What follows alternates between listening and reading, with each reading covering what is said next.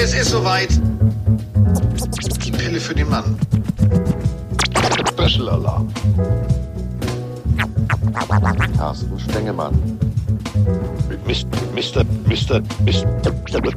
Mit Mr. Jogwasher Andreas Heddergott.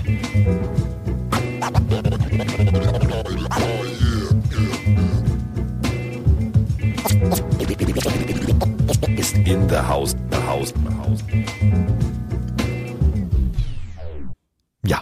Ist soweit. Es ist Freitag und das bedeutet, es ist Special Alarm. Einziges Problem ist, ja, die wird lang. Die wird richtig lang. Ich gucke nämlich jetzt an meinem Mikrofon vorbei und ich sehe einen Adler auf der Brust. Ja, jetzt nicht, wir sitzen hier nicht nacki und Herr Heddergott meint, er müsste jetzt mir sein Seemannstattoo zeigen. Nein, der Mann ist von oben bis unten durchgebrandet in Eagles. Und das bedeutet, es ist sein Team. Und wenn das sein Team ist, könnt ihr euch sicher sein, ja, wie in seinem Jogwasher Podcast. Der kennt jeden, der jeden kennt. Und so ist es eben auch in Philadelphia. Und das bedeutet, heute gibt es ein Special in XXXL. Vergesst den Paten 1 und 2. Wir nähern uns. Es war einmal in Amerika Länge. Großartiger Film, nur viel zu lang für einen Abend. Den musst du auf drei Abende verteilen. Oder wie das Boot in der Urfassung. Auch ziemlich lang. Und äh, so wie das Boot tauchte auch auf. Hm? Hast du Haare in der Nase? Ja, können wir zusammenknoten. Klassischer Bootspruch. Und äh, ungefähr den Humor haben wir auch gemeinsam. Wir haben festgestellt, wie, also was Tim Melzer sein Tim Raue ist, ist mir der junge Mann, der jetzt da ist. Nämlich, ja, mein Sternekoch, mein Football-Sternekoch, der Mann, der Waschmaschinen bedienen kann. Andreas Heddergott. Oh, das muss das Boot abkönnen. Ne? Ja. Ja, moin. Ja. Feuer im Loch. So, ähm, Freunde, es ist Eagles-Zeit. Und wenn wir über die Eagles sprechen, dann sprechen wir über Historie pur. Dann sprechen wir über eine Stadt, die tatsächlich für mich eine der faszinierendsten Sportstädte ist überhaupt. Denn ich durfte nach Philadelphia fliegen für ProSieben. Mit Roman gemeinsam. Und äh, Philadelphia hat uns beide komplett geflasht. Denn, ja, Football ist in jeder Großstadt ein großes Thema, aber in Philadelphia anzukommen und vorm NFC-Finale festzustellen, dass selbst die Polizeiautos mit Go Birds beklebt waren, habe ich schon mal also so nicht erwartet. Dass dann wirklich in jedem Laden jeder irgendwas von den Eagles anhatte, Kellner, Anstecknadeln und so weiter und so fort. Es war absolut faszinierend. Und äh, dann haben wir mit Rainer Nachtwey, unserem ähm, Chicago Bears-Fan, einen großartigen Menschen kennengelernt und dieser Mensch ist der Philly Sports Guy. Philly Sports Guy ist sozusagen das Edelmaskottchen, Fan, also kennt jeder in Philadelphia und in den USA. Und deswegen bin ich umso mehr geflasht, dass der junge Mann sich Zeit genommen hat, als ich gesagt habe, du, wir machen Philly Special und er hat uns das hier geschickt. What's up, everybody? It's the Philly Sports Guy. My German friends, please enjoy the amazing history of the Philadelphia Eagles. Go Birds! Ja, das war der Philly Sports Guy. Aber der junge Mann hat es so gut gemeint und äh, Andreas lacht jetzt schon, denn er wollte euch dann noch was ganz Besonderes mitgeben und das ist eben diese Philadelphia-Art. Ne? Das ist dieses Liebe, Liebe und nochmal Liebe. Also das, was der da jetzt, jetzt, jetzt gleich, äh, also großartig. Ich drück mal drauf. Guten Tag, mein deutschen Freunde. Ich bin der Philly Sports Guy. Ich hoffe, Ihnen gefällt die Geschichte der Philadelphia Eagles. Ja, auf Deutsch, mit Lautschrift. Äh, ist, ist der Typ bitte geil oder ist der bitte geil? City of Brotherly Love. Ja, so. Also ich war ein bisschen geflasht. Ich war tatsächlich verliebt, verliebt und nochmal verliebt. Ähm, du hast mir ja vorher schon gesagt, Eagles Stadion, harte Nummer. Ja, das ist bei mir ja nun ein paar Tage her, weil ich da ja immer in, in, die, in die Mitte von nirgendwo fliege. Aber ähm, das letzte Mal, das war noch im Veterans Stadium 94. Das ist schon, ja, die sind brotherly love. Also wenn du da in der falschen Klamotte bist oder den falschen Satz sagst, dann gibt's zumindest verbal was. Insofern passt auch das Opening. Das muss man als Boot abkönnen, wenn man da im Stadion sitzt. Definitiv. Ähm, wir waren also im Stadion der Eagles und ähm, es war, es war großartig. Ähm, einziges Problem, falls ihr es nicht gesehen habt, wir hatten keine klassische Kommentatoren-Booth, sondern wir hatten so ein Wurfzelt. Also ein Zelt. Und ein Zelt hat nun mal keine Scheibe. Und das hieß, wir waren mittendrin im Fanblock. Und normalerweise spielen wir ja immer die klassischen, die ganz klassischen äh, Fight-Songs ab, die es ja zu jedem Team gibt. Und ähm, wir stimmen euch jetzt einfach mal ein, wie es im Stadion ist, denn ähm, ich habe nur das Handy hochgehalten und das klang so.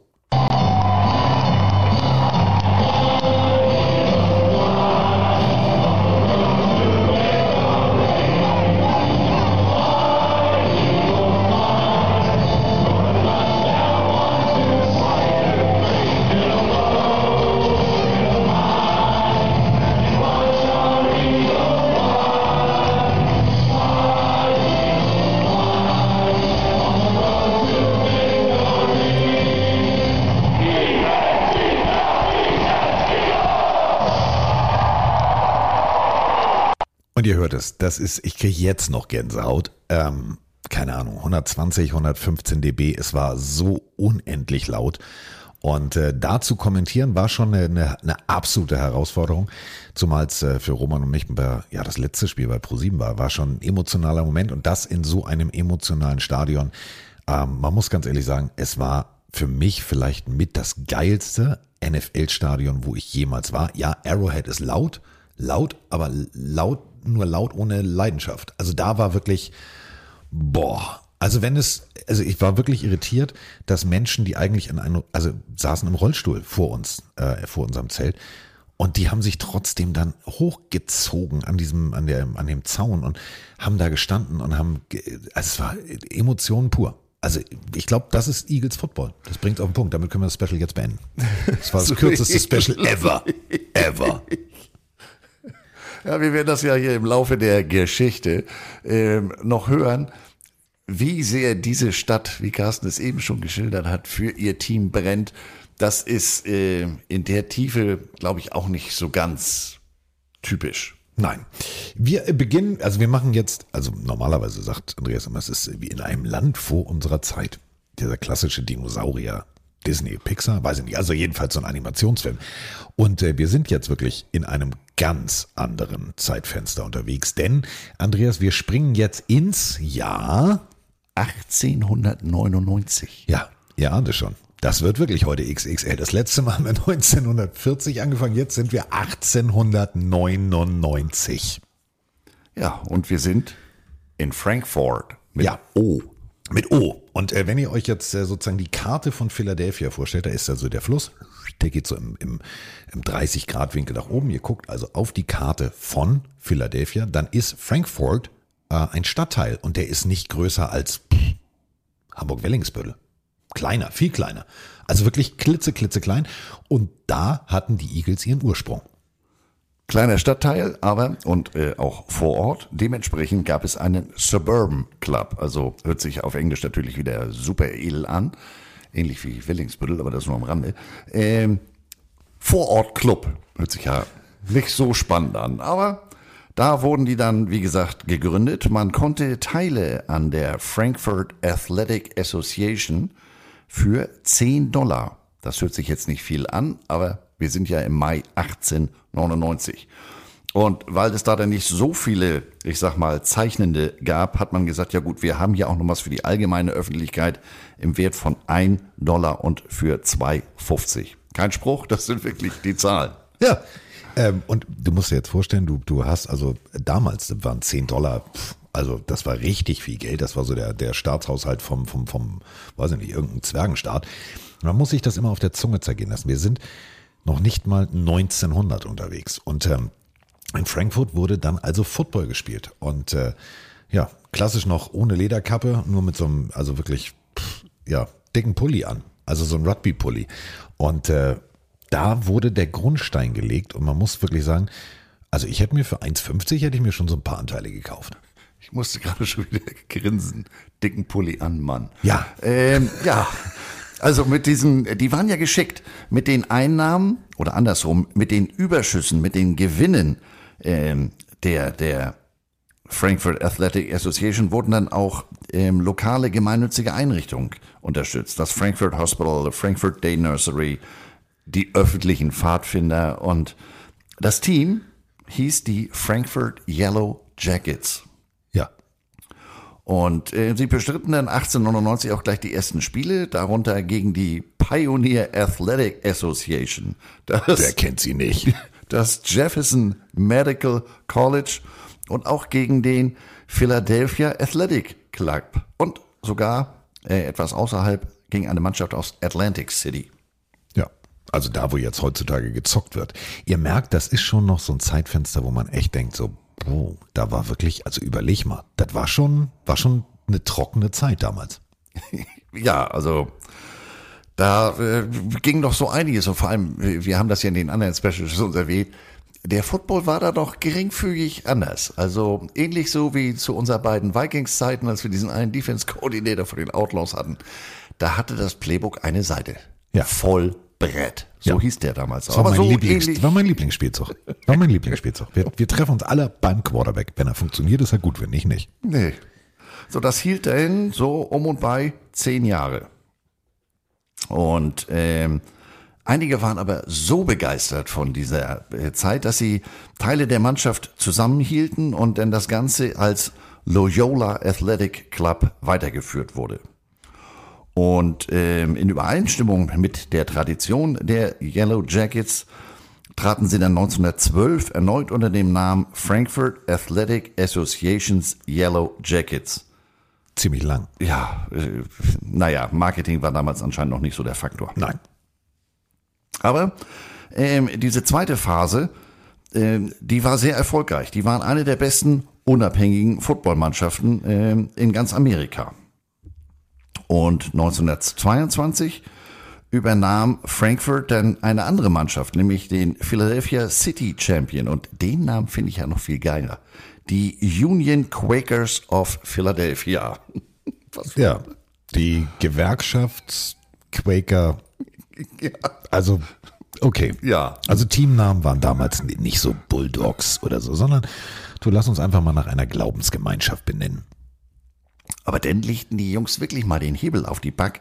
Und 1922, 23 hatte man ähm, eine Bilanz von sechs Siegen, zwei Niederlagen und einem Unentschieden gegen Teams der NFL. Ja. Und zu dem Zeitpunkt war in und um Philadelphia ja das Interesse für die NFL noch gar nicht so groß. Die Stadt war aber schon Football verrückt, aber College, äh, Villanova, Temple, Penn University, also Penn Quakers, nicht Penn State, die sind Nee. wieder ein bisschen weiter weg. Und Tempel. Also, Ja. ja, heutzutage spricht keiner mehr von den Temple Owls, so heißen die nämlich. Ähm, ich war tatsächlich mit Roman in Philadelphia und sag, sag mal, haben die hier auch außer, also haben die, wie viele College-Teams haben die? Und da standen wir vor dem City Campus der Temple University. Und da fiel uns auf, warte mal, das ist hier schon echt dicht dran. Und dann haben wir geguckt, wie erfolgreich die Football gespielt haben. Die haben in dieser Zeit erfolgreich Football gespielt. Danach eigentlich nie wieder. Nein, und Penn ähm, gehört auch zur Ivy League. Die sind ja eigentlich eher für ihre, ich sag mal, geistigen Leistungen äh, bekannt. Da war ich mal bei dem Spiel. Penn Quakers gegen Princeton Tigers. Ihr seht, Tiger ist so irgendwie ein roter Faden in meinem Leben. Deswegen hat er zu Hause auch zwei Miezekatzen. Und da passierte etwas, damit bezogen sie sich, denn ich musste das erstmal googeln, weil ich habe erst gedacht, was ist denn hier los? Sammeln die für Brot und für die Welt oder was machen die hier? Die schmissen, ich weiß jetzt gar nicht, ob das in der Halbzeit war, die schmissen, also das Franklin Field, wo die spielen, das ist vergleichbar mit, ich sag mal, Stadion hier Lübeck Kugas, ja. Hof, klein, fein, Laufbahn drumherum, ähm, aber sehr, sehr traditionsreich. Die schmissen Brot auf die Bahn und das, ähm, das, das Maskottchen ist auch wirklich so ein Quaker, also so wie man das kennt, so mit, mit, mit Lockenwickler, Perücke und, und Kniebund, äh, Hose und weiße Socken und diese schwarzen Schnallenschuhe und, und, und. Ähm, also sehr traditionsreich. Franklin Field, ja, das äh, ist auch schon ein paar Tage her, fällt mir dabei auf. 94. Ja. Ich finde es ja, ich finde es ja, äh, also es ist eine Religionsgemeinschaft, aber ähm, das Wort Quaker ist ja eigentlich Zitterer. Ja, Das finde ich halt auch so paradox. Du benennst eine Religion nach Zittern. Zittern. Quake, Earthquake. Ja. Gut. Quakertum. Ja. 1924. Wir sind immer noch übrigens in der schlimmsten Zeit der USA, nämlich in der Prohibition. Und das ist nämlich ein ganz, ganz wichtiger Faktor. Äh, Die Leute hatten ja keine Möglichkeit, irgendwie abends ein Bier zu trinken oder Whisky zu trinken oder whatever. Natürlich gab es diese berühmten Speakeasies, die gab es auch in Philadelphia. Aber dadurch gingen die Leute tatsächlich zum Sport, also zum College-Sport, zum, zum, zum, äh, ne, also NFL-Football und, und, und, und, weil das war die einzige Freizeitaktivität, die ja gestattet war. Kirchlich musstest du sonntags ne, immer antreten und unter der Woche oder am Wochenende nix mit mal kurz einen hinter die Binse kippen. Nick, ging nicht. Gab ja keinen Alkohol. Ne? Ihr kennt das, wir hatten ja nichts. Stichwort Leckmuscheln. Ja. Die NFL hatte ein Einsehen und äh, die Frankfurt Yellow Jackets äh, wurden tatsächlich 1924 ein NFL-Franchise. Ja, als Stadtteilteam nochmal. Ne? Wir reden nicht von einer Großstadt. Wir reden von wirklich, ihr guckt auf Philadelphia, da geht der Fluss durch und dann so im oberen Drittel. Das ist ein klitzekleines Eckchen von Philadelphia. Das ist ein Vorort. Also, unvorstellbar. Und noch viel unvorstellbarer, zwei Jahre später, 1926, gewann sie sogar die NFL-Meisterschaft damals. Ja. Aber wie Carsten schon sagt, äh, war keine so ganz erfreuliche Zeit und äh, 1931 ging denen dann die Kohle aus und sie mussten den Betrieb einstellen.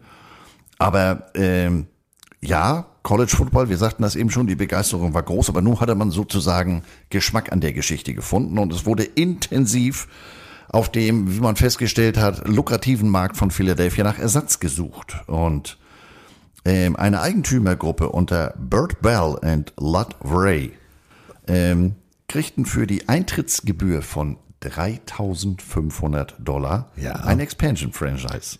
Und äh, ihr müsst es jetzt so sehen, Burt Bell war selber Quarterback, College Quarterback, sogar sehr erfolgreicher Quarterback und wollte halt weiter Football spielen.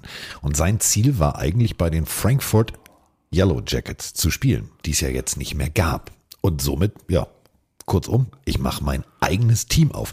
Und wir sind jetzt tatsächlich in dieser ganzen Diskussionsphase 31. Das hat bis 33 gedauert, bis tatsächlich der Grundstein gelegt wurde und man gesagt hat, okay, ihr dürft Football spielen. Und 1933, nur mal um deutlich zu machen, wie lange das Ganze weg ist. Also Roosevelt wurde der 32. US-Präsident. Hitler übernahm in Deutschland die Macht. Fortuna Düsseldorf wurde deutscher Fußballmeister. Nina Simone wurde geboren. Du weißt schon, die Nina Simone. Also hören wir ja gerne.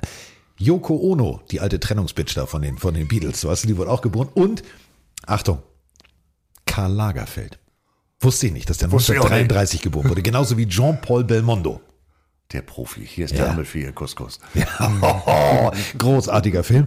Ja, die erblickten alle das äh, Licht der Welt und das war 1933. Und in Philadelphia entschied man sich, wir wollen jetzt Football spielen. Dadurch, dass es natürlich aber jetzt nicht mehr in Frankfurt war, sondern in Philadelphia, hat man sich gedacht, ja, Yellow Jackets, hm, was machen wir denn da? Klingt jetzt nicht so spannend. Also Yellow Jackets, wir müssen uns was einfallen lassen. Und jetzt kommen wir nämlich eben zu Onkel Roosevelt, denn äh, der hatte den sogenannten National Recovery Administration Act erlassen. Und ähm, das ging um Folgendes. Wir machen, wir haben einen Bildungsauftrag. Also, äh, ihr wisst, es gab die, die Weltwirtschaftskrise und diese Weltwirtschaftskrise musst du natürlich irgendwo mit bekämpfen. Also gehst du an eine liberale Marktordnung ran. Und ähm, Haushaltskonsolidierung ist hier das Stichwort. Mindestlöhne, Verbot von Kinderarbeit und, und, und, und, und. Und das Logo dieser, ja, dieses, dieses Gedankenansatzes ist ein Adler, der auf der einen Seite Blitze hat in der Kralle und auf der anderen Seite, ja, so ein, so ein, so ein Werksrad, also irgend so ein, so, ein, so ein Rädchen, was in so einem Uhrwerk sein könnte. Und das fand Bert Bell so spannend und fand diese Idee, tatsächlich auch Kinderarbeit und und und zu verbieten, so großartig, dass er gesagt hat, was, was, lass uns mal einen Adler nehmen. Und so kam es zu den Philadelphia Eagles. Und das offizielle Gründungsjahr der Eagles ist auch tatsächlich 1933, denn weil die Suche nach einem äh, Ersatz für die, für die Yellow Jackets um und bei anderthalb, zwei Jahre dauerte, hat man gesagt, nein, es gibt keine kontinuierliche Geschichte. Das sind zwei getrennte Teams. Ähm, und auch von den Yellow Jackets war inzwischen im aktiven Kader kaum noch einer nach. Nee. Ähm, man darf jetzt eins nicht vergessen. Also, Burt Bell selber College Quarterback gewesen. Der hat sich gesagt, ich mache Owner, Coach, Spieler, ich mache alles. Ich möchte, dass ja, Philadelphia Football funktioniert. Und Burt Bell ist der Grundstein, warum eigentlich auch bis heute noch die Eagles so ticken, wie die Eagles sind. Denn Burt Bell hat alles selber gemacht. Wirklich alles. Der war Kartenabreißer. Der hat die Tickets verkauft. Ähm, der hat die Plätze angewiesen. Er hat sich teilweise sogar um die Physiotherapie, also die sogenannten Trainer, ähm, gekümmert. Er und sein Partner Lud Ray, sie waren auch die Coaches. Und er hat im Büro sogar das Telefon abgenommen, weil sie kein Geld für eine Sekretärin hatten. Und es gibt ein großartiges Foto von Burt Bell vor einer großen Waschmaschine, wie er Footballhosen wäscht. Ja, also, deswegen bin ich natürlich auch Eagles-Fan geworden. Natürlich. Also, Wenn der ne? Owner selbst die Unterhosen wäscht, dann hast du was richtig gemacht. Am spannendsten finde ich tatsächlich, dass Burt Bell, Andreas, jede Auswärtspartie, die kommen sollte, als Journalist mitbegleitet hat und die Artikel geschrieben hat. Also die, die waren am Anfang, also zum einen, wie gesagt, finanzielle Engpässe, zum anderen, äh, die lokale Zeitung glaubte nicht so ganz daran. Und deswegen hat er gesagt, ja Mensch, also äh, ist ja schön, dass so zu unseren Spielen hier zu Hause immerhin einer vorbeikommt, aber auswärts will keiner mit, dann mache ich das eben selber. Also hat schon begriffen, tue Gutes äh, und sprich oder schreib darüber. So, und das erste Profispiel stand jetzt also an. Das erste Spiel der Eagles. Und Bert Bell und sein äh, Kompagnon waren also fest davon überzeugt, das wird eine richtig große Geschichte. Das erste Spiel der Eagles war kein Heimspiel, sondern es war ein Auswärtsspiel. Es ging nach New York in die sogenannten Polo Grounds. Das war nämlich das äh, Stadion, wo die Giants damals gespielt haben. Und auf Seiten der Eagles war sich Bert Bell sicher, das wird ein Duell auf Augenhöhe. Ja. War es auch, bis zum Kickoff. Ja, bis zum Kickoff. Also sie sahen sehr gut aus, die Eagles. Und ja, das erste Spiel der Philadelphia Eagles ging 56 zu 0 verloren. Und äh, man hörte auf Seiten der Giants schon im dritten Viertel auf, äh, ja, die guten Jungs spielen zu lassen und ließ die Backups ran, denn äh, es war ziemlich deutlich, dass die Eagles nichts, aber auch gar nichts zustande brachten. Und der Presseartikel von Bert Bell zu diesem Spiel war, man sei in Philadelphia eben noch nicht so weit, wie man gedacht hat. Schön Also, formuliert. Ja, journalistisches Understatement in eigener Sache. Ähm, was er dann noch nicht wusste, das sollte noch ein paar Jährchen Ja. dauern, bis sie mal mehr als vier Spiele in einer Saison gewonnen haben. Im Baker Bowl, das ist äh, ein Baseballstadion in Philadelphia, spielte man also äh, Football, oder nein, man versuchte Football zu spielen, sagen wir es mal so. Ähm, die ersten Jahre, zehn an der Zahl, waren alle Losing Seasons. Es war nie irgendwie sportlich erfolgreich. Und deswegen musste Burt Bell halt alles dran setzen, so viele Leute wie möglich ins Stadion zu bekommen. Und er hat wirklich alles in Personalunion selber gemacht. Der Mann ist nachts rausgegangen und hat Game Day Plakate geklebt. Mit so einem dicken Pinsel, so wie ihr das kennt früher, wenn ihr Tapete an die Wand gebracht habt. Mit so einem Pinsel ist der Mann durch Philadelphia gelaufen und hat Plakate aufgehängt. Also das ist wirklich so eine One-Man-Show gewesen. Also wie gesagt, er hatte ja noch einen Partner, aber er selber hat sich da in alle Aspekte, die so rund um, wie man das heute nennt, Operations äh, notwendig sind, hat er sich wirklich persönlich äh, in Personalunion sozusagen reingehängt. So, und äh, jetzt ist es soweit. Wir sind jetzt tatsächlich 1939. Warte, einen habe ich noch. Hast du noch? Also ich, wenn ich das richtig gelesen habe, wenn du das überspringst, machst du mich ja schon wieder unsicher. Nein, nein, nein. Ähm, er hat 1935 eine College Draft vorgeschlagen. Ach ja, da, ja, Entschuldigung. Weil, gut, auch wieder ähm, ähnlich mit, mit seinem Auswärtsartikeln, er wusste, ich muss mir hier die Leute von, von Villanova, Temple und wie sie alle rund um Philadelphia heißen, die muss ich mir ranholen, damit in die Zuschauer auch kommen. Und das war damals ein völlig revolutionäres Konzept, ähm, war in der, im Detail noch nicht ganz so, äh, wie wir das heute kennen, aber grobe Konzept, äh, umgekehrte Reihenfolge der Teamplatzierung, äh, Gesamtwertung darf der Schwächste am nächsten Jahr äh, sich den neuen aussuchen. Und wie gesagt, nicht nur um Personal ranzukriegen, sondern eben auch um das Person Blödsinn, um das Publikum weiterhin für sich zu begeistern. Die kannten die Jungs aus dem College, okay, jetzt spielt er bei den Eagles, dann gehen wir mal gucken, wie er sich bei den Eagles macht. Und diese Idee war wirklich großartig. Und sie ist ja heutzutage komplett das, was die NFL ausmacht. Ähm, war eine extrem, extrem schlaue Idee. Ähm, die Reaktionen darauf waren, ich sag's mal so, Verhalten. Verhalten. Also weil ganz klassisch, natürlich, Burt Bell, ihr habt es schon gehört, musste alles selber machen. Und das bedeutet, der Finanzhaushalt der Eagles war eher wie so eine Sanduhr. Es lief durch, es lief durch, es lief durch, aber es kam oben nicht wirklich viel nach. Und deswegen ging man davon aus, Moment mal, der will ja eigentlich nur den Markt verfälschen. Denn wir haben Geld, wir können Spieler bezahlen, wir können Spieler aussuchen. Ähm, dass diese Idee tatsächlich den Sport revolutionieren würde, hatte wahrscheinlich Burt Bell selber nicht mal im Kopf, weil er hat einfach nur gedacht, scheiße, wir kriegen keine guten Jungs, lass uns mal eine kreative Idee haben. Und tatsächlich, ja, die NFL Draft is officially open, boo. So, dieser Moment, den hat Burt Bell 1934 wahrscheinlich irgendwann beim Sitzen auf dem Klöchen gehabt, hat sich gesagt, geile Idee, hat er ein Jahr dran drüber, also nicht auf dem Klo gebrütet, aber ein Jahr drüber nachgedacht und ist dann 35 mit der Idee rausgegangen. Gut, sie wurde nicht sofort umgesetzt, sagen wir es mal so. Ja, aber das sind, an, es, es sind, ihr merkt das schon wieder, es waren andere Zeiten. Du konntest dir nicht äh, äh, taube Daumen holen, weil du auf dem, auf dem Thron sitzt und Tetris gespielt hast, sondern du hast da noch Zeit zum Nachdenken gehabt. Und äh, so kam er auf die Du Idee. spielst noch immer Tetris? Mit Klötzchen. Ach nee, das nennt sich Jenga, ne? Nein, das nennt sich Kindergarten. da musst du, daran kannst du erkennen, ob das Kind einigermaßen pleatsch ist. Aber gut, Wir versuchen immer noch, das eckige in das Runde zu Der kriegen. kleine Andreas möchte aus dem Bällebad abgeholt werden. Er steckt in der Rutsche fest. Oder ich mache das ja immer gerne mal wie Ikea. Ich setze mich da rein und frage dann, na, wie lange wartest du denn schon? Das Bällebad gibt's gar nicht mehr, glaube ich. Seit, seit Corona. Ich glaube, das ist gar nicht mehr auf. Na gut, ich fahre, glaube ich, auch schon länger nicht mehr bei Ikea. Aber ich liebe das, warte ganz ich liebe das, wenn, wenn diese, diese leicht verzweifelten IKEA-Mitarbeiter, du hörst das, ne? Du, also kennst du hier jetzt IKEA, so ich mache diesen Rundgang nicht, habe ich keinen Bock drauf. So, ich gehe die Treppe da hoch in Schnellsen, zack, rum um die Ecke und runter. So.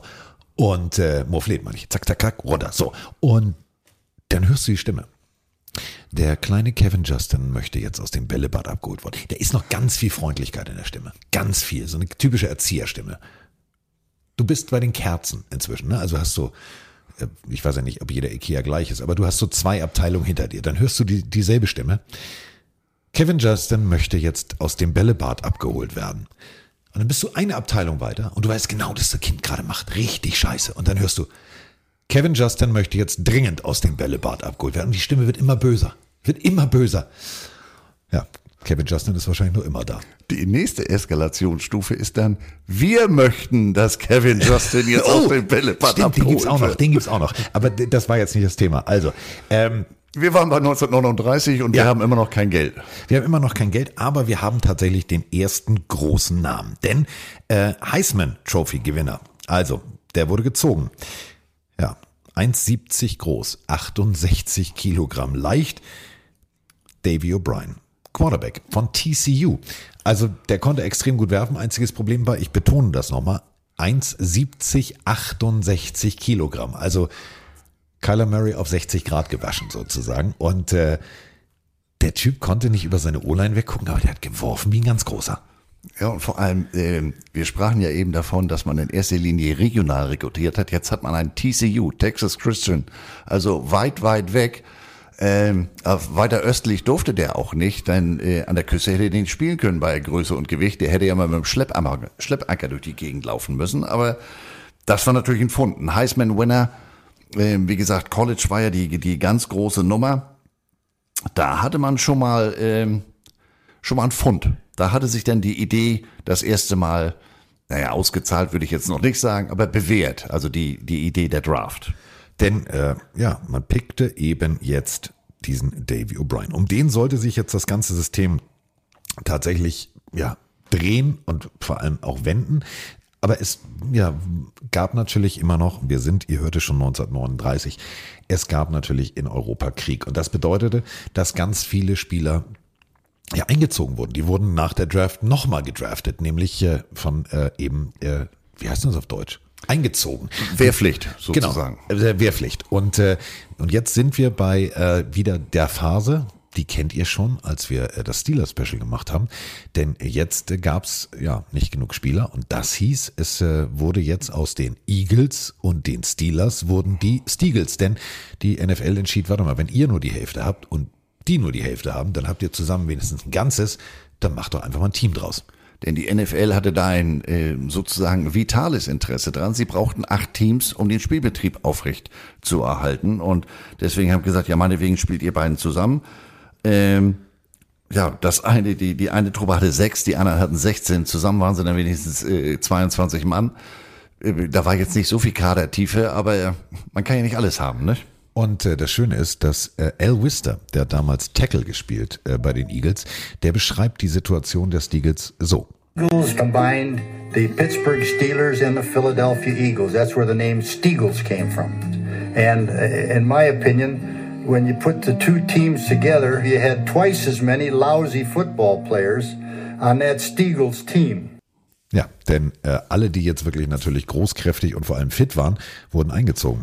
Die anderen nicht. Und die blieben dann da. Und das bedeutet, das Teamfoto ist ein, ein absoluter Hingucker. Also das sind halt die, die gerade einen Armengips haben. Oder, oder, oder. Und damit mit 22 Mann Football zu spielen, war jetzt, ich sag mal so, klar, dass das nicht so erfolgreich wird. Denn natürlich hattest du auch von beiden Teams die Headcoaches. Und die waren ungefähr wie Hund und Katze oder wie Feuer und Wasser. Das war jetzt nicht unbedingt so eins. Das waren aber auch echte Perlen, die da über den Platz liefen. Also der Steels Leading Receiver Tony Bova, 17 Receptions. Das ist insofern bemerkenswert, als dass er auf dem Auge, ein, ein Auge fast blind war und für den anderen komplett blind.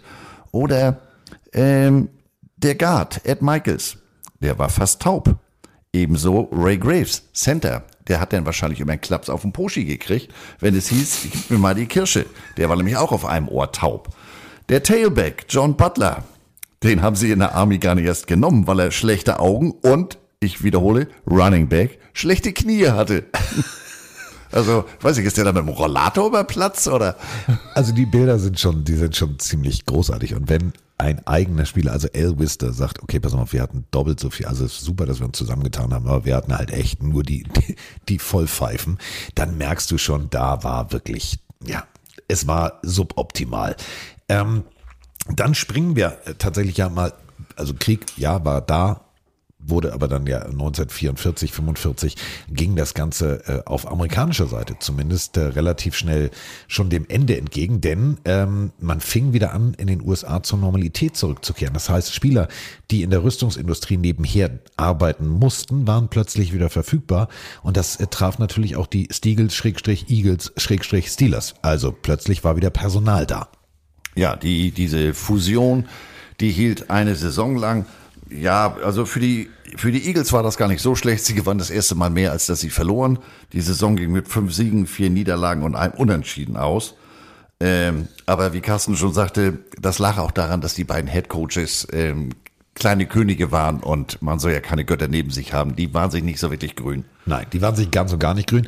Und das Problem war natürlich, wenn der Head Coach der Steelers einem Eagles-Spieler was gesagt hat, der ist schon mal aus Prinzip vom Platz gegangen. Problem war, dann sind die sämtlichen Eagles-Spieler hinterhergegangen, dann standen also nur noch die Steelers-Spieler da und es war so ein bisschen, ja, also es war eher suboptimal. Jetzt geht's aber tatsächlich endlich aus Eagles Sicht mal in die sportliche Erfolgsspur und in eine Kategorie, wo ich sage, alles klar, jetzt kommen wir zu Namen, die nicht nur in der Hall of Fame sind, sondern wo wir über Eagles Legenden sprechen. Denn jetzt sind wir im Jahr 1944. Earl Greasy Neal war der Head Coach und er hat sich gedacht, wir müssen mal ein bisschen was anders machen. Wir wollen mal sportlich erfolgreichen Football spielen. Und jetzt kommt ein Mann aus Honduras zum Tragen.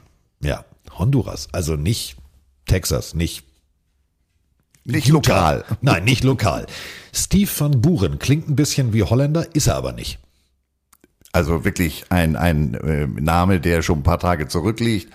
Aber wenn man sich mal selbst nur oberflächlich äh, mit, mit NFL-Geschichte, mit Eagles-Geschichte, Steve Van Buren, nicht nur ein auffälliger Name, sondern auch ein sehr auffälliger und vor allem erfolgreicher Spieler. Running Back, ein absoluter Vollathlet, also wirklich ein absoluter Vollathlet. Und der sollte die Bälle bekommen vom Quarterback Tommy Thompson. Und äh, Tommy Thompson hatte auch ein kleines Handicap. Tommy Thompson war nämlich auf einem Auge blind. Hatte in, äh, als Kind äh, einen Unfall und hat das eigentlich nie jemandem erzählt. Als er angefangen hat, Football zu spielen, hat er gesagt, nö, nö, ist alles gut, ist alles gut. Und irgendwann kam raus, der Mann kann nur auf einem Auge gucken. Also Vinny Testaverde später war farbenblind, aber das war jetzt wirklich revolutionär, dass der tatsächlich, also der hatte eine, im wahrsten Sinne des Wortes eine Blindzeit. Ja, denn äh, damit ist ja das räumliche Sehen stark eingeschränkt und jetzt begebe ich mich mal auf ganz dünnes Eis. Gab es nicht mal bei Borussia Mönchengladbach einen, der auf einem Auge blind war? Sprichst du jetzt über diese Randsportart mit dem runden Ball? Vor allem, warum weiß ich das? Das ist eine gute Frage. Egal. Also ähm, umso bemerkenswerter der Kamerad. Ähm, ich weiß nicht, wie wie wie wie wie wie wie, wie der das räumliche sehen, ob der sich äh, ja geht ja nicht. Der konnte ja nicht mit dem einen Auge auf den Yardmarker und mit dem anderen Auge auf den. Der hatte ja nur eins. Also umso bemerkenswerter, dass der Kamerad äh, die Bälle an Mann brachte. Und was Tommy Thompson konnte und richtig gut konnte, war der sogenannte Play-Action-Pass. Also das, was wir heute sehen, diese klassische Run-Pass-Option, wo der Quarterback entscheidet, drücke ich den Ball jetzt dem Running Back in die Magengrube oder ziehe ich ihn wieder raus haben die damals schon gespielt. Und das Ganze richtig, richtig erfolgreich, denn ähm, die haben einfach mal, ja, anders Football gespielt, als man das erwartet hat. Also stellt euch einfach vor, zweiter und eins, ja, lauft durch die Mitte, nö, wir werfen tief. Und das konnte Thompson richtig gut. Das war ja, wir hatten das ja neulich schon mal bei den Steelers oder auch bei den, bei den, bei den 49ers. Das Passen, so wie wir das kennen, das hat sich ja nur so ganz langsam durchgesetzt. Und auch die anderen Mannschaften, nein, also die alte Phrase haben wir schon immer so gemacht, die waren dann auch, ich sag mal, eher behäbig in der Umstellung ihrer Verteidigung. Da war da jede Menge äh, Dampf vorne an der Linie, weil man eben gewohnt war, dass die Teams laufen. Und gerade bei, bei, bei einer kurzen Situation, Dritter und Eins oder sowas, da bringen die natürlich das Haus, was weiß ich, äh, zehn Mann Blitz und einer guckt, ob auch alle nach vorne laufen. Und dann wirft der Kamerad auf einmal und, und täuscht auch noch den Lauf an, dass alle auf diesen Lauf beißen im Idealfall. Ähm, ja, so kann man sich natürlich beim Gegner auch beliebt machen. Und vor allem eine Anspielstation, der hat wirklich alles gefangen. Alles. Begnadete Hände. The Golden Greek. Pete Pios, so hieß der gute Mann. Äh, Hall of Famer inzwischen. Damals als Receiver wirklich begnadet. Der hat im Traffic die Bälle gefangen. Ähm, also beim Sichten von ganz viel Bildmaterial von früher habe ich nur festgestellt, äh, wenn der heute spielen würde, Abfahrt. 2000 Jahr Saison. Peter, Peter, wie er genannt wurde. Nein, also nur von mir. Ähm, ja, überleg mal bitte. Wir kommen von total lokal. Dann der erste aus Texas. Jetzt haben wir hier einen aus Honduras. Dann haben wir einen mit, mit einem griechischen Spitznamen. Also das war schon schnell eine recht bunte Truppe. Und wie gesagt, das zahlte sich ja dann langsam, aber sicher aus.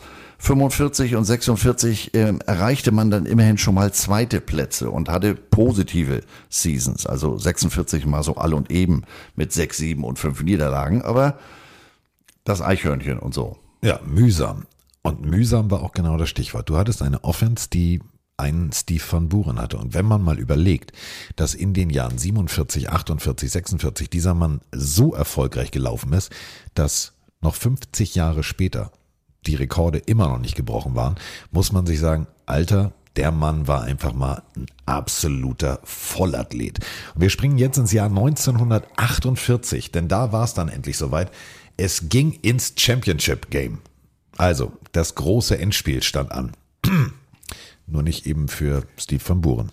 Also schon, aber Schneechaos, also wirklich richtiges Schneechaos. Und äh, ja, Herr Buren guckte aus dem Fenster, also was als, als Honduraner, heißen die Honduraner? Honduranesen? Honduraner. Hondos. Das sind wieder andere. Also als Mensch, der aus Honduras kommt, ist es sowieso schon mal befremdlich, irgendwo wahrscheinlich im Schneechaos zu leben. Aber es ist jetzt keine Geschichte. Steve van Buren guckte morgens aus dem Fenster, stellte fest, nee, das ist ein Blizzard, hier geht gar nichts, hier ist alles Schnee, das Spiel findet wohl nicht statt. Und dann schickten die Eagles jemanden zu ihm, denn er fehlte. Und dann machten die sich durch das Schneechaos auf den Weg ins Stadion, weil äh, er dachte, nö, bei dem Wetter spielen wir nicht, das fällt aus, das Endspiel. Und als er im Stadion ankam, war er davon immer noch der Meinung, weil da war kaum einer. Denn die Zuschauer haben auch gesagt, sag mal, bei dem Wetter setze ich mich jetzt hier ins Stadion? Ich glaube ja nicht. Meisterschaftsspiel hin oder her. Tja, das war natürlich deren Loss, denn sie haben ein, naja, punktereich ist jetzt was anderes. Aber der kleine Steve, äh, fünf Jahre Touchdown Run im vierten Quarter. Und das war auch der einzige Score. Ja, also ähm, es lief eigentlich alles nur über die Beine von Steve van Buren. Und äh, Steve van Buren führte äh, den einzigen Touchdown aus und somit gewannen die äh, Philadelphia Eagles gegen die genau zuhören Chicago Cardinals das Endspiel und waren Titelträger im Schnee zu Hause. Tja, äh, Chicago Cardinals, deswegen habe ich hier schon wieder so ein leicht debiles Grinsen. Die waren vor kurzem bei mir im Waschsalon, als ich über die Geschichte äh, des Spielgerätes gespielt, äh, gesprochen habe. Also die Cardinals, äh, das waren sozusagen die Vorgänger der Bears, aber das nur am Rande. Also ordentlich Schnee, keiner im Stadion, aber die Trophäe gewonnen. Ja, und ich habe die, die Trading Cards ähm, vor mir gerade. Ähm, das waren schon, das waren schon schnieke Kerle, aber das waren geile Cards. Die, die haben alle nett gelächelt, da war nichts mehr böse gucken für 2,50 und die sind einfach mal ganz charmant um die Ecke gekommen und haben einfach ihre Stadt im Sturm erobert. Denn jetzt spielte man plötzlich auf demselben Niveau wie die College-Teams, nämlich erfolgreichen Football. Und das war der Grundstein, weswegen es dann eigentlich auch nur noch immer weiter auch in Richtung Wachstum gehen konnte. Ich weiß nicht, ob es eben aufgefallen ist, aber da hat er mal eben wieder das Wortspiel, die Wortspielschublade im ganz obersten Regal aufgemacht. Die Stadt im Sturm erobert. Ja, genau so war's. Es war Schneesturm. Alter Vater. Ja. ja, das lernst du in keinem Rhetorikkurs. So, und äh, damit war es dann endlich soweit. Und man muss wirklich sagen, äh, jetzt, also ab jetzt geht's eigentlich nur noch aufwärts. Jetzt geht's wirklich nur noch aufwärts. Denn äh, 1949 ging's wieder ins NFL Championship Game. Das äh, dritte, eigentlich das dritte Mal in Folge. Und äh, ja, also wer war's? Mal wieder Steve van Buren. 196 Yards bei 31 Läufen. Alter, was meinst du, der, Captain Endspiel. Ja, und was meinst du, was der nachher für Stelzen gehabt haben? Den müssen sie doch wahrscheinlich aus dem Stadion tragen. Denn das ist ja damals, ähm, das Schuhwerk ist ja nicht so wie heute, was weiß ich, wenn er den neuesten Vaporjet oder sowas anhat, der dann von Butter wiegt mehr. Ähm, das waren ja noch die guten Lederschuhe und darunter wahrscheinlich auch noch genagelt so ungefähr. Ähm, und wenn dann feucht, dann hat er da ja wirklich Gewicht an den Füßen und 31 Läufe. Und wie gesagt, das ist ja auch, insgesamt war das Equipment ein anderes. Der Spielstil war was anderes. Das war noch deutlich weniger Spielerschutz, Verletzungsschutz. Da hat sich damals keiner Gedanken drüber gemacht. Da gab's noch richtig auf die Lippe. Hau mir doch bitte nicht mehr Kinder auf, die Lippe. Hau mir doch bitte nicht mehr auf den Mund. Das ist so ungesund. Apropos auf den Mund hauen. Jetzt kommt er. Oh 1949. Der Philadelphia Eagles Spieler überhaupt. Beton Bernd habe ich ihn genannt. Ähm, denn Chuck Bednarik, einer der härtesten Hunde dieses Spiels. Zehn Finger, elf verschiedene Richtungen inzwischen. Also wirklich unglaublich. Der hat fürs Spiel alles geopfert. Und Chuck Bednarik kam und eroberte tatsächlich auch sofort, sofort den Starting Spot. Hat beides gespielt. Und das muss man mal nochmal, nochmal ganz deutlich betonen. Der hat beide Wege gespielt. Center als auch Linebacker. Und beides war jetzt nicht unbedingt körperunintensiv, was er gemacht hat. Nee, also beides Positionen, wo, wo du ja in jedem Spielzug Kontakt hast, äh, und zwar auch nicht zu knapp. Ähm, auch wenn du als Linebacker vielleicht eher derjenige bist, der den Kontakt austeilt, das, das ist ja unterm Strich egal. Ähm, und auch Center gab immer auf die Finger, was sich eben äh, auch auf die eben erwähnten Himmelsrichtungen ausgewirkt hat. Und ähm, der Typ war, ja, landete dann später auch in der Hall of Fame, aber einer der größten, beliebtesten und auch härtesten Spieler in der Geschichte der Eagles. Und das Schöne ist, du wirst als erster, also First Overall Pick gepickt und hast noch einen Nebenjob. Und das ist wirklich kein Witz, denn hört mal genau hin, der junge Mann hat nebenher Beton verkauft. I met some guy at a party who worked for the Warner Concrete Company. And he was a sales manager and asked me if I was interested in selling concrete. Well, I lasted 20 years selling ready mix concrete. And that's how I got the nickname Concrete Charlie, which I like very much. Concrete Charlie. Chuck Bednarik. Also, Spiel war um, ab in Lockerroom, Anzug an und dann ist er Beton verkaufen gegangen. Das war sein Nebenjob. Und damit hat er mehr Geld verdient als in der NFL. Das muss man sich mal auf der Zunge zergehen lassen. Und der Name hätte ja für, für seine Spielweise nicht passender sein können. Concrete Charlie, Betonbernd, der hat auch ausgeteilt, als wenn die Jungs vor eine Betonwand gelaufen sind. Auf beiden Seiten des Balls. Also selten äh, war etwas passender als hier. Und äh, damit sind wir jetzt in den 50ern. Und äh, man muss ganz ehrlich sagen, die 40er, ja, das war die Eagles-Zeit, aber jetzt so in den 50ern, sie spielten guten Football, aber teilweise unglücklichen Football. Tja, ähm, 1950 hatte man gedacht, ja, hier, easy going. Da gibt's noch eine neue Truppe, die kommt aus einer Liga, die es inzwischen nicht mehr gibt. Cleveland Browns, ja, sind ja gerade erst beigetreten. Ähm, alle Welt sozusagen und natürlich auch die Eagles hatten erwartet, ja, mit dem Neuling aus der in unseren Augen niedrigeren Liga machen wir kurzen Prozess. Man hatte da übersehen, ja, das ist vielleicht eine andere Liga gewesen, aber die Browns hatten in diesen drei, vier Jahren, wo es diese AAFC gab, ähm, die haben die alle vier Jahre die Meisterschaft nicht nur erreicht, sondern auch gewonnen. Und ja, so war es dann leider auch in diesem Spiel. Die Browns machten 487 Yards, davon 246 durch die Luft und verhauten die Eagles 35-10. Und das war das Eröffnungsspiel in die Saison. Also in Philadelphia hing der Haussegen schief, da war wirklich der Adler gerupft, da war Katerstimmung angesagt.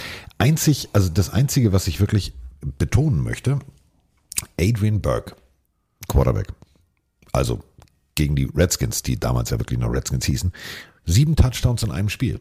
Äh, vergiss mal El Bundy, also sieben Touchdowns in einem Spiel. Sollte noch mal dauern, bis ein Igel das wieder Ja. schaffte. Hm, Da ein paar, paar Jahre. Aber wie gesagt, damit sind wir eigentlich in diesem Jahr auch durch, denn sonst können wir den Finger eigentlich nur in äh, die Wunde von Herrn Heddergott legen, denn es war jetzt eher so durchwachsen. Also 6-6 bei einer 12er Saison heißt 50-50. Teilgenommen, so wie Ja. früher in meinem Er Grundschulzeug. war stets bemüht. Ja, aber erreichte das Klassenziel leider nie. Nein, nein. Und ähm, springen wir jetzt mal so fast schon in die Ende der 50er, denn äh, nach der 1957er Saison wurde umgezogen. Es ging äh, jetzt vom Connie Mack Stadium, also wir haben jetzt das zweite Stadion, gehen wir ins Franklin Field. Und das ist relativ wichtig, denn Franklin Field ist eben das Stadion der University of Pennsylvania. Und äh, da könntest du rein theoretisch bis zu 60.000 Mann reinkriegen. Vorher gab es gerade mal eine Kapazität von 39 und man muss wirklich sagen, es ist ja jetzt der Punkt, jetzt muss irgendwann mal Geld verdient werden und dafür brauchst du natürlich ein großes Stadion und es ist mitten auf dem Campus. Also besser kannst du es eigentlich nicht legen. Und äh, ich erinnere das noch. Also jedenfalls war das 1994. Der Bus hält vor der Tür.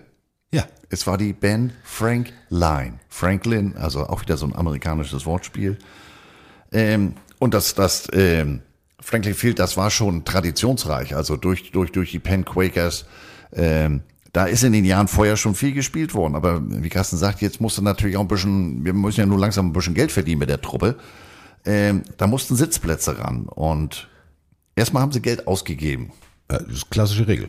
Geld ausgeben, um Geld zu verdienen. Und das bedeutet, man holte sich einen neuen Headcoach, nämlich Buck Shaw, und dachte sich, weißt du was, dieser Norm von Brooklyn, geiler Name auch, ne? Norm von Brooklyn, Quarterback bei den Rams, lass uns den mal holen. So, also man tradete und äh, ging dann in eine Saison und sagte sich, warte mal, wir brauchen jetzt tatsächlich ein volles Stadion. Und dafür brauchst du Highlight Football. Und Norm von Brooklyn fand ich, wenn du dir die Bildmaterialien anguckst, das war ein Quarterback, den hättest du auch in der heutigen Zeit spielen lassen können. Guter Arm, mobil und vor allem mit einem geilen Auge ausgestattet. Also der hat seine Spieler wirklich gut aussehen lassen auf dem Feld. Ja, und ähm, ist auch wieder so ein klassischer Name, wenn man die erste Saison mal außer Acht lässt. Zwei Siege, neun Niederlagen, ein Unentschieden. Aber im nächsten Jahr sah das schon gleich ganz anders aus. Sieben Siege, fünf Niederlagen. Man war Zweiter in seiner Division. Wild Man Willie, den möchte ich nochmal kurz betonen. Also Wild Man Willie spielte äh, Defensive End. Und nochmal, die Statistik für den Quarterback-Sack war nicht bis jetzt erfunden, aber ich würde euch gerne kurz etwas aus der äh, New York Post vorlesen. Willie tackelte den New Yorker Quarterback 17 Mal vor dem Wurf. 17 Mal heißt 17 Sacks in einem Spiel, oder nicht? Würde ich mal so sprechen. Und ein Sack war damals noch. Das war noch was anderes. Also im wahrsten Sinne des Wortes. Das war kurz vor Leichensack. Also 17 Sacks in einem Spiel. Ja, das war schon mal großartig. Und so kannst du dann natürlich auch deinen Gegner dominieren. Aber du hast es gerade gesagt, da fehlte immer noch so ein bisschen das letzte, also das letzte Puzzleteil eigentlich. In der Mitte genau. Da war noch nicht alles da. Jetzt bin ich gerade, weil bei 60 bin ich auf der anderen Seite vom Ball, da kommen wir gleich zu. Hilf mir mal aufs Fahrrad. Ich habe Blank. Fahrrad? Ja, was denn? Wir sind bei Bucky Shaw. Wir sind äh, Franklin Field. Wir sind bei, ja, also zeigte Talent, aber es reichte nie weiter als die zweite äh, Formation. Die zweite Geige. Bert Bell, der, das fehlte jetzt wahrscheinlich, dass Bert Bell, der ehemalige Gründer, Oh ja, tragisch. inzwischen NFL-Commissioner geworden ist. Und jetzt, wenn du ein Drehbuch schreiben würdest und diese Geschichte erzählen würdest, würde jeder sagen, oh, der jetzt, äh, das ist jetzt Quatsch. Also stellt euch Bert Bell vor, der hat in Franklin Field College Quarterback gespielt, hat dann die Eagles gegründet, hat sich dann, ja, das Team sozusagen abgegeben, ist dann NFL-Commissioner geworden und sitzt im Franklin Field und guckt sich ein Spiel der Eagles gegen die Giants an. Und zwar als NFL-Commissioner, regt sich mördermäßig auf, hat einen Herzinfarkt und stirbt genau dort. Und das meine ich jetzt wirklich ernst, genau dort, wo er immer als College Quarterback eingelaufen ist. Ja, tragischer Tod, aber ganz ehrlich, der hat sein Leben gelebt. Der hat also alles richtig gemacht. Und hat es auch bis zum Schluss, denn er war ja nun Commissioner und die Eagles so, ja, nee, Mr. Commissioner, wir haben ja hier für Sie eine Loge und Ne, sagt er, ich habe Tickets schon gekauft, ich möchte zwischen den Fans sitzen. Ähm, ja, aber dann, wie gesagt, Herzinfarkt und wenn man, wenn man es als Drehbuch geschrieben hätte an, ich sag mal, seiner alten Wirkungsstätte, bei seinem alten Team, die Leute hätten gesagt, das ist noch ein bisschen dick, ne? Aber Geschichten, die das Leben schrieb, um mal wieder das Phrasenschwein zu bedienen. Und damit sind wir jetzt im Jahr, was man 1960, können wir die Überschrift The Hit stehen lassen? Also der Hit, den du ja als äh, Tweet benutzt hast, wo Concrete Charlie, also Beton Bernd, immer noch sagt, das war also kein Taunting, dafür gab es damals keine Strafe, aber ihm wurde vorgeworfen, dass er, nachdem er einen Spieler äh, sehr hart getroffen hat, dass er da ja schon etwas übertrieben reagiert hat, aber nein, er wollte eigentlich nur sich selber feiern und das durfte er auch, denn er war tatsächlich Dreh- und Angelpunkt. Also er hat Center und Linebacker gespielt. Das müssen wir nochmal betonen. Also war zu, glaube ich, 94 Prozent statistisch gesehen auf dem Platz. Und äh, ja, es geht jetzt tatsächlich in vielleicht das Wichtigste und tatsächlich, ja, wir reden später noch über Super Bowls und und und und. Aber das war das wichtigste Jahr und vielleicht das größte Jahr für die Philadelphia Eagles, nämlich genau 1960. Quarterback ist immer noch Van Brooklyn und wie gesagt, äh, Linebacker Bednarik, die führten ein Team an. Ja, ich sag mal, das Talent war immer noch überschaubar, aber das Herz, der Mut, der war ganz groß. Und äh, so kam es dann am 20. November zum Spiel gegen die Giants im Yankee Stadium. Und Bednarik als Linebacker, ja, der traf auf den Running Back Frank Gifford. Den kennt der ein oder andere vielleicht noch als Fernsehkommentator. Und wie Carsten sagte, The Hit, der Treffer, der Tackle. Das Ding gilt bis heute als einer der härtesten und, naja, der ein oder andere sagt auch, da bin ich jetzt nicht so ganz objektiv, äh, als eine der bösartigsten in der NFL-Geschichte. Neu bösartig würde ich. Na, war, war, war okay. War viertes Viertel, stand 10-10. Äh, besagter Giants Running Back Gifford fängt einen kurzen Pass über die Mitte. Tja, hello again. Wie das immer so ist, wie ich immer sage. Es ist was anderes, wenn du Madden spielst und läufst ein Five in in. Da rappelt der Controller. Aber wenn du den selber läufst, und in diesem Fall belief, wie gesagt, Gifford selber, und dann kam Concrete Charlie ums Eck und baute mal kurz eine Wand auf. Guckt es euch bitte einfach bei mal bei YouTube an. Concrete Charlie, also Chuck Bednarik, also, also Bed und dann Narek hinten dran. The Hit. Ey, ohne Scheiß, der hat ihm, glaube ich, alle Blomben rausgeschossen. Ja, und vor allem hat er es so gemacht, so ein typisches Ding, äh, wer mal diese, die, die, die WWF, WWE gesehen hat, das war mal eine typische Clothesline. Ja. So, bis hierhin noch nicht weiter. Der hat ihm fast die Kartoffel vom Hals gehauen. Und das Lustige, also es ist jetzt nicht lustig, weil tatsächlich jemand gestorben ist, aber, und das müssen wir jetzt nochmal ganz deutlich betonen, Spiel läuft aus. Gifford liegt immer noch am Boden, fertig aus, Sanitäter kommen, tragen ihn raus. So, Eagles feiern, ist klar. Jetzt ist aber auf der Tribüne ein älterer Herr verstorben, der auf dem Stretcher auch rausgetragen wurde und zwar zugedeckt. Jetzt wird er allerdings in die Katakomben des Franklin Fields runtergebracht und an dem Locker Room der Eagles vorbei. Und äh, daraufhin gab es das Gerücht, Concrete Charlie has killed Frank Gifford. Gott sei Dank gab es damals noch kein Instagram oder, oder Twitter oder whatever, weil irgendeiner hätte es getwittert. Äh, Es dauerte dann tatsächlich eine halbe Stunde, bis aufgeklärt war, als sie dann Gifford erneut sahen, dass Gifford noch lebt. Also so lange dachten die kompletten Eagles, sie hätten Gifford getötet. Und lange ist auch äh, wieder eine hervorragende Überleitung. Wir sind bei 1960. Helme etc. Ja, da ist man noch sehr weit von heute entfernt. Man erkannte aber, Kollege Gifford hat eine Gehirnerschütterung. Und zwar eine richtige Gehirnerschütterung.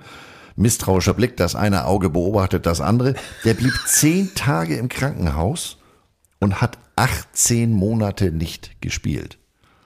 Das ähm, haben, jetzt lehne ich mich aus dem Fenster, wenn die Sendung gleich zu Ende ist, dann habe ich hier eine Bunkerschelle gefangen.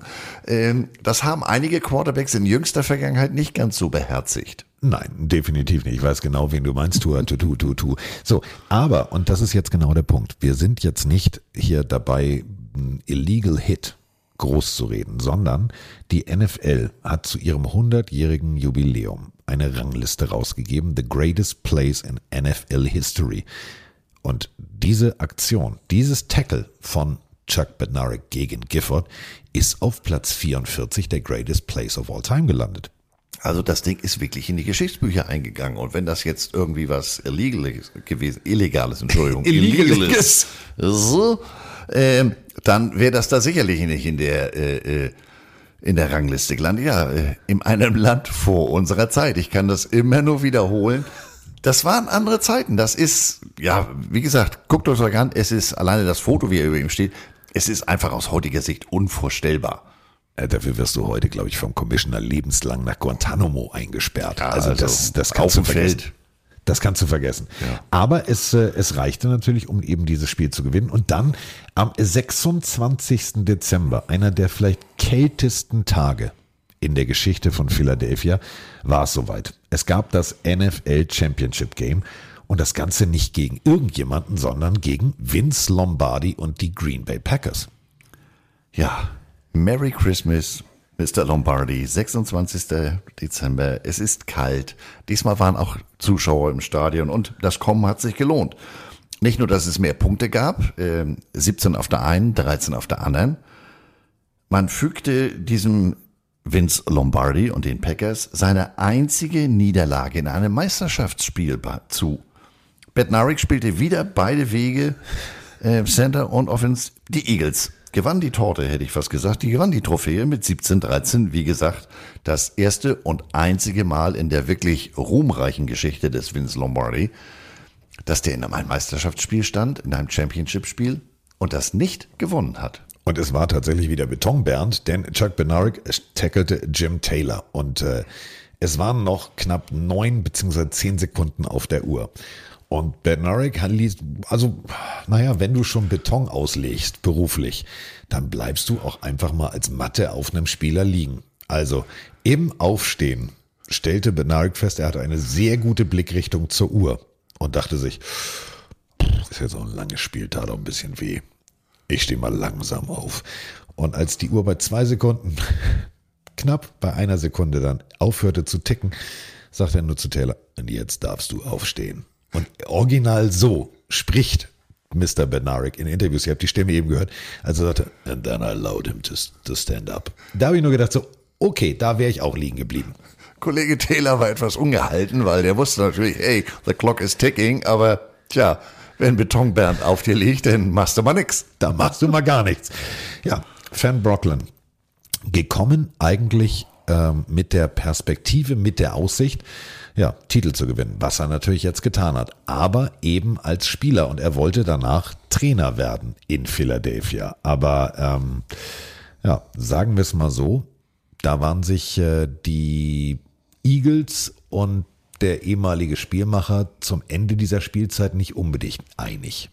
Nee, denn das, die, die, die Zusage, und der, unter der Van Brocklin überhaupt nach Philadelphia gekommen war, nämlich nach Ende seiner aktiven Zeit äh, den Headcoaching-Posten zu übernehmen, ähm, das wurde jetzt, ich sag mal, abschlägig beschieden und es wurde der Assistant Coach Nick Scorridge als neuer Head Coach ähm, vorgestellt und Tja, Brooklyn war natürlich alles andere als begeistert. Der nahm dann seine Puppe und spielte in einem anderen Hof. Äh, Der ging zum Expansion-Team Minnesota Vikings und ähm, wurde da dann der Head Coach.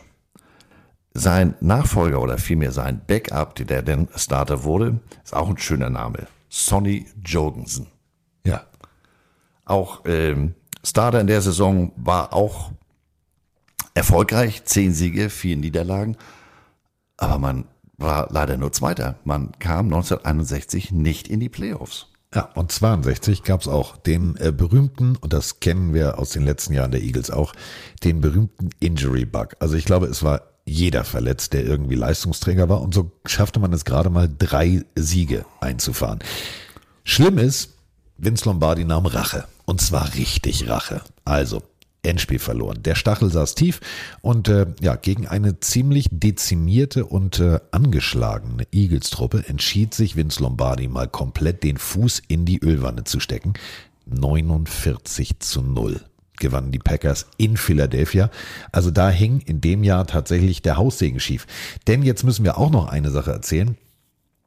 Der Haussegen hing nicht nur auf dem Feld schief, sondern auch im Front Office. Also Happy 100 war das Stichwort. Man hat Anteile verteilt wie geschnitten Brot, hat gesagt, komm hier, willst du einen Teil von den Eagles, willst du einen Teil von den Eagles.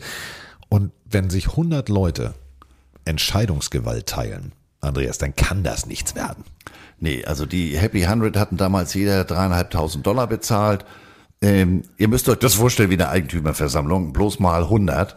Und die waren sich hier überhaupt nicht einig über die Marschrichtung. Äh, und dann hat man sich auf eine einfache Mehrheit geeinigt und 65 dieser 100, ähm, die haben dann gesagt, ja okay, wir verkaufen das Ding jetzt ähm, an so einen Millionär aus Washington, Jerry Woolman. Der kaufte ähm, das Team für die damals völlig unglaubliche Summe von 5,5 Millionen Dollar. Ja, und er holte dann einfach erstmal den ehemaligen äh, Cardinals und Washington Redskins Coach Joe Courage und äh, gab dem einen 15-Jahres-Vertrag. Ich musste zweimal lesen. Ja. Also der Name sagte mir was, aber das mit den 15 Jahren war mir neu. Ich so, fünf Jahresvertrag. Nee, tatsächlich 15. Der war mal begeistert von dem. Tja. War aber anscheinend nicht so ganz vom Fach, der gute Millionär. Nein. Die nächsten fünf Spielzeiten kam man nämlich nicht in die Playoffs. Und wir sind jetzt im Jahr 1964. Und äh, als wir in Philadelphia waren, habe ich äh, zu unseren Kollegen gesagt, ihr könnt alles auf der Pressekonferenz fragen, aber fragt nicht nach dem berühmten Weihnachtsmann-Vorfall. Wieso? Das ist eine spannende Geschichte. Yep. Feedback war nicht ganz so gut. Denn 1964, es lief jetzt also eher so, also so wie die Spülung im Klo. Es lief wirklich nichts. Es lief alles abwärts. Und dann machten ähm, ja die Fans ihrem Unmut Luft. Es war Weihnachten und das war kein professioneller Weihnachtsmann. Nein, das war ein Fan aus der ersten Reihe. Da fragten dann die Eagles, ey, ja, sag mal, hier hast du nicht Lust, da Weihnachtsmann und ein bisschen rumzulaufen und ein bisschen Spaß zu haben. Und das war irgendwie der letzte Tropfen, der das fast zum Überlaufen brachte. Also der Weihnachtsmann wurde nicht nur ausgebuht, er wurde mit Eisbällen beworfen, dass es tatsächlich Verletzungen gab. Nicht bei den Werfenden, sondern beim Weihnachtsmann. Und äh, das war sinnbildlich. Sinnbildlich für die komplette, komplette Situation der Eagles. Es lief überhaupt nichts. Und das war natürlich ein gefundenes Fressen. Ähm, wie Weihnachtsmann. Also, das ist ja hier, ja gut, in Amerika ist Thanksgiving noch ein bisschen größer als Weihnachten, aber du kannst doch nicht den Weihnachtsmann mit Schneebällen beschneiden. Ist mir völlig egal, auch es ist hier Halbzeit, was macht der Vogel hier unten? Ähm, äh, die wollten ihren Fans was Gutes tun, Halbzeit, Weihnachtsparade und aber die waren so schlecht gelaunt, nicht nur über die aktuelle Leistung des Tages, sondern auch über die der Saison. Ähm, die buten den nicht nur aus, die bewarfen den mit Schneebällen. Und das ist das berühmte Santa Claus Game. Ja. Und äh, es ging dann tatsächlich ah, langsam, aber sicher wieder aufwärts. Aber eben nur s- langsam. 1966 Platz zwei in der NFL Eastern äh, Conference und es ging dann in die Playoffs. Aber man verlor 20 zu 14 gegen die Baltimore Colts. Und somit war sofort, zack, wieder Schluss. 67 war jetzt auch nicht unbedingt die beste Saison, denn da stand man 2-12. Und äh, damit sind wir dann jetzt schon im Jahr 1969. Also, jetzt kam der nächste Besitzer. Äh, also, jetzt gibt's richtig Geldsumme. Leonard Tose hieß der Mann. Und Leonard Tose entschied sich tatsächlich, Mr. Woolman das Team abzukaufen für 16,155 Millionen. Das ist im Vergleich zu heute ja knapp 120, 130 Millionen Euro. So, das war schon ein ordentlicher Batzen Geld in der damaligen Zeit. Und das war genau der Moment, wo er gesagt hat, ich möchte jetzt was Neues machen. Also der Mann mit dem 15-Jahres-Vertrag, da ist die Tür, raus. So, denn der war jetzt nicht so erfolgreich. 24 Siege, 41 Niederlagen, ein Unentschieden. Das war das, was der 15-Jahres-Vertrag Mann eingebracht hat. Das ist jetzt schon ziemlich beschissen, wenn wir ehrlich sind, Andreas. Ja, und der hat gesagt, du, äh, wer die Musik zahlt, bestimmt, was gesungen wird. Und der hat jetzt erstmal Bye Bye, mein Freund, Bye Bye gesungen. Ähm, und hat sich auf alte Qualitäten berufen oder erinnert und holte zwei ehemalige Eagles. Einmal Pistol Pete Retzlaff als äh, General Manager und Jerry Williams als Head Coach. Ja. Wie jetzt? Ja. Bisschen mehr Enthusiasmus. Nein. Wir sprechen über die Eagles. Denn, pass auf, ähm, wir hatten ja schon in anderen Specials Trainer, die stundenlang im Kreis fuhren, weil sie nicht bei einer schwarzen Katze abbiegen wollten. Und ich weiß nicht, ob das in den 60ern vielleicht gang und gäbe war, aber dieser Head Coach war so abergläubisch, dass äh, sich seine Spieler den ein oder anderen Spaß erlaubt haben. Head for the water bucket, take a sip of water, throw the throw the dipper back in the water bucket. And one time, King Hill and I were sitting on the bench, and we said, "Wonder what he would do." I said, "If we hid the water bucket." Which, which we did, and of course, you know, after about the third play that didn't go right, Joe headed for the water bucket. He couldn't find it, and he panicked. He just because that was his routine. He had to do it, and he didn't appreciate it. Nee, fand, er, fand, fand der Coach gar nicht witzig. Also, der war wirklich ein Vollcholeriker, den man nicht verstanden hat. Ich wollte euch eigentlich einen O-Ton von ihm. Also, ich habe es selber nicht verstanden. Das war Jebrisch, das war keine Ahnung, was der gesprochen hat. Und der ist tatsächlich immer hin und her gelaufen zwischen Feld und es, also Gatorade-Tonne gab es noch nicht, es war wirklich ein Wassereimer mit so einer Kelle. Und der ist immer dahin gegangen, wenn, das, wenn er irgendwie also nachdenken musste. Und der hat seine Spieler damit wahnsinnig gemacht, weil egal wer im Weg stand, den hat er weggeschubst. Also haben sich die Jungs gesagt, weißt du was, lass uns mal den Wassereimer verstecken. Und äh, da brach Panik aus, denn er war abergläubisch, wenn er nicht zwischen den Plays Wasser trinkt, dann glaubte er nicht, dass die Idee so gut ist, dass das Play funktioniert. Und der Mann war, ich sag mal so, ein bisschen gestört. Tja, kleine Ursache, große Wirkung. Der suchte den Wassereimer. Ja. Lief da wie ferngesteuert durch die Teamzone und suchte den Wassereimer. Interessierte ihn auch nicht, was auf der Welt passiert. Wenn der Wassereimer nicht da war, brach Panik aus.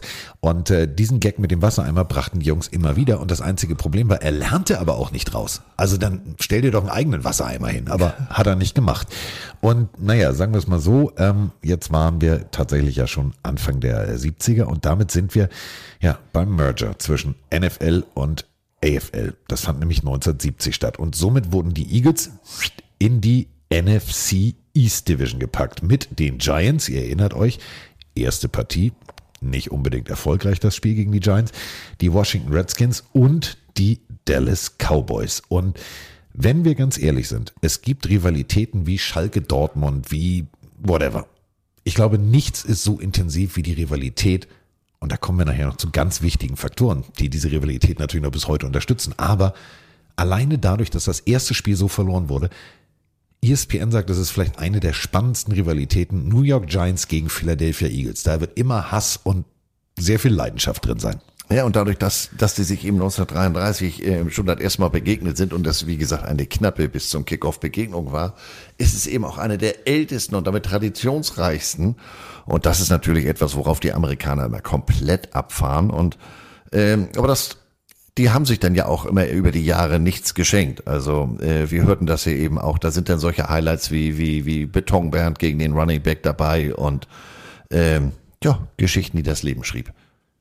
So, wir sind aber immer noch in dem Moment, dass äh, ja, Jerry Williams als Coach da an der Seitenlinie mh, sich, glaube ich, eher mit dem Wassereimer beschäftigte als mit äh, dem Coachen eines Footballteams. Denn 3, 10, 1. Wir reden jetzt nicht 13, sondern 3, Bindestrich, 10, Bindestrich, 1. Also Wassereimer suchen konnte er nicht und Siege coachen konnte er auch nicht. Also aus seiner Sicht lag das bestimmt daran, dass der Wassereimer so oft verschwunden war. Ähm, ja. Deswegen haben die gesagt, wisst ihr was, wir ziehen jetzt mal um. Äh, vielleicht gibt's da ja mehr Wassereimer. So, und damit ging es 1971 ins Veterans Stadium. The Vet. Ja.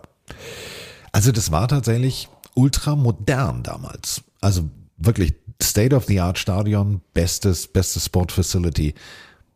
Du hast eigentlich alles gehabt. Und das Ganze auch nicht weit weg vom Schuss. Denn das Stadion lag wirklich gut. Man musste allerdings, ich erinnere mich daran, Fehler, die wir selber gemacht haben. Wenn du falsch abgebogen bist auf dem Weg zum Stadion, ich werde das nie vergessen, wir sind über den Highway gekommen. Ja, da vorne links. Ich sag, willst du mich verarschen? Wir sind hier auf der Gegenstück Autobahn. Wieso soll denn hier links eine Abfahrt sein? Ja, es war links eine Abfahrt, aber ich muss jetzt so an Rocky denken, wie sie vor dieser brennenden Mülltonne stehen und da landeten wir auch. Wir hatten Ja. die falsche Abfahrt genommen und die Nachbarschaft, also wenn man dann so ein Weißbrot ist wie ich, ich fühlte mich da ein bisschen unwohl. Ja, es war, war, war eine spannende Gegend. Ähm, wir sind ja, wie gesagt, jetzt im Jahr 1971 und äh, ein gewisser O.J. Simpson kam aus dem College. Einziges Problem war, ich wiederhole nochmal, 1970. 3, 10, 1. Das Unentschieden.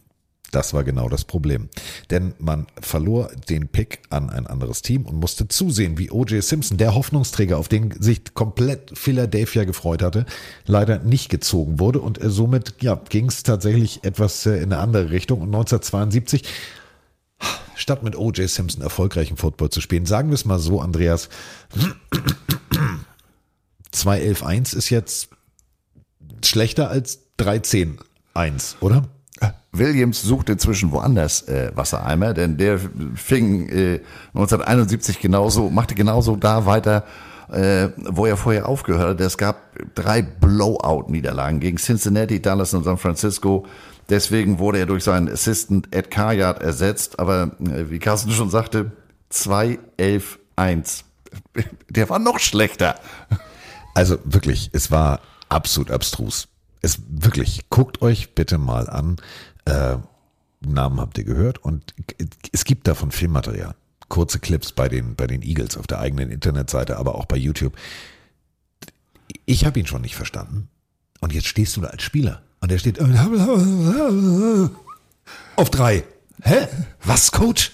Ich habe nichts verstanden, was der da gesagt hat. Und die Spieler auch nicht. Du siehst es in den Augen. Und deswegen ist es ja auch kein Wunder.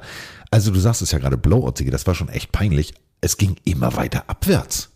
Äh, und weil die den nicht verstanden haben, äh, eine von diesen beiden Siegen 1972 kam gegen die Houston Oilers. 18 zu 17. So, Kopfrechnen schwach, teilgenommen, äh, 18 durch 3 wie Field Goal macht 6. Die haben das Spiel mit 6 Field Goals vom Kicker Tom Dempsey gewonnen. Die haben nicht einen einzigen Touchdown gemacht. Ähm, wahrscheinlich, weil den Coach und sein Playbook keiner verstanden hat. Nein, überhaupt nicht.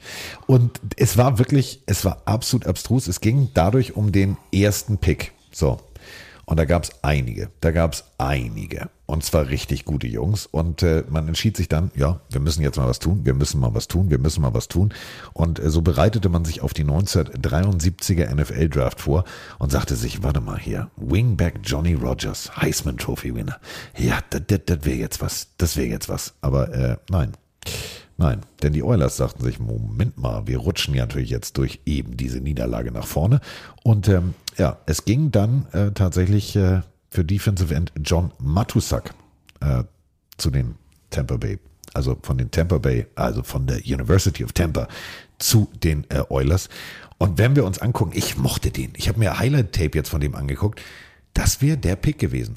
Das wäre so ein klassischer Eagles-Move gewesen. Harter Hit, also wirklich, das wäre der nächste Chuck Benaric gewesen. Aber gut, was soll's. Wir gewinnen halt mit dem Kicker. Mit dem Kicker. Äh, ja, also das haben die Eagles sich noch sehr lange gesagt, weil besagter Matusek, dem begegneten sie später nochmal. Und zwar im wahrsten Sinne des Wortes begegneten ihm. Der tat weh. Im, ausgerechnet im Super Bowl 15.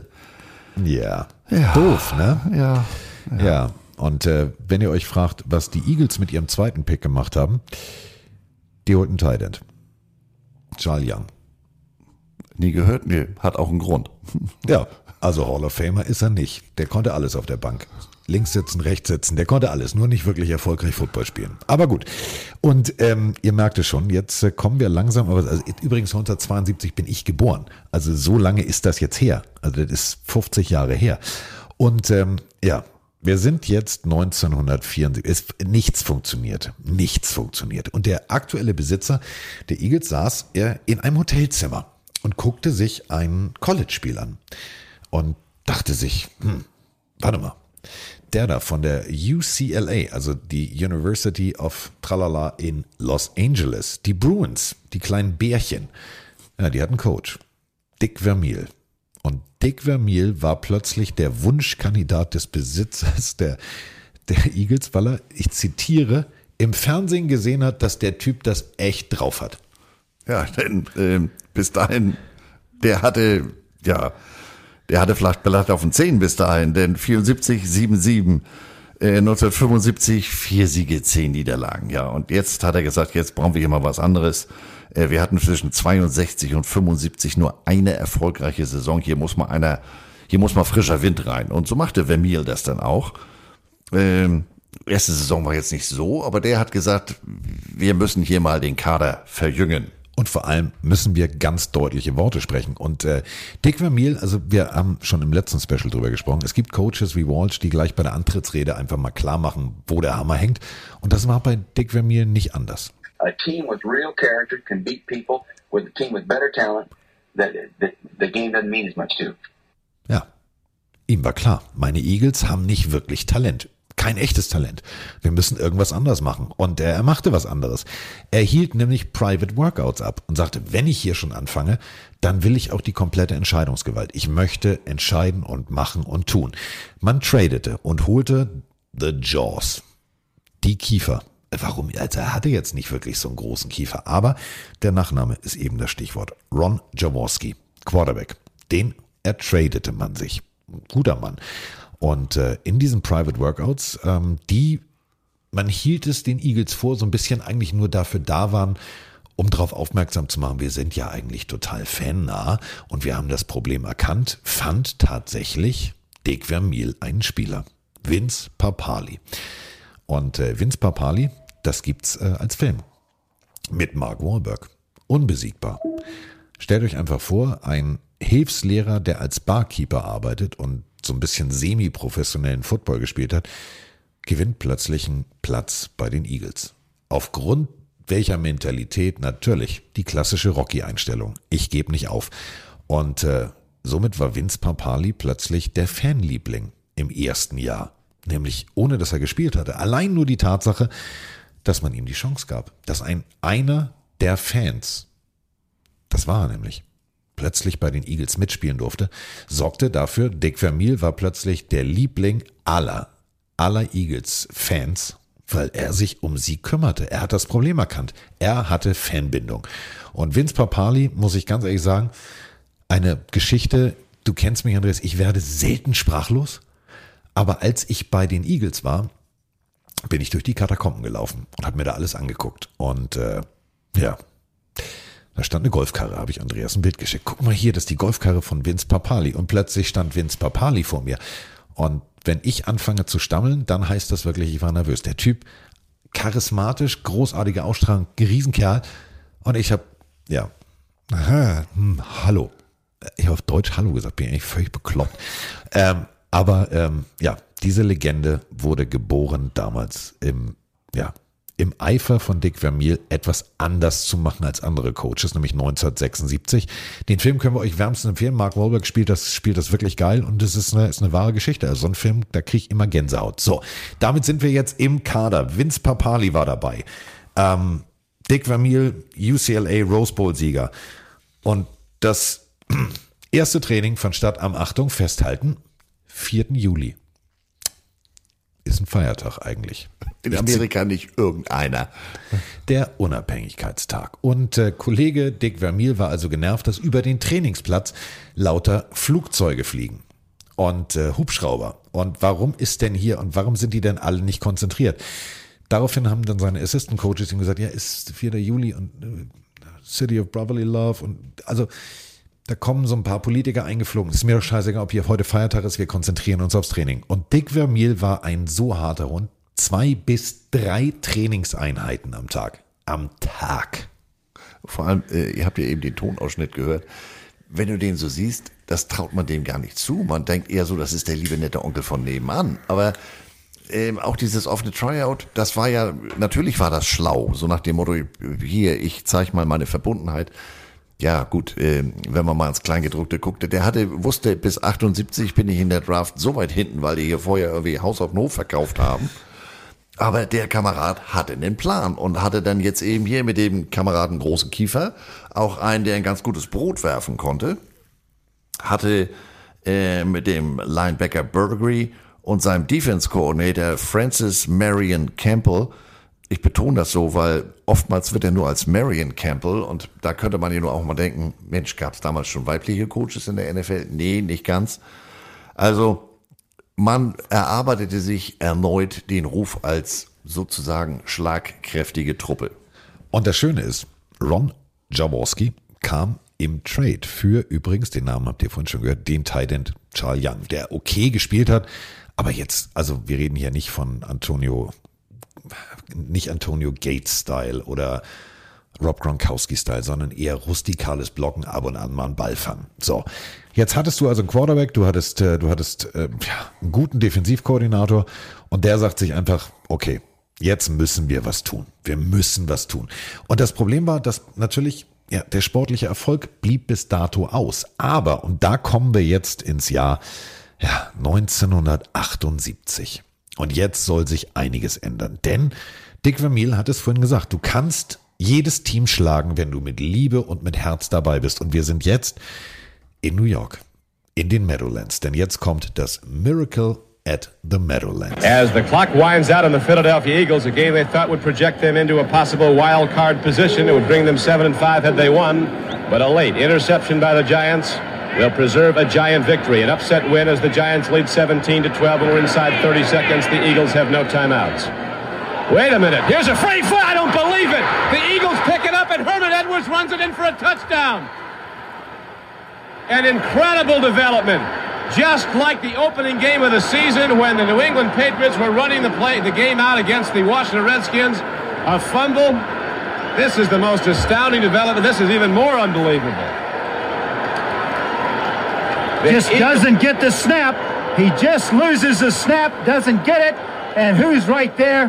Herman Edwards picks it up on the dead run and goes in for a touchdown. So, die Eagles hätten nichts mehr machen können. Playoffs raus, Feierabend. Die Giants hatten es in der Hand. Ja, hinknien war noch nicht. Das heißt, du musstest die Plays irgendwie laufen. Und somit entschieden sich die Giants, wir laufen den Ball. Und Quarterback Joe Pesaric hat sich entschieden, alles klar, ich übergebe Herman Edwards den Ball, der läuft sich fest, die Uhr läuft aus, alles ist cool. Ja, Snap war scheiße. Ballübergabe war scheiße. Und somit fiel der Ball auf den Boden. Die Eagles ja, sie scorten und gewannen 19 zu 17. Und damit ja, standen die Eagles am Ende 9-7 und sie waren, zack, in den Playoffs. Das erste Mal für Dick Vermeil 1978. Das alte Spiel äh, oder das alte Play, nimm du, ich hab Familie. Ja. Und Herman Edwards, der ein oder andere wird sich überlegen, den Namen habe ich doch mal gehört. Ja, der war Head Coach bei den Jets, Head Coach bei den Chiefs hatte da übrigens eine, ich sag mal, Vorliebe für ein ganz bestimmtes Mützenmodell. Damals war Reebok noch Ausstatter der NFL. Ich weiß das deshalb so genau, weil ich mit einem der Assistant Equipment Manager mal im Lager war, sagt er, äh, du bist doch ein Mützentyp, ne? Ich habe hier noch diverse Kartons, die durfte, als er Head Coach war, kein anderer tragen. Und heute will die kein anderer tragen. Ja, sage ich, okay. War eine weiße Mütze, hinten noch so, also verstellbar. Ähm, Habe ich zu Hause. Edwards ist äh, inzwischen wieder Analyst, war zwischenzeitlich bei, lass mich lügen, Arizona, Arizona State. State bei den Sun Devils. War auch nicht ganz so. Nein. Naja. Nein. Ja. Aber er war der Held Ja. von Philadelphia. Und damit ging es in die Playoffs. Und für Dick Vermeil ging endlich der Traum in Erfüllung. Man muss es wirklich ganz deutlich so sagen. Er hat es, er hat es so souverän gemacht. Er hat es wirklich souverän gemacht. Er hat es so gut gecoacht. Ähm, also ich muss wirklich sagen, Dick Vermeil war und ist einer meiner absoluten Lieblingscoaches gewesen. Ist er eigentlich immer noch. toi, toi. Äh, man traf im Wildcard-Spiel auf die Atlanta Falcons. Ja, Mensch, man hatte jetzt das erste Mal seit Steve Van Buren mit, mit Wilbert Montgomery wieder einen 1000-Yard-Running Back. Aber man verlor trotzdem, wenn auch knapp 14 zu 12. Aber für knapp, insbesondere bei den Playoffs, kannst du dir gar nichts kaufen. Damit war die Saison dann leider zu Ende. Ja. Also, ja, gut. Ähm, so. Aber Montgomery legte nächstes Jahr nochmal einen drauf. Da lief er für 1512 Yards. Warum hast du Ähm. immer dieselben Zahlen unterstrichen wie ich? Ich brauche da gar nicht rüber zu gucken. Kann, du kannst auch mit dir selber reden. Ich wollte jetzt sagen, aber er lief für 1512 Yards. Aber gut, das hast du schon gesagt. Er lief für 1512 Yards. Man verbesserte sich geringfügig. Elf Siege, fünf Niederlagen. Ja, aber in der Divisional Round gegen Tampa Bay 24-17 verloren. Ende der Durchsage. Ja.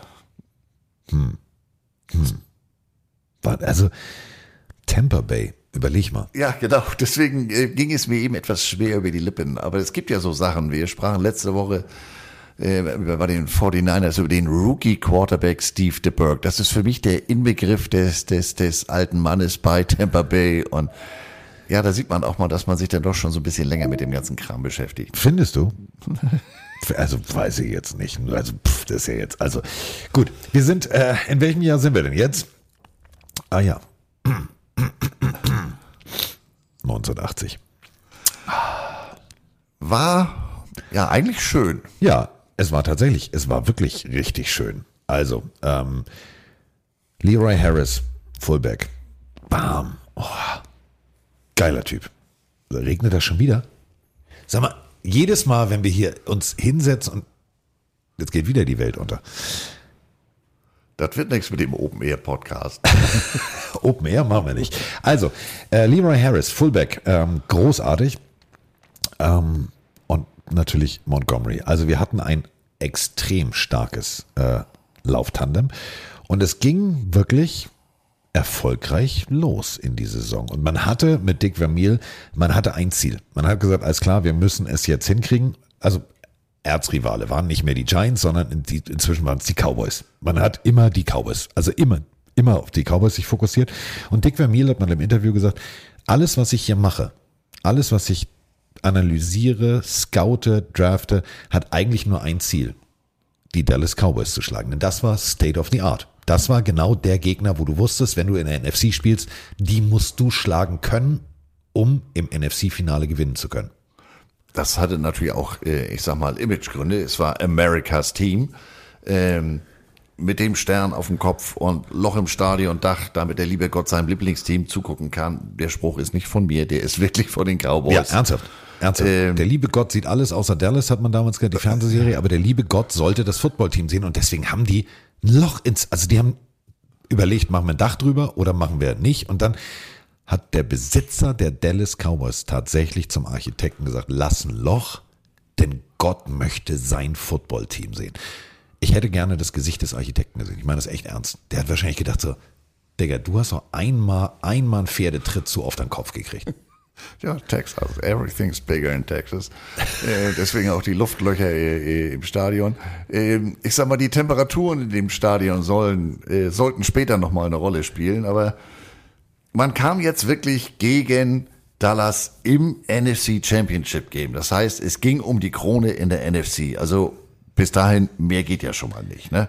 Und wir sind, wie gesagt, im Jahr 1980. Also, also, die Welt geht hier wirklich unter. Das tut mir total leid. Ähm, wenn ihr das jetzt im Hintergrund hört, das ist nicht irgendwie das Magengrummeln von Emma, sondern das ist, es schneit und hagelt schon wieder.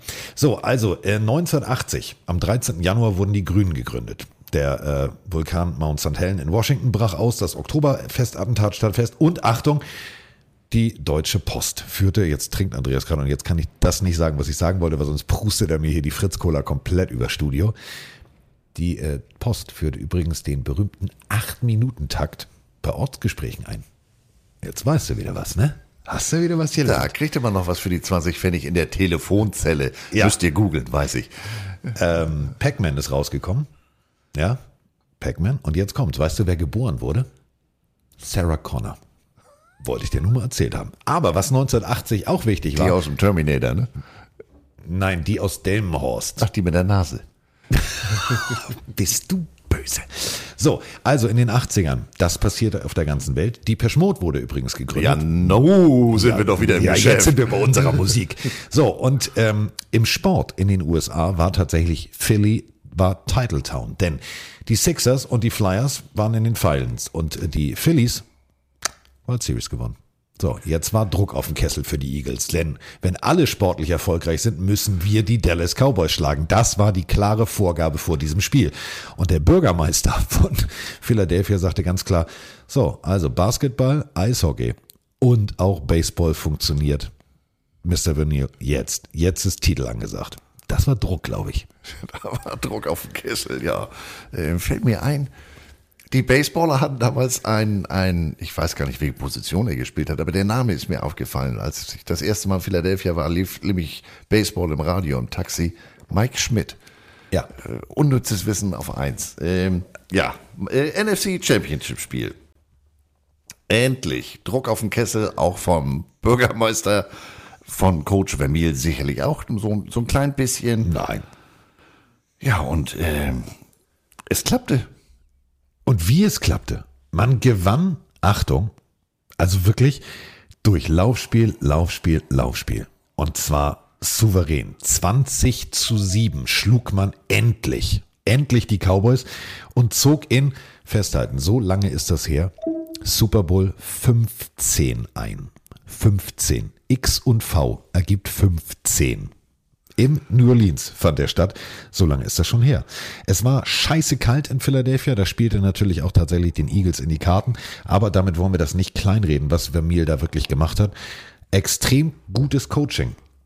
Das muss man wirklich so ganz, ganz deutlich hervorheben.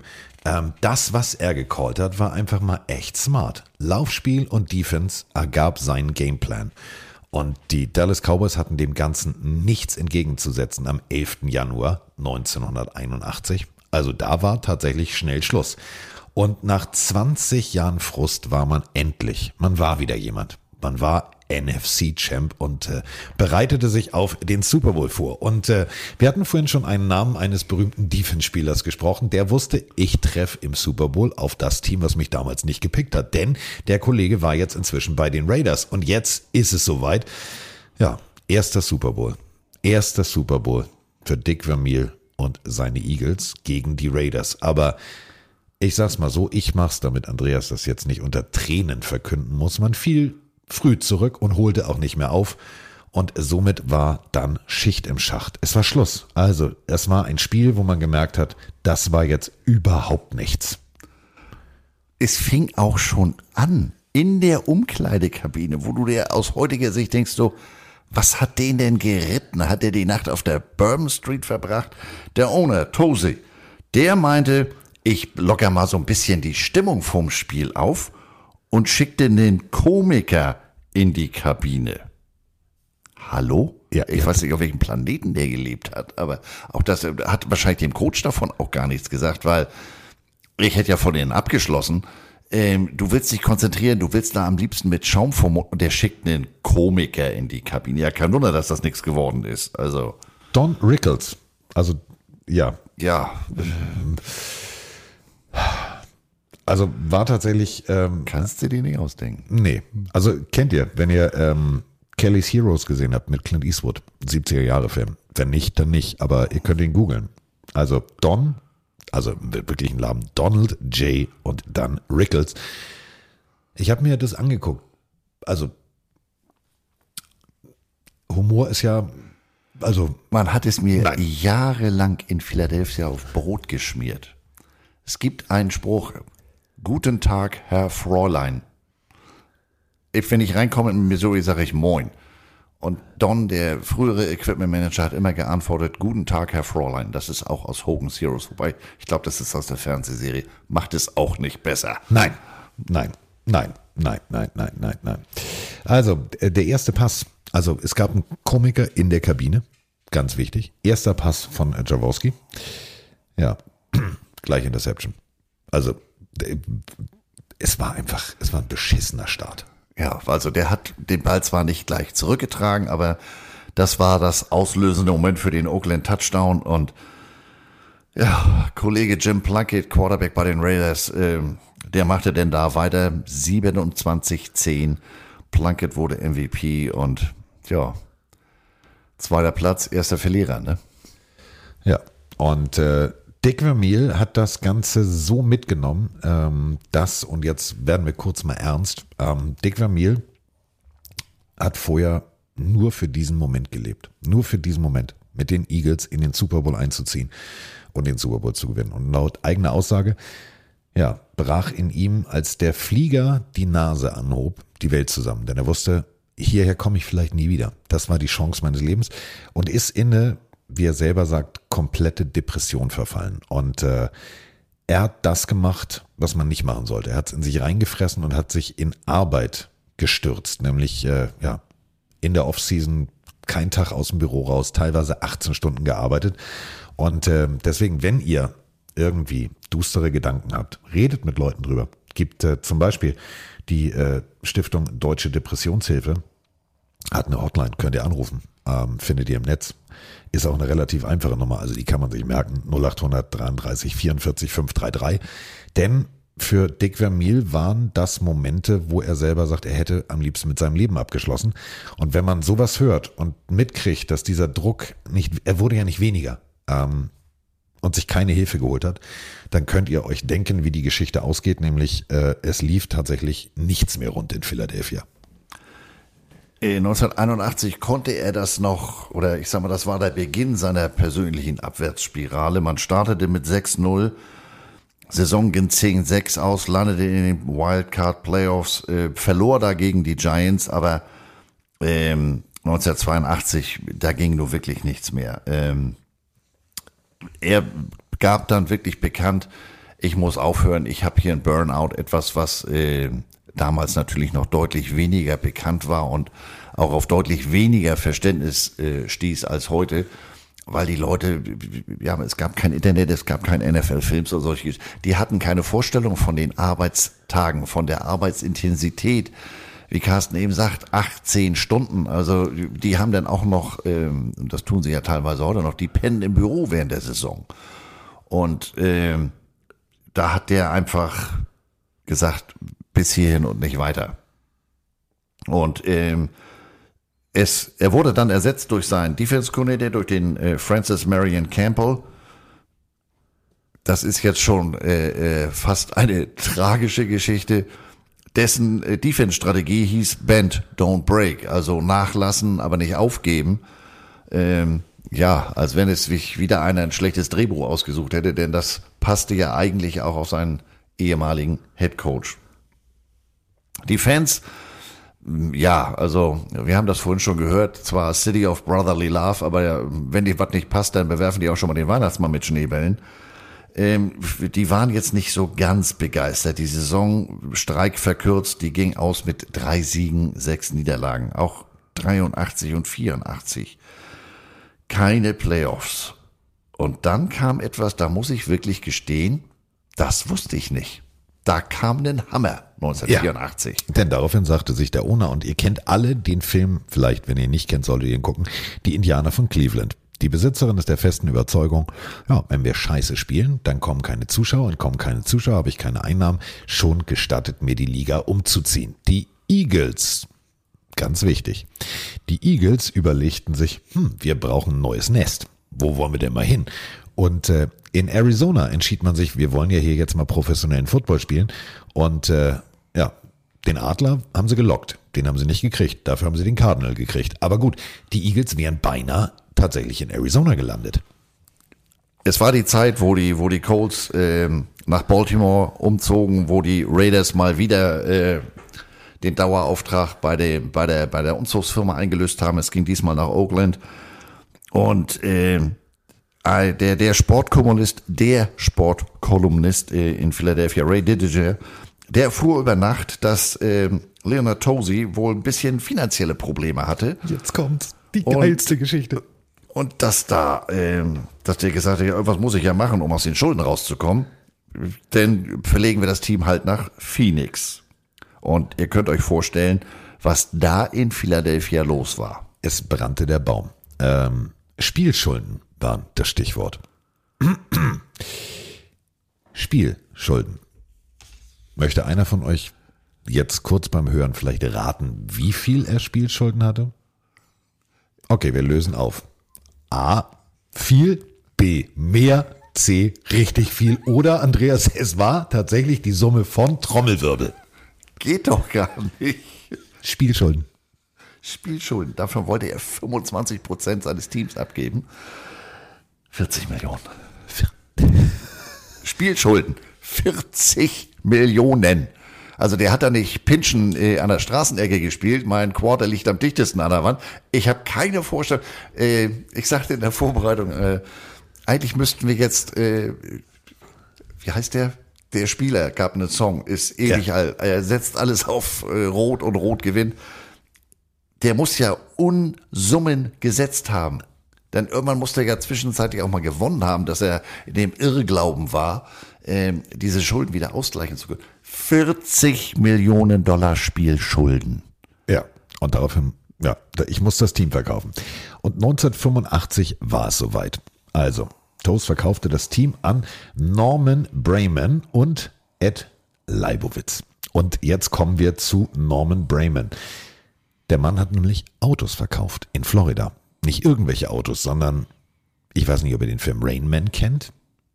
Das, was Tom Cruise gemacht hat. Ferraris und Lamborghinis zu importieren. Das war Norman Brayman. Und damit hat der sein Vermögen gemacht. Und dieses Vermögen steckte er nicht nur in Kunst, sondern auch in die Eagles. Den beiden gehörten jetzt plötzlich die Eagles. Ähm, er war Autohändler, um mal das nächste Klischee zu bedienen, in Florida unter anderem. Ähm, investierte 65 Millionen Dollar. Nach heutiger ähm, Währungslage sind das um und bei 164 Millionen Dollar. Dafür musst du aber schon den ein oder anderen Chevy verkaufen, würde Ja. ich sagen. Ja. Ähm, Und selbst so, ein, selbst so ein italienischer zorniger Zossen, also da ist jetzt die Gewinnmarge, wenn du den aus, äh, aus Modena holst, da bleibt auch nicht so viel übrig. Also der muss richtig Autos verkauft haben. Und äh, ja, dem gehörten jetzt die Eagles. So, jetzt soll's endlich, endlich besser werden. Es war nicht Arizona, es blieb in Philadelphia das Team, aber jetzt kommt Druck auf den Kessel und jetzt kommen wir zu der Phase, die meine persönliche Lieblings-Eagles-Phase ever, ever, ever ist. Und jetzt werde ich zum kleinen Fanboy. Jetzt muss mich Andreas immer bremsen. Denn 1985 entschied sich ein junger Mann, nicht in die NFL zu gehen. Sein Name Reggie White. Am College Tennessee Volunteers alles abgerissen und ähm, seine Freundin, seine Freundin, die später noch seine Frau war, ähm, die war noch am College. Und das war ausschlaggebend, dass Reggie White sagte, nee, NFL, die Teams sind mir alle zu weit weg. Ich gehe in die USFL zu den Memphis Showboats. Und äh, die Eagles waren aber smart. Und da muss man jetzt eine Lanze für den Autohändler brechen, denn der hat gesagt, warte mal, bei dieser Supplemental Draft, ja, die zahlen da viel, viel mehr Geld, aber wer viel Geld ausgibt, alte Autoverkäuferregel, bleibt kein Gewinn übrig. Vielleicht gibt's die Liga nicht mehr oder vielleicht will Reggie White irgendwann NFL spielen. Lass uns einfach mal in der Supplemental Draft die Rechte an Reggie White anmelden. Und so kam es dann auch. Zwei Jahre äh, dauerte der Spaß in der USFL und dann mussten die die Pforten schließen und äh, aus, aus der Zeit sind ja auch noch andere Leute gekommen wie Herschel Walker oder, oder Steve Young. Ähm, ja, und so landete der Kamerad ähm, in Philadelphia. Und er landete nicht bei irgendeinem Coach, sondern bei dem vielleicht geilsten Coach überhaupt, nämlich Buddy Ryan. Buddy Ryans Lieblingszitat, also mein Lieblingszitat von Buddy Ryan und wahrscheinlich auch Buddy Ryans eigenes Lieblingszitat war, Quarterbacks sind überbezahlte Dieven, die im ersten Drive schmerzhaft zu Boden gehen müssen, damit unser Gameplan funktioniert. Kann man mal so sagen als Coach. Und der war, nachdem er äh, als Defense-Koordinator mit den Bears eine großartige Defense etablierte, die sogenannte 4-6-Defense, ähm, die wirklich nur auf Krawall und Remi-Demi unterwegs war, ist er vom Defense-Koordinator aus Chicago zum Head Coach in Philadelphia befördert worden. Und es war völlig klar, dass wenn Buddy Ryan eine Sache spielen will, dann Defense. Die Fans nannten es Buddy Ball. Und Buddy Ball brauchte natürlich Leute. Und dann kam eben Reggie White mit sehr viel Vorschusslorbeeren, Andreas. Und man hat gesagt, ja, mal gucken, ob der das hinkriegt. Und die Veteranen waren nach drei Minuten in der ersten Trainingseinheit so geschockt, dass sie gedacht haben, scheiße, der Typ ist das Beste, was wir jemals gesehen haben. Gott sei Dank ist er in unserem Team. Buddy Ryan war natürlich, da traf wirklich, der, der, da fand der Topf seinen Deckel. Ähm, Buddy Ryan war, bevor er der Defense-Koordinator bei den Bears oder auch bei den Oilers war, der hat eine lange Coaching-Karriere bis dahin schon gehabt und immer auf der Defense-Seite. Der war Defense-Line-Coach ähm, bei den Jets noch zu, zu äh, früheren Zeiten, hat mit denen schon den Super Bowl 3 gewonnen, denn bei den Minnesota Vikings, vielleicht mal gehört, die hatten auch eine recht zornige Defense. Die hießen die Purple People Eaters, die lilanen Menschenfresser. Naja, dann äh, bei Chicago den Super Bowl gewonnen und jetzt hatte er diesen Rohdiamanten, der ja schon in der USFL ganz ordentlich abgelegt, abgeledert hatte, die, abgeliefert heißt das Wort. Ja. Und ähm, Buddy sagte, hier wird jetzt mal ein neuer Wind und zwar scharf von vorne. Der hatte eine knallharte Einstellung und dementsprechend wurde da auch eine ganz harte Verteidigung gespielt. Zu Reggie White kam ein junger Mann und da sind wir wieder bei, finde ich, also ich habe in der Vorbereitung wirklich Rotz und Wasser geheult. Also wirklich wie, äh, du warst damals im Kino, ich war damals im Kino, als Titanic im Kino lief. Da hast du ja immer, weißt du, die, die Damen neben den Männern immer weinen gehört. Und so habe ich geschluchzt, als ich mir äh, die Dokumentation über Reggie White und seinen kongenialen Partner, nämlich Jerome Brown, angeguckt habe. Die beiden kannten sich tatsächlich schon aus Schulzeittagen, sind zwar vier Jahre auseinander. Aber Reggie White mochte es am College zu helfen und das bedeutet, er war Graduate Assistant, rannte da also rum und kümmerte sich drum. Und äh, der äh, junge Jerome Brown, der wirklich nicht ganz unerfolgreich Football spielte in Florida, hatte ja ein Angebot äh, von der Tennessee University, sollte sich das also angucken und so traf er das erste Mal auf Reggie White. Die beiden mochten sich, die beiden wurden Freunde und dann passierte Folgendes. Phil Sims, die alte Quarterback-Nase von den Giants, vor der Draft kriegt einen Anruf von Bill Parcells, seinem Giants Head Coach. Der sagte, du, Reggie White ist schon eine Scheißnummer.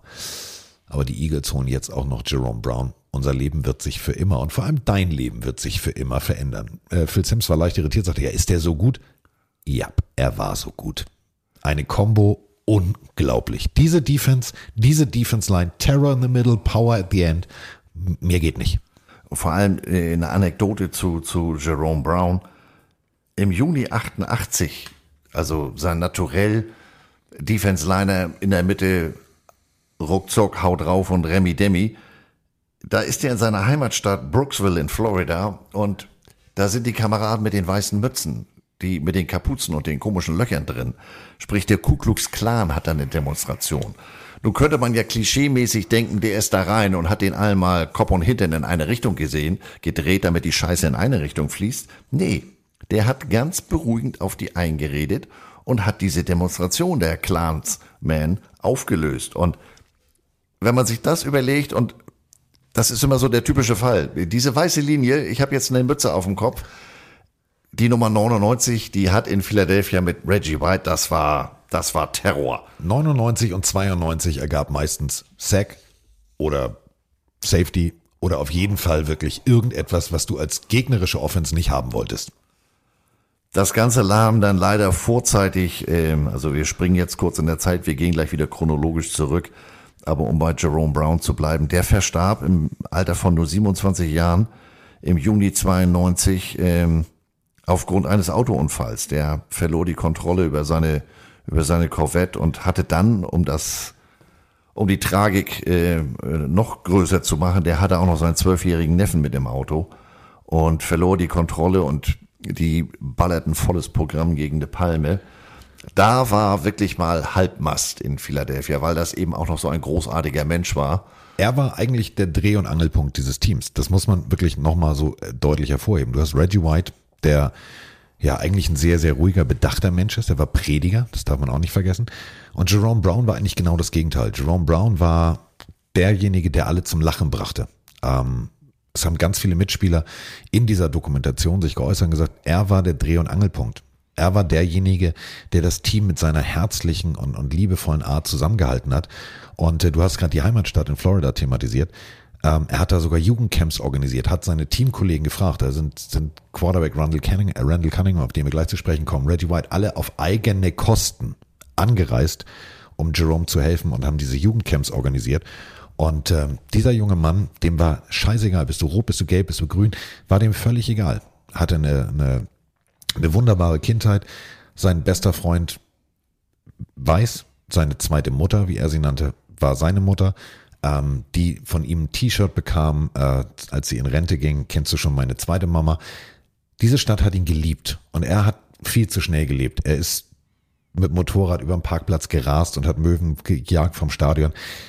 Es war irgendwie klar, haben viele gesagt, dass es so ein Ende nehmen würde. Ähm, aber er war tatsächlich der Dreh- und Angelpunkt dieser kompletten Eagles. Und Buddy Ryan, du hast es gerade gesagt, Andreas, war der härteste Hund, den es gab. Ähm, der junge Jerome Brown musste als Kind immer Krawatte tragen. Und er hat sich selber geschworen, sobald ich 18 bin, sobald ich 21 bin, werde ich nie wieder eine Krawatte tragen. Und äh, Buddy Ryan bestand darauf, dass die Spieler zu Auswärtsspielen in Anzug und Krawatte den Flieger betreten. Und äh, Jerome Brown hat Buddy Ryan gesagt, nee, meine ich, Kindheitstrauma geht nicht. Und äh, daraufhin gab es für einen Spieler eine Ausnahme, nämlich für Jerome Brown. Der musste laut Buddy Ryan auf dem Feld abliefern, dann musste auch keine Krawatte tragen. Also das war schon, es war eine geile Unit. Und wenn ihr Zeit habt, guckt euch wirklich mal äh, das Leben von Jerome Brown an, gibt's als Doku. Ist schon, ist schon hart. Denn ähm, Reggie White war Prediger. Und Reggie White erfuhr in einem vollen Veteran Stadium, wo er eine Predigt halten sollte, drei Minuten vorher, dass sein bester Freund Jerome Brown verstorben ist. Einer der vielleicht, boah, krieg ich immer noch PB in den Augen, einer der vielleicht ergreifendsten Momente in der Geschichte.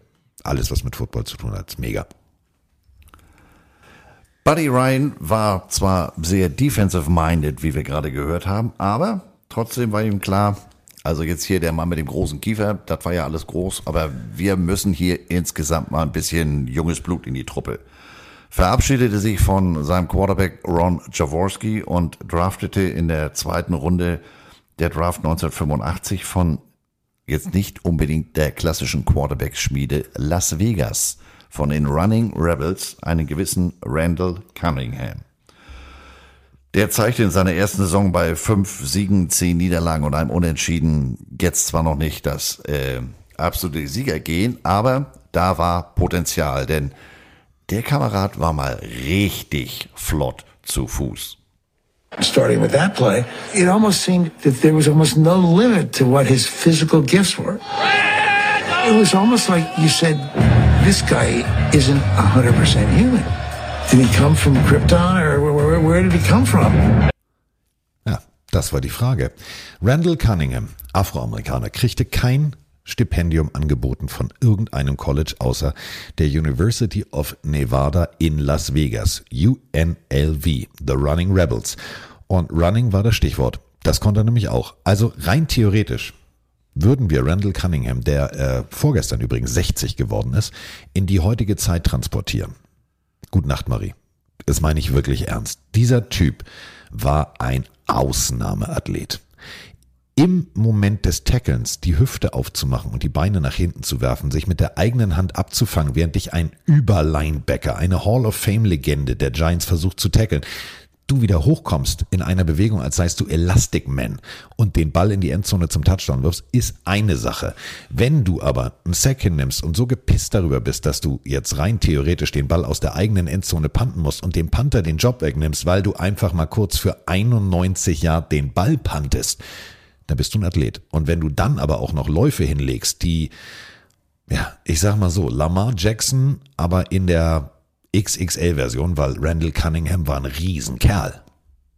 Und vor allem, ähm, da wurde auch noch, wir haben das ja immer in den letzten Specials schon thematisiert, da wurde auch noch ganz anders ausgeschenkt und eingesteckt. Ähm, diese Körperbeherrschung, diese Szene, die Carsten gerade beschrieben hat, äh, wenn ihr Randall Cunningham googelt, das ist immer eine der ersten Szenen, wie der da wirklich, äh, als wenn der ein Klappmesser macht, diese Körperbalance, dass der bei dieser Geschichte dann auch immer noch weiß, wo oben und hinten, wo vorne und hinten ist, dass der nicht in die eigene Endzone wirft. Also der war, der war sehr, sehr vielversprechend und hat ja dann auch über die Jahre sehr abgeliefert. Das war, das war wirklich ein Ausnahmeathlet. Und äh, bei den Eagles gab's äh, klar, es gab ein Offensiv-Playbook, aber Buddy Ryan war ja nun mal defensive-minded. Also hat sich Buddy Ryan hingesetzt und hat zu seinem jungen Quarterback Randall Cunningham gesagt, pass auf, offensiv haben wir ein, also wirklich haben wir jetzt einen Plan und dieser Plan sieht aus wie folgt. Du machst fünf oder sechs Big Plays, wie du die machst mit deinem Offensivkoordinator, ist mir scheißegal. Du machst sie einfach, den Rest regelt die Defense. Das war Buddy Ryans Vorgabe. Und Randall Cunningham hat gesagt, jupp, Coach, kriege ich hin. Und nach anfänglichen Schwierigkeiten war tatsächlich Randall, Randall Cunningham das Beste vom Besten vom Besten. Und ihr habt es gerade gehört. Es ist wirklich, es war so, dass es einfach nicht mehr, es war nicht tragbar. An Randall Cunningham musstest du komplett anders rangehen. Du musstest ihn anders coachen. Du musstest, ja, du musstest genau das hier machen. Hört mal genau hin. Uh, he's a he's a threat, and we had special calls when we saw it was him, and uh, you gotta you gotta treat him differently. He's always going to be a problem to anybody because he's excellent runner, and you got big linemen rushing, and they're not as quick and agile as he is. Cunningham gives him a little different dimension, of course, and he got him some impetus there and made a couple plays for him. You know, playing Dan Fouts is completely different from playing uh, Randall Cunningham or or somebody like that. Bill Belichick damals noch als äh, junger Koordinator sagte, man, das ist jetzt hier was anderes als so ein klassischer Pocket Passer. Und es war auch wirklich was anderes. Und es ging für die Eagles dann auch in die Playoffs, aber man verlor ausgerechnet gegen die Chicago Bears. Also die Bears, wo Buddy Ryan vorher Coach war. Ja, und das Ganze im sogenannten Fork Bowl. Könnt ihr euch sparen, das Highlight-Video, denn ihr seht nicht, es ist, es ist wie ein alter Edgar Wallace-Film. Du siehst nichts. Das ist auch alles nur ein Gerücht, dass die Eagles da 2012 verloren. Ja. Hat ja keiner gesehen. Nee, du hast wirklich nichts gesehen. Also Randall Cunningham, die Eagles spielten auch noch in Weiß, das muss man dazu sagen. Der hat wirklich selber, er sagt, ich habe nicht gesehen, wo ich hingeworfen habe. Also rein theoretisch, laut Playbook müsste da einer stehen, ich werf da mal hin. Das war tatsächlich eher suboptimal. Ja, okay, gut. Chicago Bears gewonnen. Hm. Hm. Ja. War jetzt okay, so. Nicht so erfolgreich. Das hat Buddy ein bisschen geärgert. Und jetzt kommen wir zu einem Jahr 1989. Das Schokoriegeljahr. Ja, das Bounty-Jahr. Es gab für Spiele tolle Namen. Es gab den sogenannten Body Bag Bowl, ja, gegen die Washington Redskins. Da wurden zwölf, nochmal, zwölf Washington Redskins Offenspieler gestützt vom Platz gebracht. Den, das Pickle Juice, das Gurkenwasserspiel. Ja. Und dann gab's den Schokoriegel Bowl. Bounty Bowl. Und äh, wenn ihr jetzt sagt, Moment mal, Bounty kenne ich doch von den Saints. Ja, das, was die Saints, na, sagen wir es mal so, wobei sich die Saints haben erwischen lassen, haben angeblich die Eagles auch gemacht. Und äh, sie haben angeblich, angeblich, das muss man ja so sagen, denn es gab eine Untersuchung der NFL und man hat festgestellt, dass das Ganze ja gar nicht so war. Also, hört mal genau hin. Es äh, gab angeblich ein Kopfgeld äh, von 200 Dollar für den Kicker. Machst du den Kicker kaputt, kriegst du 200 Dollar. Machst du den Quarterback, den jungen Troy Aikman, den Rookie Troy Aikman kaputt, kriegst du 500 Dollar. Und ähm, sagen wir es mal so, Fallstart, Schiedsrichter pfeift ab, drei Zwei Outside-Linebacker und ein Nose-Tackle machen sich auf den Weg Richtung Troy Aikman, der die Welt nicht versteht, weil es wird plötzlich grün vor ihm und als wenn drei Leute den Pfiff nicht gehört haben, schießen alle in Troy Aikman rein. Das war zu Beginn der Partie. Da war schon mal kurze Massenschlägerei in der Endzone und hinterm Goalpost und dann eröffnen wir die zweite Hälfte. Und jetzt hört mal genau hin, denn dann passiert das. Zendejas will kick it off. 10 nothing. Eagles lead. So long a fixture here now, plays on special teams, and Dejas is down. I think he got knocked out. He's going to the wrong sideline. He's groggy. Well, he was with the Eagles, you know. I know it, but he's either going over there because he doesn't know where he is, or he's going over there to argue with someone. I think he sees a galaxy or something. No, no, no, no. He's hurt. Yeah, he's down. Kicking team. We're going to take it on from the end of the run, 15 yards, and a first down the Eagles sent someone after Zendejas. That's probably what he was arguing about. That he wasn't going down, but I don't think that he knows what he's arguing about. I don't think so either. Not right now, at least. Ihr hört es, John Madden, Pat ja. Summerall. Pat Summerall, großartiges Kommentatoren-Duo ähm, die das Ganze ja erst noch so leicht, hm, naja, guck mal, der ist down und dann fällt ihnen auf, dass da in der Wiederholung immer zu sehen ist, dass abseits, abseits des ganzen Spielgeschehens ein Kicker komplett weggeschossen wurde. Der konnte sich wirklich mit dem linken Auge in die rechte Hosentasche gucken, steht wankend vor den Eagles. Er war vorher bei den Eagles. Das ist eben der Witz. Und deswegen denkt John Madden noch, ah, okay, der hat jetzt einen mitgekriegt, der ist ein bisschen verwirrt, der denkt, er spielt noch bei den Eagles, er will in die Teamzone. Nee, der wollte im angezählten Zustand den Eagles kurz mal erklären, Alter, das, was ihr hier gerade macht, ist echt nicht koscher. Und äh, ja, dann gab es Diskussionen, Diskussionen, Diskussionen und äh, damit war dieses Spiel durch. Und es gab wirklich Krawall und Remi Demi, denn ähm, es war nicht, war nicht koscher, oder? Also beim besten Willen nicht. Die waren sich, ähm, also die Coaches führten das dann weiter fort. Ähm, Jimmy Johnson war Coach und sagte, ich hätte ja meinem Gegenüber gerne mal die Meinung gegeicht, aber der ist nicht lange genug auf dem Feld gewesen, bewegte sein, wörtlich, großes, fettes Hinterteil in die Umkleidekabine. Uh, I mean, having bounties on uh, opposing players is not the way it's supposed to be done. Uh, we were told last night uh, by uh, by a coach, and, and it was confirmed uh, by two different players. There's a $200 bounty on Luis Zendejas, a $500 bounty on Troy Aikman. Uh, that takes away from the integrity of the game. And uh, oh, oh, I would have said something to Buddy, but he wouldn't stand on the field long enough. He put his big fat rear end into the dressing room. Das fand Buddy Ryan jetzt nicht nett. Er antwortete, also zum einen, warum sollten wir Sendejas rausnehmen? Warum sollten wir den Kicker rausnehmen? Der war so schlecht, damit hätten wir uns ja nur selber geschadet. Und bezogen auf die Hinterteilaussage, also er würde sich über Jimmys Aussage schon ärgern, denn er hätte extra Diät gelebt und ein paar Pfund runtergemacht und er war wirklich der Meinung, er würde gut aussehen. Das ist natürlich, also in keinster Weise auf das, auf die Vorwürfe eingegangen, sondern macht sich über sein Gegenüber auch noch lustig. Ihr könnt euch vorstellen, ich mache den Grill mal mit dem Benzinkanister an. Geht immer. Also bei Buddy Ryan ging das immer. Das meine ich jetzt wirklich ernst. Buddy Ryan war immer, ja, ich sag mal so, verbal in der Lage, seinen Gegner zu provozieren. Einziges Problem war an der Geschichte, es war das Hinspiel. Denn die im Umbruch sich befindlichen Dallas Cowboys, die einen neuen Headcoach hatten, einen neuen Quarterback und unter anderem eben ihren Running Back verloren hatten, Herschel Walker, ja, die spielten erfolgreich nicht wirklich. So, also man stand wirklich am Ende der Saison 1-15, aber darum geht es nicht. Sie wollten natürlich ihr Team neu aufbauen. Dazu gehört auch Moral. Und das, was Buddy Ryan da einfach auch mal in der Pressekonferenz abgezogen hat, nahm natürlich der ollen Föhnwelle, also der Mann hat wirklich die härteste Frisur, die ich jemals gesehen habe, die bewegt sich auch nicht. Und äh, ich durfte ihn in Philadelphia, als er mit äh, Terry Bradshaw und Rob Gronkowski sich mit mir unterhalten hat, von ganz nah, wirklich von ganz nah sehen. Und ich weiß nicht, kennst du noch dieses goldene Haarspray, was ältere Damen immer benutzt haben, dieses El Net oder wie das hieß? Also da ist, würde ich mal sagen, mindestens eine Dose ja, drin. Das roch so, wie meine Oma Edith früher gerochen hat. Und der ist jetzt auch nicht so groß. Also das war genau beim Foto, was wir gemeinsam gemacht haben, Nase an seiner Haarkante. Da bewegt sich nicht ein Haar. Und diese Frisur hatte er da schon. Aber ganz ehrlich, also Buddy Ryan zog einem jungen Headcoach mal kurz die Hosen aus.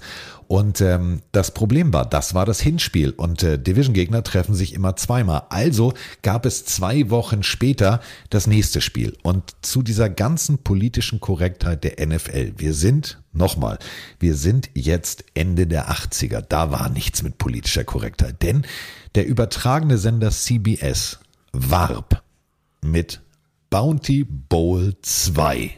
Das war ihre Werbung für diese Übertragung. Ich meine, gut, das war ja nur konsequent. Ein Bounty sind ja auch immer zwei Stücke, insofern Bounty Bowl 2. Der Commissioner Paul Tagliabue, der war vor Ort, so nach dem Motto, das muss ich mir jetzt mal aus der Nähe angucken. Und CBS, die waren auch mit Benzinkanister unterwegs. Die eröffneten das Spiel mit einer Grafik. Das waren so die guten alten wie aus der Westernzeit, aus der Kopfgeldjägerzeit. Da waren Steckbriefe. Ja, Steckbriefe. Ähm, Im Stadion ähm, war eine Atmosphäre. Es war in Philadelphia, ganz wichtig. Und ihr wisst schon, da werden auch Weihnachtsmänner mit Schneemännern beworfen. Kommentatoren, die Eisbälle abbekommen, ist schon mal Schritt eins. Schritt zwei ist, die Eisbälle auf die Cowboys waren jetzt auch nicht unbedingt das, was sich, äh, ja, ich sag mal so, der Gast aus Dallas vorgestellt hat. Und sportlich war es jetzt nicht unbedingt ein geiles Spiel, aber da war richtig Feuer drin. Die bewaffnen, die hatten so diverse Ziele. Auch das, was so, ich sag mal, in Wurfreichweite war. Dann musste auch mal einer der Schiedsrichter, El Jury, der Name alleine, Schiedsrichter und der Jury, der Backjudge, äh, der Panther, Mike Saxon, Jimmy Johnson natürlich. Mal sehen, ob wir die Föhnwelle durchbrechen können. Aber warum jetzt die TV-Kommentatoren Vern Lundquist und Terry Bradshaw Ähm, Lundqvist behauptete in der Sendung, also er hätte durch, er hätte vorher gerade mal eine, eine, eine Wurzelbehandlung beim Zahnarzt hinter sich gebracht. Das sei angenehmer als die Übertragung hier aus Philadelphia.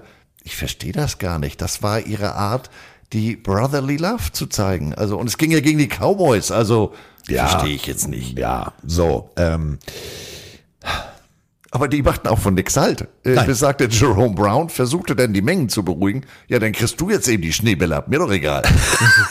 Also, ihr müsst euch das so vorstellen, es steht Jerome Brown hinter der Teamzone und macht so diese mit beiden Armen breit ausgefeilte, die Geste nach dem Motto, hör doch auf, hör doch auf, hör doch auf. Und das Endresultat war, dass in seinem Gesicht Schneebälle zerschellten. Äh, daraufhin hat sich Jerome Brown überlegt, weißt du was, ich mag die Dallas Cowboys auch nicht und machte plötzlich die Geste, sie sollen weitermachen. Also, ihr merkt schon, da war wirklich viel, viel Rivalität drin. Ähm, und ja, es ging weiter, es ging weiter und es ging weiter und ähm, man muss wirklich eine Sache sagen, dann machten äh, die Eagles einen eklatanten Fehler. Wir haben schon über Buddy Ryan gesprochen, wir sprachen über Buddy Ryans ja, Herz auf der Zunge, Blue-Collar-Mentalität. Das waren Pferdefarmer aus Kentucky. Das war jetzt nicht unbedingt, ja, ein ein Mensch, der, ich sag mal so, ja,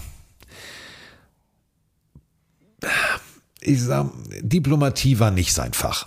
Also hat er nicht, wollte er nicht, konnte er nicht. So. Und äh, jetzt entschied sich also, Achtung, ich muss den Zettel dafür hochnehmen. The Guy in France, so nannte nämlich Buddy Ryan den Besitzer, aufgrund seiner äh, stetigen Reisen nach Frankreich, in sein Haus, zu seiner Kunst und zu seiner Weinsammlung. Der Mann solle sich doch einfach mal aus den Entscheidungen im Football raushalten. Und das fand The Man in France gar nicht witzig und entschied sich, nö, nö, nö, nö, nö. Also, das ist jetzt mein Laden hier. Ähm, und daraufhin musste der Pferdefarmer aus Kentucky gehen. Buddy Ryan wurde entlassen. Es gibt ja so einen Spruch. Players play, owners own, coaches coach. Also genauso wie man das als Coach nicht witzig findet, wenn einem der Owner ins Playbook reinredet, fand der Owner das in diesem Fall weniger spektakulär, ähm, dass dem erklärt wurde, wie er sein Team zu führen hätte. Sprich, ich habe es vorhin schon mal gesagt, derjenige, der die Musik bezahlt, äh, bestimmt, was gesungen wird. Ja, kann man mal so machen, aber ja. Ja, und äh, jetzt macht der Owner den nächsten Fehler. Der Offensivkoordinator, Rich Kotite, der vorher schon sehr offen darüber gesprochen hat, dass äh, er diese Härte der Defense nicht unbedingt gut findet und und und, wurde Head Coach. Endresultat war erster Tag im Trainingslager Jerome Brown. Der Jerome Brown wollte also gerne mal seinem Head Coach den Kopf verbiegen. Drei oder vier O-Liner mussten ihn also festhalten, das zur Stärke von Jerome Brown. Und ähm, die Stimmung war nicht unbedingt die beste. Randall Cunningham, immer noch Quarterback, geht direkt im ersten Spiel zu Boden. Und der Kommentator des US-Fernsehens sagte, there goes the season. Und damit hatte er recht. Das war eine Knieverletzung, von der er das ganze Jahr nicht wieder zurückkam. Ich sag mal, der Backup, ähm, ja, Jim McMahon, der kam aus Chicago, auch ein sehr bunter Vogel. Ähm, der lieferte solide ab. Die Defense war immer noch volles Programm dabei, aber es reichte eben nicht für die Playoffs. Das war, das war natürlich nicht das, was man wollte. Ähm, 1992 kam dann, wie eben schon gesagt, äh, Jerome Brown bei dem Autounfall ums Leben. Und die Saison 92 stand unter dem Motto Bring it home for Jerome. Also wir spielen jetzt hier für Jerome. Und das war dann auch der Motor. Das Ganze endete in einer äh, elf Siege, fünf Niederlagen Saison. Man wurde Zweiter NFC East. Traf in den Wildcards auf die Saints und in der Divisional-Runde wieder auf die Cowboys. Diesmal leider mit unschönem Ende für die Eagles. Ja, letzte, also die Saison zuvor noch 11 Sacks gegen Troy Aikman. Ja, so entschied sich Troy Aikman. Warte mal, ich, ich leg jetzt mal, ich leg jetzt mal direkt los und äh, ja, es war Schluss gegen die Cowboys. Und dann war auch Schluss für, ja, den größten, den vielleicht besten, den Eagle, der als Eagle auch in die Hall of Fame einzog. Die Rede ist von Reggie White. Denn zum Ende der Saison, also am, äh, genauer gesagt in der ganzen Offseason, Juni, 25. Juni, Reggie White und viele, viele andere der Spielergewerkschaft klagten auf ein Recht, selber entscheiden zu können, wohin man geht nach einer gewissen Vertragslaufzeit. Und ihr ahnt schon, wenn ihr das jetzt genau gehört habt, was ich gesagt habe, es ist so ein bisschen, warte mal, das ist doch die Free Agency. Richtig, denn genau da wurde die Free Agency geboren. Und ähm, das hatten Carsten und ich letzte Woche im, im, im Waschsalon, im Wash Like a Champion äh, Podcast zum Thema. Da haben wir über die, die Geschichte, den Weg zu dieser Free Agency gesprochen. Denn Reggie White war nicht nur auf dem, auf dem Platz jemand, der Geschichte geschrieben hat, sondern er ist damit auch der erste Free Agent nach heutiger Bauart gewesen. Ja, und äh, der verließ dann die Eagles. Ähm, Und er wollte unbedingt ein Eagle bleiben, das darf ja, man nicht vergessen. Also der hätte auch einen Paycut hingenommen, aber Und seine äh, Frau, also seine Witwe, sitzt in einem Interview und erzählt, ich glaube, es ist zwei oder drei Jahre her. Ja, wir hatten keinen Anruf, wir hatten kein Fax, wir hatten kein Einschreiben, wir hatten nichts von Mr. Norman Brayman gehört. Der bis heute behauptet, er hätte ihm ein Angebot gemacht, aber die Witwe, alles, das Umfeld, Teamkollegen sagen, nein, Norman Brayman wollte diese Regel der Free Agency, Leute zu bezahlen, weil plötzlich war Geld ein Faktor, die wollte er nicht mitgehen. Und äh, es gab Demonstrationen, das muss man sich vorstellen, in Philadelphia, Keep Reggie. Und er hört nicht auf. Also, das ist so wie heute Twitter. Wenn es irgendwelche Umfragen gibt oder du erkennst, dass vielleicht Personalentscheidungen nicht gut sind, dann solltest du reagieren. Denn die Fans sind diejenigen, die rein theoretisch dir die Stadien voll machen. Und hier hast du jetzt genau die Situation. Die Fans wollten Reggie und Reggie wollte die Philadelphia Eagles. Nur der Owner sagte, nö, ich wollte aber das Geld nicht auszahlen. Und deswegen wechselte äh, Reggie das Grün und ging zu den Packers. Und da war mal vorbei mit Brotherly Love in Philadelphia. Also äh, die Fans, die haben gesagt, Alter, geh doch, wo du wohnst. Die wollten den Bremen am liebsten aus der Stadt schmeißen. Und auch äh, innerhalb seiner eigenen Organisation im Front Office äh, war der inzwischen, der polarisierte einfach nur noch. Also das passte alles vorne und hinten nicht mehr. Und äh, dann half es natürlich auch nicht, äh, dass die Saison 93, ja, wie sagt, das, sagt der Amerikaner mal so schön, da hat man die Schwester geküsst, ein Unentschieden, sprich acht Siege, acht Niederlagen, keine Playoffs. Ja, ähm, Putting Fire, nee, wie heißt, wie heißt der Song von Bowie? Irgendwas mit Feuer und, und Benzin, ihr wisst, was ich meine. Da war Druck auf dem Kessel. Meinst du Billy Joel? Nein, David Buddy, Putting Out Fire with Gasoline. Carsten hat schon wieder, Nee. er ist ja hier der Technikmeister. Ich bin ja immer selber so ein bisschen, Nee, sitze hier immer auf der Stuhlkante, was als nächstes kommt. Nein, ich bin, ich bin nur David Bowie meinst du, oder? David Bowie, Putting Out Fire with Gasoline. Diggi, du gehst mir richtig auf den Gang. Also jetzt muss ich hier mittendrin googeln. Oh, warte mal. Freunde, also äh, David, jetzt, also weil ihr macht doch genau dasselbe gerade, erzählt mir noch nichts. Ihr hört uns doch gerade zu und jetzt tippt ihr doch gerade parallel bei Google ein. David, Wovon reden die alten Männer da? David Bowie Fire. Scheiße gibt's wirklich, Freunde. Ach du Scheiße. Ja, Dorian Gray und ich, wir sind so. Jetzt bin ich irritiert. Putting out the fire.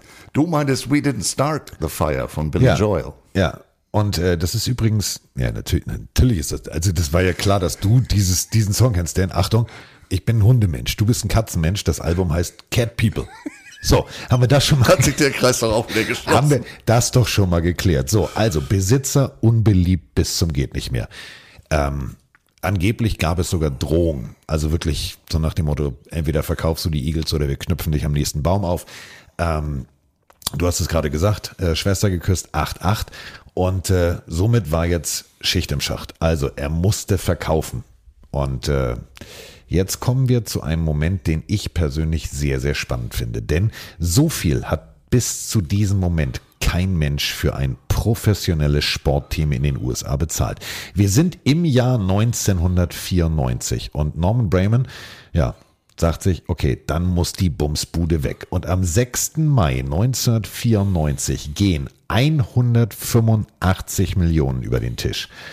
Ja, das ist schon mal richtig viel Geld. Wenn wir mal überlegen, dass die Eagles heute 3,4 Milliarden wert sind, ist das einfach mal Besser als Apple-Aktien auf jeden Fall. Und äh, derjenige, der diesen äh, Move gemacht hat, war damals der vielleicht reichste Schnurrbart der USA. Jeffrey Lurie. Kennt ihr inzwischen. Das ist dieser Grauhaarige, der ja, neuer, also kennt ihr von den RAN übertragen, wurde immer wieder auch bei, beim Game Pass eingeblendet. Die Bilder von damals, ich glaube, die möchte er löschen.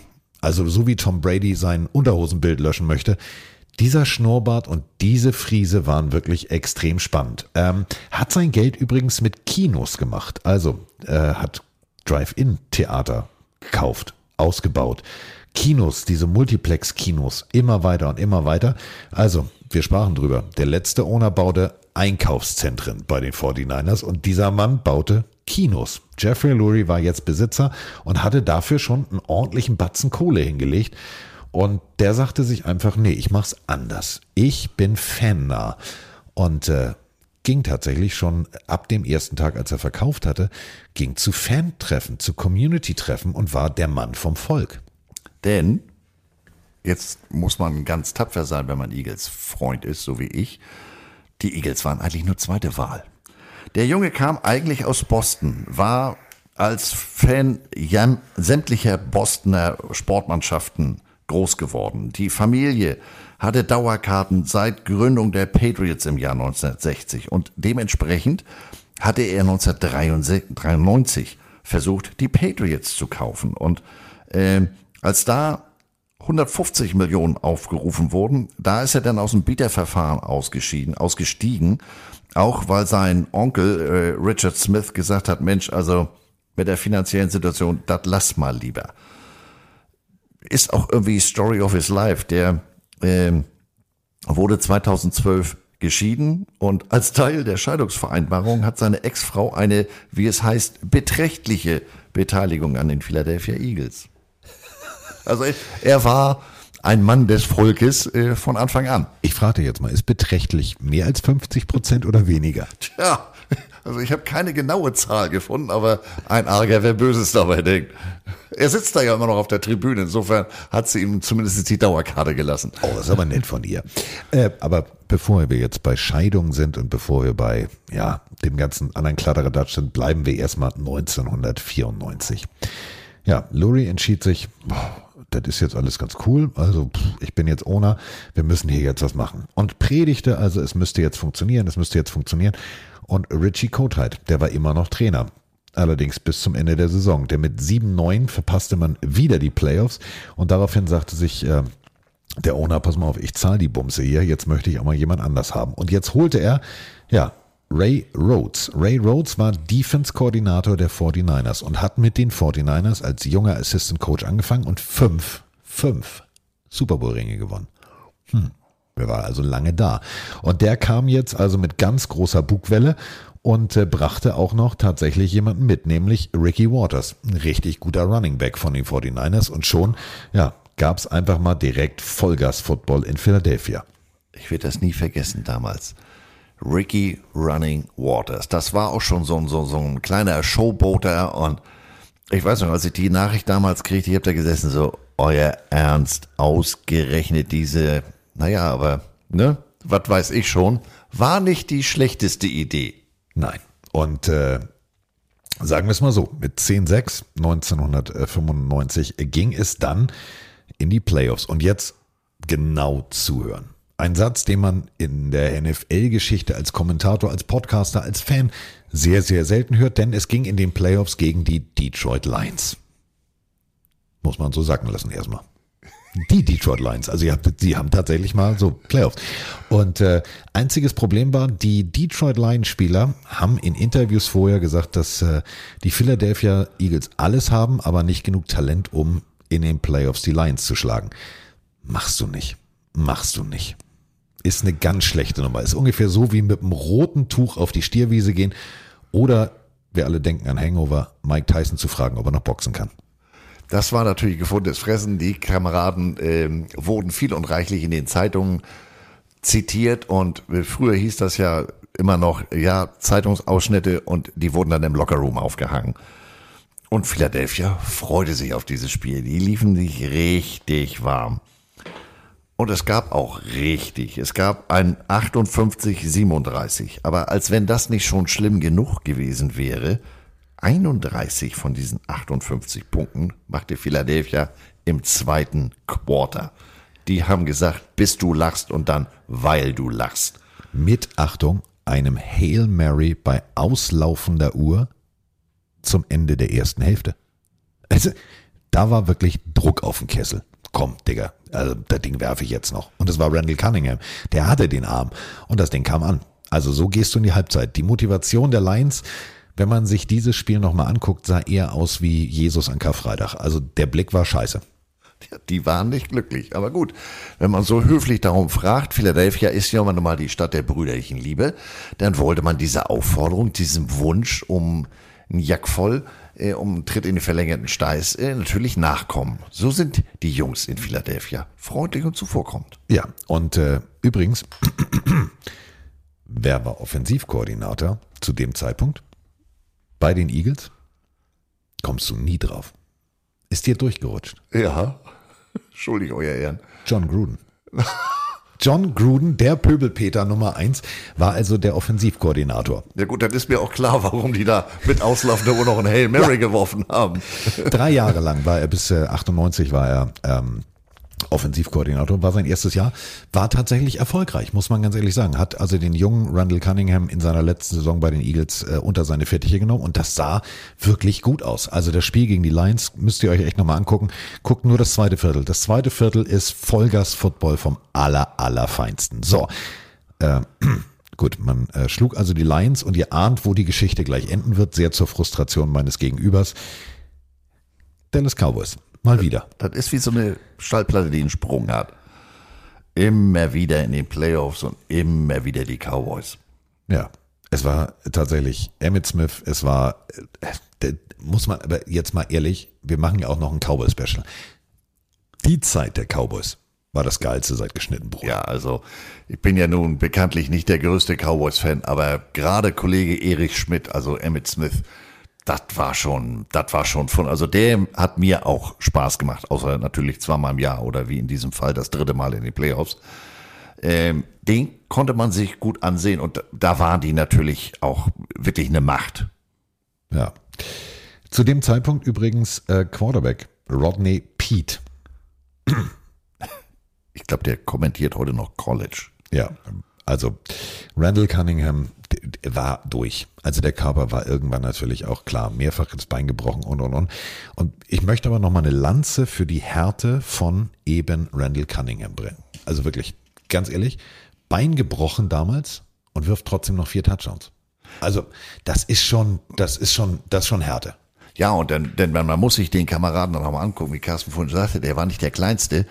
Ähm, der hat echt Storchenbeine im Verhältnis. Also von so einer Verletzung dann wieder zurückzukommen, beziehungsweise damit weiterzuspielen. Ja, also die Eagles wollten ihn dann zu den, zu den Cardinals verticken. Ähm, die wollten nicht und Randall ging dann und äh, landete 97 bei den Vikings. Ja. Und Aber, der, die, die, Eagles hatten Rodney Pete. Genau, das sollte Sechs jetzt der sein. Ja, ja, ja, ja. Ja. 96. Wurzbund. Ja, 96. Jetzt kommen wir zu dem Moment, wo äh, mein Gegenüber wahrscheinlich ohne Hände den Tisch hochheben kann. Denn jetzt äh, da kommen wir genau zu seinem Thema. Jetzt wird also einmal die komplette Equipment-Abteilung wird hier das, äh, das Sagen haben. Man entschied sich gegen Kelly Green, so hieß das klassische Grün, das klassische ähm, Outfit der Eagles. Man entschied sich für ein neues Outfit. Und wenn wir mal überlegen, 1996, das ist jetzt auch schon ein bisschen her. Also das war das Jahr, wo Tupac in Las Vegas erschossen wurde, wo die Telekom an die Börse ging. Weißt du noch, diese komischen äh, Spots mit Manfred Krug? ja, auf Achse. Dein Frisurenbruder übrigens. Ähm, Der hatte sogar noch mehr Haare ja, als ich. Scharf Dolly, äh, erstes geklontes Lebewesen. Und jetzt kommt's. Der Tag, an dem du richtig traurig warst. Der 13.02.1996.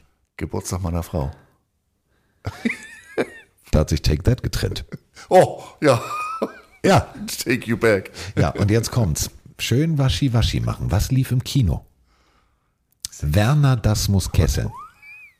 Ja. Die olle Zibbe. Ja.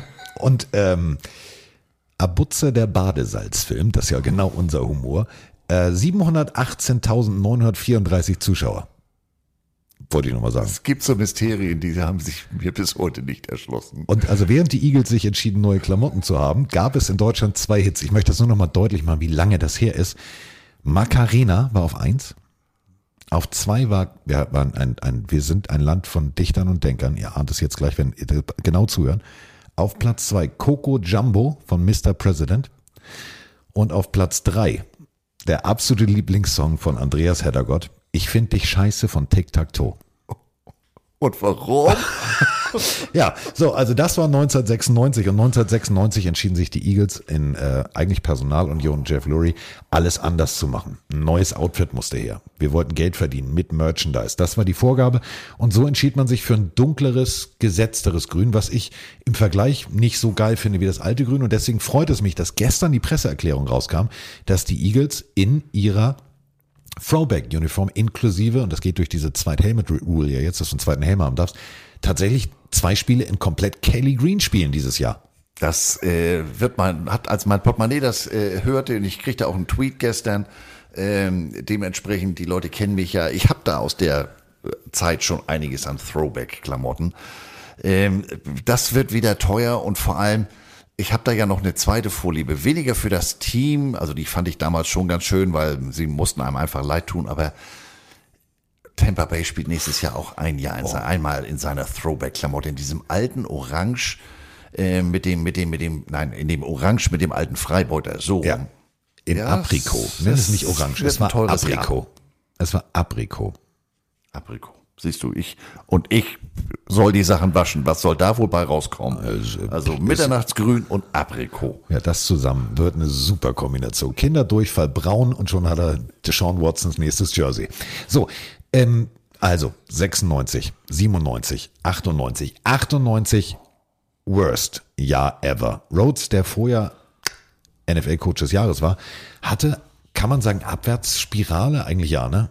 Ja, also 97 war schon, war schon bescheiden. Sechs Siege, neun Niederlagen, ein Unentschieden. 98, drei Siege, 13 Niederlagen. Der schlechteste, äh, die schlechteste Bilanz seit 1972. In zahlreichen Offensivstatistiken letzter. Selbst die Zuschauer blieben aus. Ähm, und im Lockerroom war Captain Chaos, äh, regierte ähm, der Coaching-Staff, die Spieler haben gesagt, lass uns das mal alleine machen, sabbel kein dumm Tüch, das läuft ja hier sowieso alles nicht so. Ähm, Teammoral entsprechend im Keller, die Fans fingen an zu revoltieren, also da blieb nur noch eins, Rhodes musste gehen. So, und jetzt kommt er. Der Mann, der ähm, bei den Green Bay Packers von Mike Holmgren gelernt hatte. Und da unter anderem als äh, junger Coach sich um einen Quarterback kümmern sollte, nämlich Brad Favre. Und äh, der Mann heißt Andy Reid. Damals schon eine ziemlich gestandene Persönlichkeit, zumindest körperlich. Und der hat alles aufgesogen. Inklusive, und das ist meine persönliche Lieblingsgeschichte, immer wenn Mike Holmgren irgendwelche ja, Zettel vollgescribbelt hatte mit Plays und so weiter und so fort, und die im Trainingscamp nicht funktioniert hatten oder in den Trainingseinheiten, dann hat er die in der Mitte immer durchgerissen und in ein und denselben Mülleimer geschmissen. Und daraufhin hat sich Andy Reid gesagt, ich bin der EE-Assistent, ich bringe mal den Müll raus. Der hat mühsam diese Dinger wieder zusammengeklebt und hat alles analysiert, alles aufgesogen und hat so tatsächlich, ja, viel, viel, viel laut eigener Aussage gelernt, auch abseits dessen, was die Packers gespielt haben, hat Brad Favre zu dem Quarterback gemacht, der Brad Favre war und schon klingelte sein Telefon. Wollen Sie Head Coach bei den Eagles werden? Und äh, seine Aussage, seine erste Aussage zu Mr. Lurie war folgende. Ich habe einen alten Ford Model T gerade restauriert. Den muss man hart fahren, damit er überhaupt fährt. Und genau so coach ich auch. Und daraufhin hat sich Lurie gesagt, gute Aussage, so können wir arbeiten. Hier hast du einen Vertrag, unterschreib mal, setz da mal deinen Andy Reid drunter und schon hast du das Lenkrad in der Hand. Und so kam Andy Reid nach Philadelphia und vielleicht nach Buddy Ryan die zweitbeste Coacheswahl, denn Andy Reid ist Philadelphia. Die Denke, die Mentalität ist es alles. Das ist Philadelphia. Ja, also der, äh, gerade jetzt aus der, aus, aus der Rückblickperspektive weiß man ja, was der alles erreicht hat. Ähm, und, und wie Carsten gerade sagt, der hatte seinen Kurs, der hatte seine Idee. Ähm, der hat dann teilweise alte Leute, in Anführungsstrichen, alte Veteranen wie Ricky Waters oder Irving Fryer, hat er gesagt, schönen Tag noch. Der hatte auch ähm, in Sachen Draft ganz feste Vorstellungen. Der draftete einen Quarterback von Syracuse. Ich glaube, das ist so ziemlich die letzte Draft, die ich live gesehen habe, will ich nie vergessen. Die drafteten diesen Quarterback Donovan McNabb. Und der, der Bürgermeister von Philadelphia. Also ohne Scheiß, der Bürgermeister. Ed Randell, so hieß der nette Mann. Alles falsch gemacht, was du falsch machen kannst. Also Ed Randell war der festen Überzeugung, er müsste sich jetzt in die Teamplanung von Lurie und von Mr. Reed einmischen und behauptete jetzt also, dass sie den über Back in der Draft, dass sie unbedingt diesen Spieler wollen und schaukelte wirklich die komplette Stadt so hoch und hat in dem Interview aus Versehen, in Anführungsstrichen, die Büronummer der Eagles, eine Durchwahl verraten. Ihr ahnt, was da passiert ist. Was das ein Kuppel. Zusammengebrochen, das System. Und die Fans bei der Draft wollten halt unbedingt, unbedingt diesen einen Spieler. Gott sei Dank haben sie nicht gekriegt. Muss man halt auch ganz deutlich so sagen. Denn ähm, das, was sie gekriegt haben, war Donovan McNabb. Eigentlich eine, ich sag mal so, Randall Cunningham in etwas anders. Es war tatsächlich ein laufstarker, wurfstarker Quarterback, der ein Play auch in die eigene Hand nehmen konnte. War dabei allerdings etwas stabiler gebaut und ähm, der Spieler, von dem wir sprachen, das war der Running Back von Texas, Ricky Williams. Wir sprachen da neulich im Saints Special schon mal drüber. Ich werde das nie vergessen. Aufgrund dieser durchgesteckten Telefonnummer etc. Die Fans, die hätten da, die bei der Draft anwesend waren, ich habe gedacht, die nehmen da die, die, die Bude auseinander vor Begeisterung, negativer Begeisterung. Es war wirklich, es war absolut abstrus. Ähm, der junge Mann wird gepickt. Der Moment seines Lebens. Erzählt noch, ich habe noch nie so eine große Kameralinse gesehen. Die Kamera wirklich in seinem Gesicht. Er sitzt da. Und eigentlich hätten die Eagles an eins picken dürfen. Aber es gab einen sogenannten Reboot der Cleveland Browns. Also die wurden ja wieder ins Leben gerufen. Dementsprechend hatte man den Pick Nummer zwei. So, jetzt war man so ran. Und man entschied sich für eben Donovan McNabb. Donovan McNabb betritt die Bühne, freut sich, die Chance seines Lebens und er wird von den Eagles-Fans so massiv ausgebuht, die im Madison Square Garden waren. Fand ich, äh, war für mich, war, war drüber. War ja, das, äh, das war dann wieder so die Geschichte, wo mit, mit Gegenständen, mit Eisbällen, mit Schneebällen geworfen wird. Wie Carsten sagte, es ist für dich, als du kommst aus dem College, Syracuse ist jetzt nur auch nicht, die spielen immer noch diese neuen Traglufthalle. Ähm, du bist an zwei gedraftet und bester Tag in deinem Leben bis dahin und du kommst auf die Bühne und wirst gnadenlos ausgebucht. Da denkst du auch so, na super, das wird ja eine tolle Zeit. Und äh, ja, 99 war dann auch eher mal Wiederaufbau. Die hatten nur fünf Siege. Ähm, bis dahin waren die Eagles Heimspiele eigentlich immer ausverkauft. Aber jetzt hatte man, dass das zweimal nicht ausverkauft war. Und das hat einen ganz, ganz wichtigen Aspekt auf die komplette Community. Denn sind Spiele nicht ausverkauft, gibt's die nicht im lokalen TV-Markt. Denn du musst ja irgendeinen Anreiz haben, dass du ins Stadion gehst. Und erst dann, wenn das Stadion voll ist, dann wird gesagt, alles klar, das dürft ihr auch im Local TV präsentieren. Gab es nicht. Somit fanden die Spiele nicht nur vor halbem Haus vor, sondern auch äh, zu Hause konnten die Leute die Spiele nicht gucken. Also du hast in Philadelphia gewohnt, du konntest Tampa Bay gucken, du konntest Chicago gucken, du konntest alles gucken, aber keine Eagles-Spiele. Und um das zu vermeiden, haben sich äh, diverse lokale Unternehmer zusammengetan und haben äh, dafür gesorgt, dass die sechs weiteren Heimspiele ausverkauft waren und ähm, man so dann auch im Fernsehen seine Eagles vergucken, vergucken, angucken konnte. Und auch das ist ja wieder ein Zeichen dafür, dass diese Stadt seine Eagles so liebt und deswegen war man da äh, paar Jahre vorher natürlich in großer Hektik, als es hieß, wir gehen nach Arizona. Und jetzt kommen wir zu folgendem Moment. Wir springen einfach mal ein paar Wochen und irgendwann entschied sich Andy Reid, und ich werde es nie vergessen in der Recherche, ich habe das geliebt, wie Andy Reid vor diesen, diesen Whiteboard steht. Und auf den Whiteboards mit roter, wirklich schöner Schrift aufgeschrieben diverse Plays. Und äh, alles klar, wir starten nächste Woche Donovan McNabb. Und er nimmt diesen Schwamm und nimmt gefühlt 50 Prozent aller Plays weg und sagt, wir fokussieren uns auf das, was der Junge kann. Und das ist genau das. Und das spielen wir. Und da muss ich sagen, es war so smart von ihm, nicht zu sagen, du musst das spielen, was wir wollen, sondern wir spielen das, was du kannst. Ja, das ist ja ein, ein, ein Fehler, den viele machen, was man, äh, ich sag mal, im Amateurfootball hierzulande immer wieder sieht. Äh, ich habe jetzt eine Idee, das ist mein Spielsystem und das spielen wir jetzt. Ja, du musst ja für das Spielsystem auch immer das Personal haben. Also wenn du jetzt einen Running Quarterback hast, dann solltest du vielleicht nicht unbedingt nur auf Passspiel werfen, äh, setzen und umgekehrt. Und hier hat er gesagt, pass mal auf, äh, an diesem Punkt in deiner Karriere, das sind die Plays, die wirst du mit Sicherheit gut umsetzen können. Alles andere sehen wir morgen, aber heute muss das erstmal reichen. Kein Zwölf-Gänge-Menü. Wir machen erstmal mit Hauptspeise und Nachspeise fangen wir an und guten Appetit. Und wir müssen eine Sache nochmal deutlich so sagen. Wir haben gehört, es werden Schneebälle auf, also Weihnachtsmänner geworfen. Es werden Kinder ausgebuht, die mit Hunden irgendwelche Frisbee-Tricks äh, vorführen und der Hund den Frisbee nicht fängt. Und Philadelphia ist schon speziell. Schön, dass du es so sagst. Woche 5. Ich sag's mal so. Cowboys und Giants, nicht unbedingt die Lieblingsgegner der Eagles. Und äh, Michael Irvin, den ihr ja alle als Kommentator kennt, der sehr lautstark seine Meinung auch gerne kundtut, der Top-Receiver der Dallas Cowboys entschied sich, ja, das wird jetzt eigentlich meine letzte Saison hier. So, ich, äh, also ich spiele die Saison noch und dann höre ich auf. Nee, der hörte in diesem Spiel auf. Der hat so ein vors Fressbrett gekriegt und zwar äh, von Tim Haug.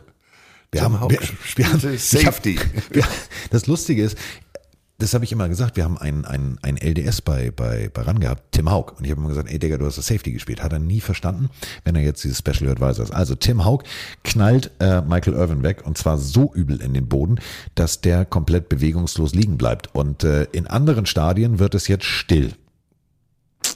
Bei den Philadelphia Eagles gab es Applaus. Und zwar so lautstark mit, Spr mit also wirklich mit Sprachchören so, das war die Karriere, thank you very much, bye bye und so weiter und so fort. Und äh, die US-Kollegen, die das Spiel kommentierten, sagten nur, ja, das ist genau die, ja, nochmalige Unterstreichung der Tatsache, Philadelphia ist anders. Einfach anders in der Fankultur. Und man muss ganz deutlich sagen, ähm, ja, ist dann aufgestanden, also ist ins äh, Thomas Jefferson University Hospital gebracht worden und und und, ähm, hatte eine, eine Wirbelverletzung und äh, ja, das war dann seine Karriere. Aber so zu enden, das war schon hart. Also Irvin, das muss man ihm ja anerkennen und ich mochte den Kameraden nun wirklich nicht. Ähm, der zeigte Größe und machte sich dann in Anführungsstrichen selber so ein bisschen über sich lustig. Er sagte, nein, also die haben jetzt nicht mal eine potenziell schwere Verletzung äh, begrüßt, sondern sie wussten, den sehen wir nicht wieder, ist ja Karriereende, den sind wir endlich los. Hat auch was von Größe äh, in so einem Moment, du weißt nicht, Mensch, wie geht's weiter? So eine Wirbelsäulenverletzung, das kann ja auch mal ganz fürchterlich enden. Ähm, das im Nachhinein ich sag mal, den Fans da so eine Brücke zu bauen, Respekt. Definitiv Respekt. So, und äh, in Woche 10 war es dann soweit. Donovan McNabs Debüt und man muss ehrlich sagen, Rookie Quarterback und Rookie Head Coach, die haben extrem gut funktioniert. An der Seitenlinie, wenn du die, wenn du dir die Spiele von, von damals anguckst, du siehst wirklich, wie Andy Reid ihn auch noch im Spiel abcoacht, ihm immer wieder das Vertrauen schenkt und Donovan McNabb hat es ihm einfach mal, ich sag mal so, mit sportlichem Erfolg schon ab Woche 10 echt gedankt. Denn ich fand, man hat nie das Gefühl gehabt bei einem Donovan McNabb, der reinkam, das läuft nicht rund, das ist ein Rookie, sondern der war abgewichst, der war kaltschnäuzig, das hat funktioniert. Ja, vielleicht war der Moment in der Draft so ähm, die Feuertaufe sozusagen, Baptism by Fire. Ähm, da haben die ihm schon mal gezeigt, Du, wir haben dich noch nicht einmal gesehen in, in Mitternachtsgrün. Wir buhen dich aber erstmal aus und hat er sich vielleicht gesagt, Mensch, also das habe ich nur einmal erlebt, das will ich so schnell nicht wieder erleben.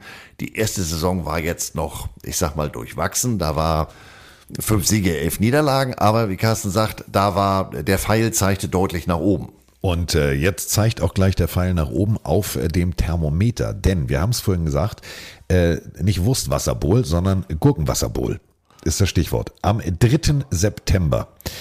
Und ich habe mich bis heute gefragt, warum. Also man hätte Saunabowl nehmen können oder whatever. Aber das heißeste Spiel in der NFL-Geschichte. Ja, Texas Stadium. 109 Degrees Fahrenheit, also fast 120 am Ende des Spiels. Das heißeste Spiel zwischen, also Dallas gegen Philadelphia. Sorry, aber jetzt mal ganz ehrlich. Also wenn schon, die Leute drehen ja angeblich durch bei hohen Temperaturen und werden aggressiv. Was hatten wir schon für eine Historie? Also dieses Spiel, der sogenannte, ich sag's jetzt mal, Pickle Juice Game. Guckt euch bitte mal das Spiel an. Alter Falter. Also mehr schwitzen kann man nicht, oder? Also umgerechnet, äh, vor Spielbeginn 43 Grad, stieg im Laufe des Spiels auf 49 Grad Celsius. Kam jetzt nicht ganz so überraschend, es gab eine Wettervorhersage und deshalb hatte sich einer äh, der Trainer, sprich der Physiotherapeuten, auf das Spiel sozusagen vorbereitet. Ähm, ich wusste nicht, dass es auf dieses Spiel zurückgeht, denn ich habe das in den Jahren danach oder habe es die letzten Jahre immer wieder in Missouri gesehen. Da steht im, im, im Physiotherapieraum immer so ein 5-Liter-Glas Pickle Juice. Und ich am Anfang so, was soll das denn? Ja, da sind jetzt äh, Bestandteile drin, die dir helfen, gegen diese Hitze, gegen Hitzeerschöpfung und den damit verbundenen Krämpfen anzukommen.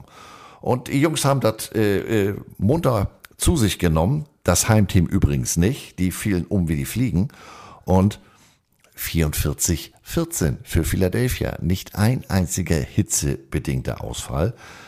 Ähm, ja gut, hier oben im Norden wird's ja nicht immer ganz so heiß, denn ich muss dir gestehen, Wurstwasser äh, vielleicht, aber Gurkenwasser ist Gurkenwasser, nee, danke. Also Dill-Gurkenwasser, nicht äh, hier die, die, die olle Salatgurke. Aber wenn's schön macht, wie Else Kling immer sagt, ähm, 44-14. Also du hast jetzt nie wirklich Else Kling zitiert. Else Kling, das war doch mal ein Werbespot, oder? Naja, also die Postkastenfrau aus der Lindenstraße. Wie call it a Klassik? Carsten fällt dir gerade vom Stuhl. Alter, wir reden über Dillgurken. Und Else Kling. Und Else Kling. Kopftücher, also. Die Beschreibung dieser Folge wird großartig. Und sonst so, ja, Else Kling kam auch vor. Genau wie Gurkenwasser. Gurkenwasser. So, ähm, ja, ähm, springen wir zum Ende der Saison. Also 75 Prozent aller Yards übrigens, das habe ich statistisch rausgesucht, war äh, Donovan McNabb. Sowohl durch die Luft als auch am Boden. 75 Prozent aller Offensivyards nur Donovan McNabb. Da war dann Das schnell vorbei. Ausbuhen. Ja, genau, da war dann schnell vorbei mit Ausbuhen. Da war eher so, mm, oh, haben wir einen guten Mann, haben wir einen guten Mann. Ähm, ja, Eagles Rams Championship Game. Willst du Ja. drüber sprechen? Nicht wirklich. Gut, ihr ahnt es, es gab eine Niederlage. Damit war die Saison dann auch da schon wieder vorbei. Ja, die Rams, gut, Kurt Warner und so weiter und so fort, der Rest ist Geschichte, das war schon richtig gut. Und damit sind wir dann schon in 2002 und jetzt kommt's. Brian Dawkins am 29.09. gegen die Texans. Der erste Spieler in der NFL mit einer Interception, einem Sack, einem Recovered Fumble und einem gefangenen Touchdown, nämlich beim Fake Punt. Brian Dawkins mal eben kurz Geschichte geschrieben. Und zwar richtig. Weapon X, der Codename der Comicfigur Wolverine. Was für eine geile Katze. Den hatten sie sich in der Draft geholt, der kam von Clemson. Der hat im ersten Spiel, der war in, der, in seiner ersten Saison, war der schon in, in 13 von 14 Spielen der Starter. Ähm, immer der moralische Sieger als auch äh, in, in der Leistung, spielte Safety, ein unglaublich harter Hitter mit einem unglaublichen Auge. Da hat der nochmal richtig abgeliefert. Und zwar abliefern ist jetzt das Stichwort. Wir sprachen vorhin schon drüber. Randall Cunningham, Verletzung am Schienbeinknochen, wirft trotzdem Touchdowns. Und jetzt äh, kommen wir, ja, McNabb. Drittes Play. Knickknack. Oh, und das sah nicht gut aus. Alter, der wird nach hinten gebogen. Wo wir schon wieder bei Gurkenwasser sind, das sah so ein bisschen aus wie so eine, wie so eine, wie so eine Senfgurke, die so, weißt du, diese alle möglichen Richtungen im Glas hat. Ähm, Spreewald. Oh, Spreewaldgurke, sehr schön. Sehr schön. Gibt jetzt übrigens bei der ARD auch schon Lausitz-Krimis. Gibt Nord, Nord, Mord. Jetzt machen wir auch Mord in der Lausitz. Wollte ich nur erzählen. Habe ich gestern gesehen. Aber war nicht gut. So, ähm. Gott, oh Gott, oh Gott, es hat schon wieder, es hat schon wieder, das Niveau ist schon wieder knapp unter Limbo. So, Füße hoch, Niveau also, kommt. Donovan McNabb, ähm, Kaputt. kaputt. Im dritten Play. Donovan McNabb in dieser Partie, nochmal im dritten Play des, der Partie. Statistikzettel, vier Touchdowns. Wie geht das? Er hat weitergespielt. Er hat weitergespielt. Stellt euch einfach mal vor, ihr kriegt einen Hit von vorne, geht mehr oder minder so im Fall nach hinten über eure eigene Hüfte. Das Bein bleibt stehen, du windest dich vor Schmerzen bis an der Seitenlinie, sagst aber, drei Minuten später zu Andy Reid, ich kann, humpelst aufs Feld und wirfst vier Touchdowns. Hm, alles klar. Das zum Thema Ausbuhen. Das war der 17.11.2002. Ja, Sieg des Willens, ne? Also der wollte, wie gesagt, äh, es hatte vielleicht, also das ist jetzt hier der Sofa-Psychologe Heddergott, das war vielleicht die Situation bei der Draft, wo sie ihn ausgebucht hat, hat gesagt, Freunde, euch zeige ich jetzt mal, ähm, wo Bartels den Most holt. So läuft das hier nicht. Aber das ist natürlich schon, da muss man schon sehr willensstark sein, äh, da mit einem kaputten Flunken noch vier Dinger zu werfen. Denn du musst ja bei jedem Wurf auch in den Wurf reingehen. Ähm, kannst da ja nicht, wir reden ja jetzt hier nicht von so einem Unterhandwurf. Also Respekt, wirklich. Absoluter Respekt. Und äh, ja, Backup war Ty Detmer, übrigens von der Brigham Young University. Ihr wisst schon, das ist die äh, Universität, die Zach Wilson auch hervorgebracht hat, aber auch Steve Young, das müssen wir halt zur, zur Ehrenrettung von den Cougars halt auch sagen. Ty Detmer, äh, eine Woche später, ihr ahnt, wo die Geschichte hingeht, das, was Brock Purdy auch erwischt hat, nämlich äh, Ellbogenverletzung. Schluss. Dann kommt AJ Feely, das war der dritte Quarterback und äh, wir haben Andy Reid. Andy Reid hat in einem Interview gesagt, ja, ich musste mich jetzt mehrfach umstellen und den Gameplan umstellen, weil das natürlich drei völlig unterschiedliche Quarterbacks sind. Man wurde trotzdem, Achtung, NFC East Champ. Denn es war Defense Football. Und das war jetzt eher so, wo ich gedacht habe, nicht wirklich mit dieser Defense, aber die haben ihr Team getragen. Ja, und das war eine sehr erfolgreiche Saison im Verhältnis. Also was heißt im Verhältnis? Es war eine erfolgreiche Saison. Zwölf Siege, vier Niederlagen. Ähm, man landete tatsächlich wieder im NFC Championship Game. Ähm, ja, man verlor, aber diesmal immerhin nicht gegen die Cowboys. Sondern gegen die Falcons mit Michael Vick. Also du hattest auf beiden Seiten extrem faszinierende Quarterbacks. Dieses Spiel kann ich euch wirklich nur empfehlen, es anzugucken. Ähm, Michael Vick in its prime. Bomb. Geiles Footballspiel. Ja, und es war tatsächlich auch, äh, ja, es war Schluss im Veteran Stadium. Schluss aus Ende. Nach 31 Jahren wurde die Tür abgeschlossen. Das Stadion, was damals das modernste und das schönste war und das Herz der Philadelphia Eagles Fans, äh, ja, es wurde abgerissen. Und jetzt kommen wir äh, zur nächsten Saison, zur Opening Night, Monday Night Football. Und mehr geht nicht. Ich habe dieses Stadion betre betreten, Andreas. Leider durftest du, konntest du ja nicht mit. Äh, war meine Idee. Also war auch Romans Idee. Wir nehmen Heddergott als absoluten Eagles-Experten mit, als Spotter, der in, uns in der Booth da hilft, weil wir wussten, wir haben ja keine Scheibe, das hilft schon irgendwie. So, ging aber nicht. Und ähm, dementsprechend bist du nicht durch den Mitarbeitereingang gegangen. Ihr müsst das so sehen, beep, beep, beep, Sicherheitskontrolle, alles klar, check, okay, guten Tag, so. Völlig freundliche Menschen. Ich gehe gerade auf eine Tür zu, biege um die Ecke und ich sehe einen Gang. Und am Ende des Ganges ein Bild in, ich glaube, vier Meter mal irgendwas. Und auf diesem Bild ist der Moment der Opening Night, der das komplette Stadion hat zum Kochen bringen lassen. Keiner, keiner, kein Spieler, kein Verantwortlicher, nur Mr. Lurie und ein paar Einge Eingewiesene wussten, was passiert. Stadioneröffnung, Feuerwerk, Monday Night Football. Und plötzlich steht Sylvester Stallone als Rocky oben auf der Tribüne und trommelt an. Alter Falter. Gänsehaut pur und dieses Foto. Jeder Eagles-Mitarbeiter geht vorbei und fest dieses Foto an. So wie zum Beispiel in Notre Dame, dieses Play Like a Champion Today, ist unglaublich. Unglaublich. Und diesen Moment zu sehen, ich habe das Foto gesehen, kannte den Moment nicht und habe mir gesagt, irgendwann beschäftigt, also will ich irgendwann mal sehen. Ich hatte es dann komplett wieder vergessen. Und als wir jetzt hier uns auf dieses Special vorbereitet haben, habe ich mir dieses Spiel angeguckt und ich hatte, Digga, ich hatte kein, das war keine Hühnerhaut, das war, ich hatte, ich sah aus wie so eine, wie so eine, wie so eine Bartagame, so eine Echsenhaut. Ich hatte nur Beulen auf der Haut, das war unglaublich. Ja, Pelle von Ganz. Also, ja, diese Rocky-Geschichte, wenn man sich das überlegt, wir haben das ja vorhin schon gehört, äh, der Spitzname von, von, von Leuten, dass, dass dieser Film, ja, dieser Film hat eine Stadt so dermaßen geprägt und äh, ich hatte das ja auch im Hinblick oder im, im Vorfeld der Playoffs hatte ich ja auch Fotos gepostet. Ich habe da die ein oder andere Funko-Figur, da musste Rocky auch, wenn es um Philadelphia ja. geht, musste immer dabei sein. Und das muss ein Moment gewesen sein, also da hat man garantiert Pelle von Ganz äh, nicht zu knapp. Vor allem dieser Lärmpegel in diesem Stadion, du hörst dieses Feuerwerk, ne? Oh, das kann ich auch mit Soundeffekten. So, und dann und plötzlich, bam, Strahler auf diese Tribüne und du siehst, und das wurde so laut in diesem Stadion. Und das ist genau das Ding. Egal, wo du in Philadelphia bist, also Rocky ist überall, unter anderem da, wo das Philly Cheesesteak erfunden wurde, ähm, durfte ich in diesen Original Fuß abdrücken, weil diese Bude, da wo das erfunden wurde, sind jetzt nicht abfällig Bude, sondern es ist wirklich eine Bude. Es ist kein Restaurant, du kannst nicht drin sitzen, nur draußen. Ähm, das war das Ding, wo Rocky gestanden hat. Und da sind tatsächlich die Fußabdrücke. Also die nach, er ist nachträglich nochmal hingegangen, hat ihn Beton gegossen. Und ich habe nett gefragt, kennst du mich? Ich sag, kann ich mich da reinstellen?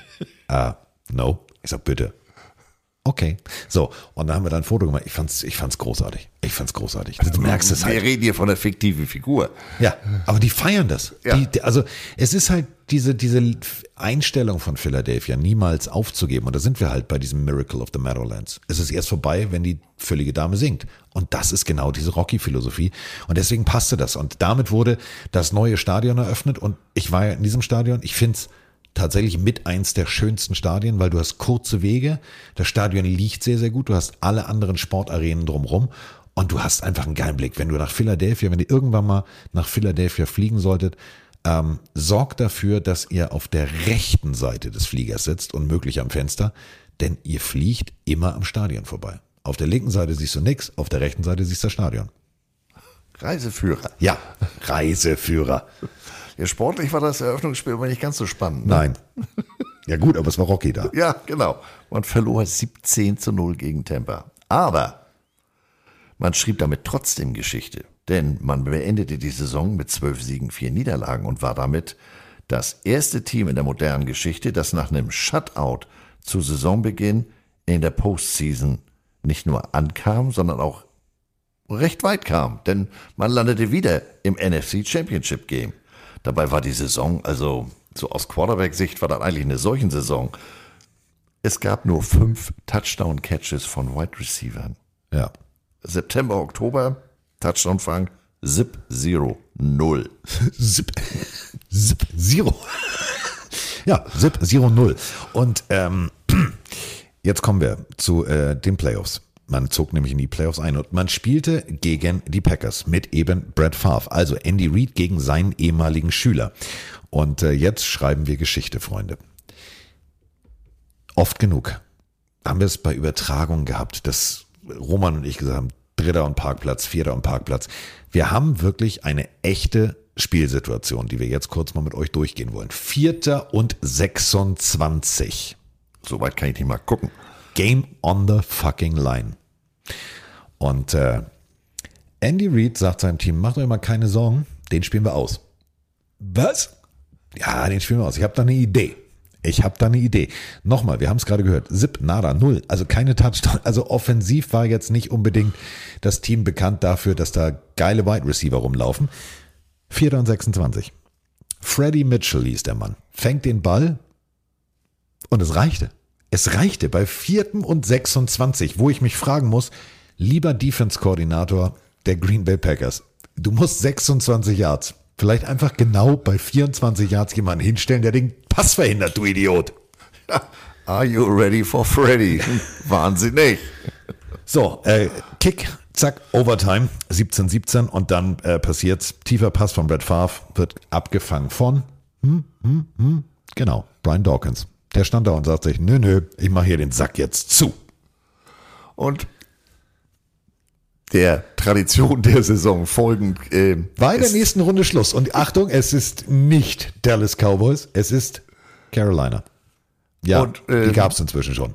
es war, da brach man mit der Tradition. Ähm, man fing an zu werfen, war nicht gut. Also Ricky Manning Jr., der Cornerback der Panthers, der fand das klasse, weil der hatte in dem Spiel drei Interceptions. 14 zu 3 hat man das verloren. War jetzt eher so suboptimal. Deswegen hat man 2004 gesagt, wir brauchen mal einen, der hier Bälle fangen kann. Ja, Terrell Owens, ja, den Namen kennt ihr noch aus dem 49ers Special. Ähm, ja, der Receiver der 49ers, der wurde einfach mal geholt und Andy Reid hat sich gesagt, warte mal, der ist groß, der kann Bälle fangen, den nehmen wir. So, also erste Waffe für die Offense. Ich muss gestehen, ich habe jetzt hier gesprungen. Ich war jetzt schon dabei, was er im ersten Spiel gemacht hat. Ach so, ja, deswegen wollte ich jetzt überwandern. Also Terrell Owens, neue Waffe für die Offense. Und bitte. Im ersten Spiel, Saisonbeginn, klappte die Combo McNabb und Owens auch ähm, eben noch in der in den Playoffs drei Picks geworfen, warf er jetzt drei Touchdown-Pässe auf Owens. Und der machte das Jahr dann auch gleich so weiter. Der hatte 1200 Receiving Yards und 14 Touchdown-Catches. Wir erinnern uns, im Jahr vorher, September, Oktober, gar keine Touchdown-Catches. Also da war, da war gut, ähm, obwohl da war gut. Was ist das denn für ein Satz? Das war dann endlich alles wieder gut. Obwohl. Da war Owens, Steno. Damals. Wir hatten, wir hatten keine Zeit. Wir mussten uns in kurzen Worten fassen. Da war gut. So, da war wirklich gut, denn äh, Donovan McNabb stellte einfach mal kurz einen Rekord auf. Also letztes Jahr noch sieb, nada, null, niente. Äh, Jetzt 30. Ähm, dabei verletzte sich Owens äh, am 19.12. ausgerechnet gegen die Cowboys. Ähm, aber die Eagles waren in dem Jahr so gut dabei. Nach elf Spielen stand fest, ähm, dass sie die NFC East gewonnen hatten. Trudelten dann aus. Die letzten beiden regulären Saisonspiele waren bedeutungslos. Die liefen da die Backups auf dem Platz. Man verlor. Aber hatte dann trotzdem eine Saisonbilanz von 13 zu 3. Und äh, wie Carsten es eben schon sagte, McNabb hatte seine beste Saison bisher. 3875 Yards, nur 8 Interceptions. Bei 31 Touchdowns. Ja, gutes Verhältnis. Ja, das, kann- das kann man mal machen. Und damit war tatsächlich, ähm, ja, der erste Quarterback in der Geschichte der NFL, der mehr als 30 Touchdowns geworfen hat, bei weniger als 10 Interceptions. Also mal kurz einen Rekord aufgestellt. So. Und äh, damit sind wir dann schon am Ende der Saison und jetzt, jetzt, jetzt alle mal festhalten. Playoffs. Zu Hause natürlich. Ja. Man hatte Heimrecht. Ja. Das erste Spiel, die erste Runde, die Division-Runde 27-14 gegen die Vikings. Wunderbar. Nächste Runde, wieder 27 Punkte. Der Gegner Atlanta Falcons nur 10 Punkte. Man hat also gewonnen. Endlich über diese berühmte Schwelle hinaus. Nächster Stop Jacksonville. Super Bowl 39 gegen die Patriots. 2004, also das Jahr, wo Zuckerberg noch an der Universität Harvard studierend Facebook gegründet hat, Scooter übrigens das Album Mind the Gap rausgebracht hat, Werder Bremen Fußballmeister wurde und ähm, Ottos Sieben Zwerge im Kino lief. Das wusste ich auch nicht mehr. Wollte ich nur sagen. Also das mit Werder Bremen natürlich auch Ja. nicht. Nicht, weil es Werder ist, sondern weil Randsportart. Willst ne? du auch wissen, was Nummer eins in den Charts war? Ja, unbedingt. Lebt der alte Holzmichel noch? Oh Gott. Deutsche Charts? Ja. Liebt er halt. Ja. Naja, gut. Ja, ja, ja. Und äh, wir sind in Jacksonville und ein junger Mann hier aus diesem Raum hat es tatsächlich zu diesem Super Bowl geschafft. Und äh, Jacksonville an der Küste, die perfekte Welle, war übrigens auch ein Charted von Juli in dem äh, Juli. Ähm, ja, der Kollege war in Jacksonville mir gegenüber sitzend. Der hier, der Herrgott, der war beim Super Bowl. Kumpel damals rief an, sagte Andreas, du hast immer gesagt, also mein erster Coach, Amerikaner aus, aus Sealords Zeiten, Ende der 80er. Sagte, du hast immer gesagt, wenn die Eagles ins Super Bowl kommen, willst du dahin. Ich bin die Woche vorher in Tampa, das ist ja nicht allzu weit. Du musst dich tagsüber nur, weil ich auf einer Conference bin, selber beschäftigen. Aber sagte, du kennst amerikanische Hotelzimmer, groß, zwei große Betten, also komm rüber. Wir die Woche in Tampa verbracht und dann sind wir Freitag hoch nach Jacksonville, haben etwas außerhalb gewohnt, denn ich sag mal, je dichter man am Geschehen dran ist, desto höher werden in so einer Super Bowl Woche die Preise. Ähm, Freitagabend ins Bett gefallen, kaputt und am nächsten Morgen aufgestanden und da ging's schon los. Da im, im Hotelzimmer nebenan, das war so ein Motel, wir hatten ein Erdgeschosszimmer, da stand auf einmal so ein drei Meter Philadelphia Eagles Spieler vor uns, aufblasbar. Wir runtergefahren und das ist so ein Tipp, wer mal die Möglichkeit hat, zu einem Super Bowl zu fahren, fahrt zu einem Super Bowl, der draußen stattfindet. Jacksonville, ja gut, wenn man Karten lesen kann, hätte man festgestellt, die sind relativ im Norden. Da ist es Ende Januar, Anfang Februar jetzt nicht unbedingt 35 Grad, nur weil das in Februar, äh, nur weil das in Florida ist. Aber nichtsdestotrotz hatten sie die eine Seitenstraße dicht gemacht. Da standen, ich weiß nicht wie viel Dixie-Klos. In der nächsten Straße gab's Getränke. Zu meiner großen Überraschung, aber gut, das ist ja nur auch schon fast 20 Jahre her, konnte man da auch überall Rauchwaren, Zigarren und so weiter kaufen. Ähm, die Innenstadt von Jacksonville ist jetzt nicht die größte. Das endet in so einer, in so einer Bucht. Und da sind dann auch so die anderthalb Hochhäuser, die sie haben. Da war Freitag, Samstag jeden Abend ein Feuerwerk Also ich bilde mir ein, so ein Feuerwerk, und wir machen ja hier in Hamburg auch öfter Feuerwerk, also zum Beispiel, wenn Dom ist, ist ja jeden Freitagabend äh, so ein Feuerwerk, aber so ein Feuerwerk wie da habe ich noch nicht erlebt. Ähm, die haben da wirklich alles gegeben und auch die Philadelphia-Fans haben alles gegeben. Die waren zahlenmäßig, also mindestens 2 zu 1, wenn nicht 3 zu 1. Und ich habe ja zu aktiven Bundeswehrzeiten hatten wir ja nebenan eine Pionierkaserne. Die Kameraden konnten schon ganz gut einen verlöten, aber was die Eagles-Fans da an dem Wochenende in Jacksonville, ich kann es nicht anders sagen, gesoffen haben, das habe ich noch nicht gesehen. Aber auf der anderen Seite friedlich, wenn dann ein Patriots-Fan kam, der wurde erstmal zugetextet, aber danach haben sie ihm Bier angeboten und dann haben sie zusammen getrunken. Also das hatte ich anders erwartet, um nicht zu sagen anders befürchtet. Aber brotherly love. Und äh, Jacksonville ist jetzt, du hast es gerade gesagt, nicht unbedingt mit Hochhäusern und mit viel, viel, viel Hotels gesegnet. Und dementsprechend wurden Kreuzfahrtschiffe gemietet, die als Hotels fungierten. Das bedeutet, wenn du dir ein Hotelzimmer buchen wolltest für den Super Bowl, gab's äh, ja, äh, Hotels haben wir nicht, aber sie können auf, keine Ahnung, der MS, MS Schnippendibbel schlafen. Fand ich total faszinierend. Ja. Die lagen da auch, und das haben wir im ersten Moment gar nicht begriffen, bis uns das einer erklärte. Ich sag nochmal, das sind Lazarettschiffe, sind wir hier in Vietnam oder was ist das? Nee, nee, nee, Kreuzfahrtschiffe, nicht genug Betten und alles gut. Ja. Okay. Ja. Aber sonst organisatorisch großartig. Und vor allem, nochmal, der Mann war beim Super Bowl. Merkt ihr, ne? Ähm, und dann auch noch bei seinem Eagles Super Bowl. So, also wir haben Lebt der alte Holzmichel noch gesungen und äh, der junge Mann hat sich gesagt, boah, Jack, Bier Jacksonville geht. So, ähm, jetzt ging die Partie los und ähm, puh, sagen wir es mal so. Ich weiß nicht, wie ich das am nettesten formulieren soll. Tom Brady hatte schon zwei Super Bowl gewonnen und ähm, entschied sich, warte mal, Eagles, gute Defense, aber nee, lass mal, Bill, wir, wir kriegen das hin. Dritter Titel war incoming. Und die Eagles, Donald McNabb hat einen guten Super Bowl gespielt.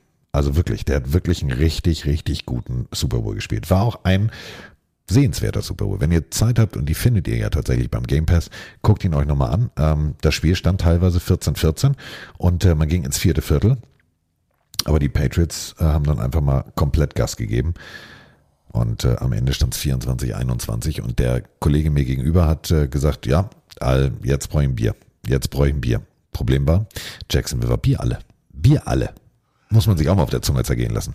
Das ist jetzt, und ich habe jetzt hier meinen Aluhut auf, das ist auch der Grund, warum die Eagles das verloren haben. Ich erwähnte es, die Philadelphia-Fans waren in der Überzahl. Ich bin bis heute davon überzeugt, dass der Bürgermeister angerufen hat und gesagt, sorry Andy, also du kannst das Ding hier nicht gewinnen. Äh, spielt mal ein bisschen, dass das eng aussieht. 14, 14, viertes Quarter, alles schick, aber dann müsst ihr leider verlieren. Äh, wieso? Wir kriegen nicht genug Bier an Laden, wenn ihr die Schüssel holt. Wir reden von einem Super Bowl und wir reden von einer Großstadt. Und das Bier war alle. Wir reden jetzt nicht von irgendeiner Party von Herrgott und Spengemann mit 18, oh, wir haben nicht genug Bier gekauft, sondern Jacksonville hatte kein Bier mehr. Weil die den einfach die Haare vom Kopf gesoffen haben. Also, dass das äh, den Ausgang des Super Bowl äh, beeinflusst hat, das ist natürlich nur eine der ungeschriebenen Waschsalonregeln. Für den Rest ist das natürlich ein Mythos. Ich würde ja nie an dem Ziegenpeter, an dem Goat Tom Brady zweifeln. Nö. Können wir jetzt das nächste Jahr besprechen? Na, ich wollte es nur sagen. Also wichtige Interception, deswegen verloren, so fertig aus. Andy Reid war im Super Bowl, aber es hat nicht gereicht. Nächstes Jahr können wir gerne besprechen. Ja. Wird aber nicht besser, da drüben deine Stimmung. besser, genau. Wir sind äh, 2005. Man stand 6-10. Also Super Bowl Hangover. War wirklich das äh, absolut, also Playoffs war nicht drin. Und das erste Mal seit 1999 war tatsächlich am letzten Spieltag Schluss. Ja, McNabb hat mit einem, wie heißt das übersetzt? Leisten, Sportleistenbruch. Ja, Er hat einen Leistenbruch gespielt. Und wenn man einen Leistenbruch hatte, ich hatte mal einen, das ist nicht geil. Nee. Und da kann ich ja momentan mitreden in der Umschulungsphase zum Linkshänder. Er hatte sich den Daumen gebrochen. Also bei mir ist es nur ein Bänderriss, aber für so einen Quarterback gebrochener Daumen ist natürlich doof. Wie willst du da den Ball halten? Also sechs Siege, zehn Niederlagen. Und das Playoffs war noch nicht, alles. Also Terrell Owens hat sich dann auch noch entschieden, ich müsste mich mit meinem Quarterback prügeln Oh, und ja. Andy Reid mal deutlich die Meinung sagen, inklusive zweimal Mutterbeschlafer zu viel vor laufender Kamera, heißt sieben Spiele suspendiert und äh, Andy Reid hat gesagt, Digga, du kannst auch ganz gehen. Und die ließen den nicht irgendwo hingehen. Der ging dann 2006 ausgerechnet zu den Cowboys. Ja, war jetzt, also ja, aber gut, der Typ war auch, na egal.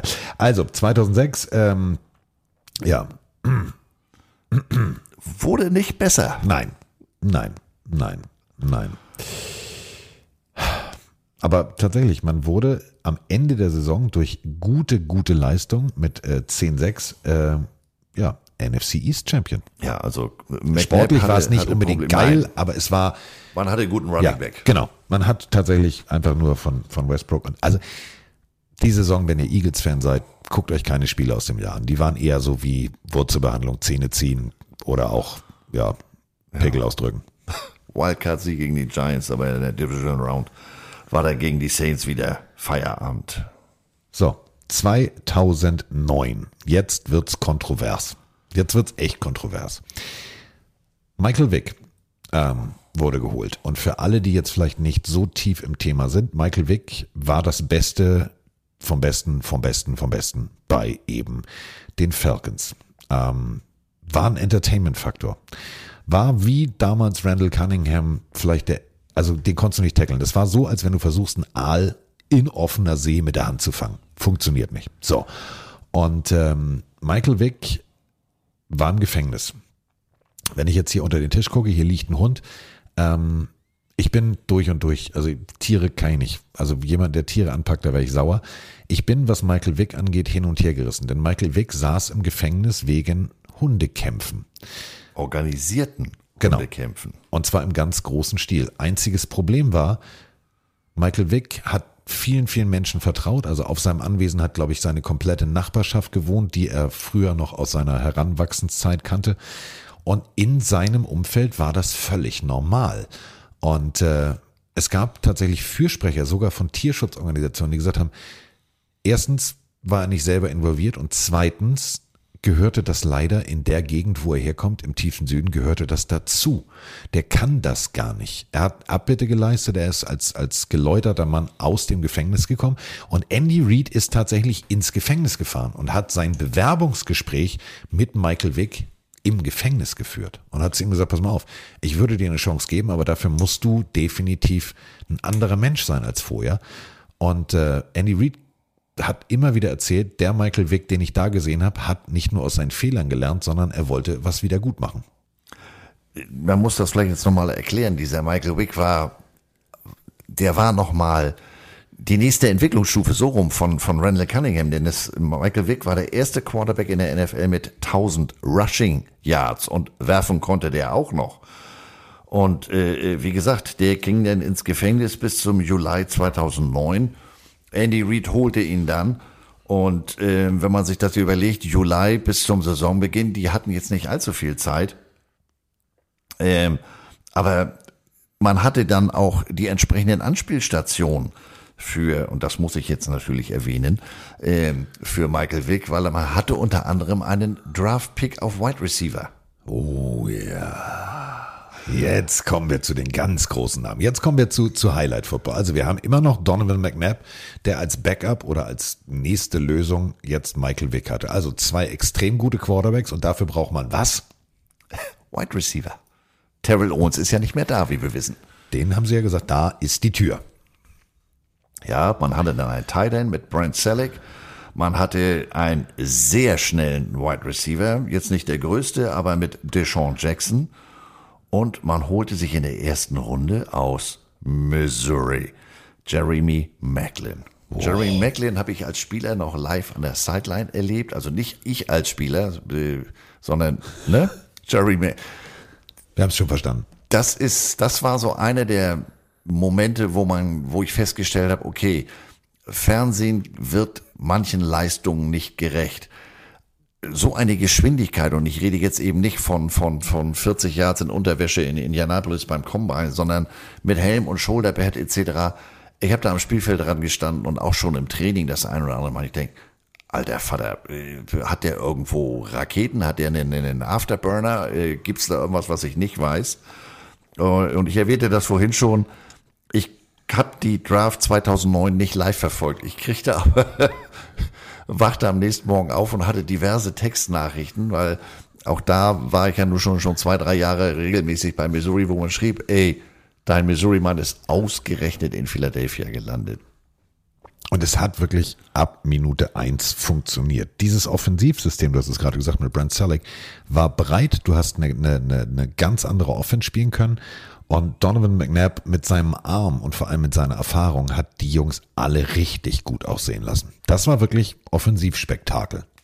Und damit wurde Andy Reid erst der fünfte Head Coach in der NFL-Geschichte, der in einem einzigen Jahrzehnt 100 oder mehr Spiele mit einem Team gewann und hat sich damit äh, eingereiht unter solchen Namen wie Tony Dungy, Bill Belichick, Tom Landry und Don, Don Shula. Shula. Ja. Also wir reden hier von Wir reden, wir reden hier von der Champions League. Ja, genau. Champions League, der Trainer. So, ähm, ja. Wir können das jetzt kurz machen. Die Saison lief gut. Dann kommen wir zu den Playoffs. Möchtest du das Ende der Playoffs thematisieren? Nein. Ich frage nur, weil ähm, ihr ahnt es schon. Murmeltier. Es ist äh, täglich grüßt das Murmeltier. Ähm, Januar 2010, Wildcard-Runde. Ja, man spielt gegen die Dallas Cowboys und man verliert gegen die Dallas Cowboys. Ja, nein, das war jetzt eigentlich äh, völlig falsch. Denn ähm, die Eagles haben sich einfach gesagt, nee, das ist jetzt hier täglich größer das Murmeltier, Arschlecken 220. Wir spielen jetzt mal richtig guten Football. Und Andy Reeds Brandrede ist leider mit Musik unterlegt gewesen, deswegen konnte ich sie nicht als O-Ton klippen. Alter Falter, der hat die Jungs mal so eingestellt, dass ich gedacht habe, die gehen da raus, die, die, die, die, die machen Bounty Bowl 2.0. Dieses Spiel müsst ihr euch angucken. Ich meine es wirklich ernst. Ich meine es echt ernst. Das müsst ihr euch angucken. Ich fand's gut. Ja, natürlich, das äh, hat geholfen. Aber äh, ja, wie du sagst, es war dann, hat für den ganz großen Wurf hat's nicht gereicht. Nein, das aber man hat immerhin die Cowboys geschlagen. Ja, Also immerhin. Also, also nicht irgendwen, ne? Äh, die Cowboys. ja. Und ähm, ja, irgendwann hat man sich gedacht, wir müssen jetzt mal wieder umstrukturieren. Und jetzt sind wir schon im Jahr 2010. Ähm, Mr. Tom Hacker Jr., das war der General Manager, dem Lurie das komplette äh, System anvertraut hat und gesagt hat, du machst das schon. Der musste gehen und jetzt kam Howie Roseman. Und Howie Roseman und die Eagles, das ist eine Geschichte, was der für Personal gefunden hat, geholt hat, Verträge ausgehandelt hat. Dem Typen musst du eigentlich immer noch ein Denkmal bauen. Ja, und äh, den hat man äh, intern befördert. Der war vorher Vice President of Player Personnel und der wurde dann ähm, General Manager. Da waren jetzt äh, aus Fansicht Entscheidungen dabei am Anfang, wo man gesagt hat, warte mal, Brian Westbrook, unsere geile Running Back Katze, den cuttet ihr nach acht Jahren. Ähm, McNabb, der wird, wird nach Washington auch noch zu einem Division-Rivalen für einen Zweitrunden-Draft-Pick ge, äh, getradet und äh, Kevin Kolb ist jetzt unser Starter. der Naja, nach Woche eins direkt erstmal mit Gehirnerschütterung Pause machen musste. Also es war dann aber noch Michael Vick da und Michael Vick hat sich gesagt, weißt du was, Andy Reid hat mir das Vertrauen geschenkt, ich zeige dir mal, dass ich es noch kann. Und dann ging aber mal, dann ging sie mal los, die wilde Fahrt. ja, und äh, man fuhr nach Washington, hätte ich fast gesagt, nach New York, die andere Stadt, die in Blau. Und ähm, wiederholte ein, ein Wunder. Es gab zum, das Miracle in the Meadowlands 2. Ja. ja.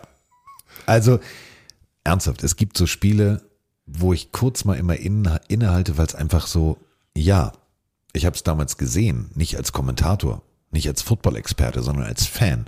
Und das, was Deshaun Jackson da abgeliefert hat, das müsst ihr euch bitte nochmal angucken. Miracle in the Meadowlands Teil 2.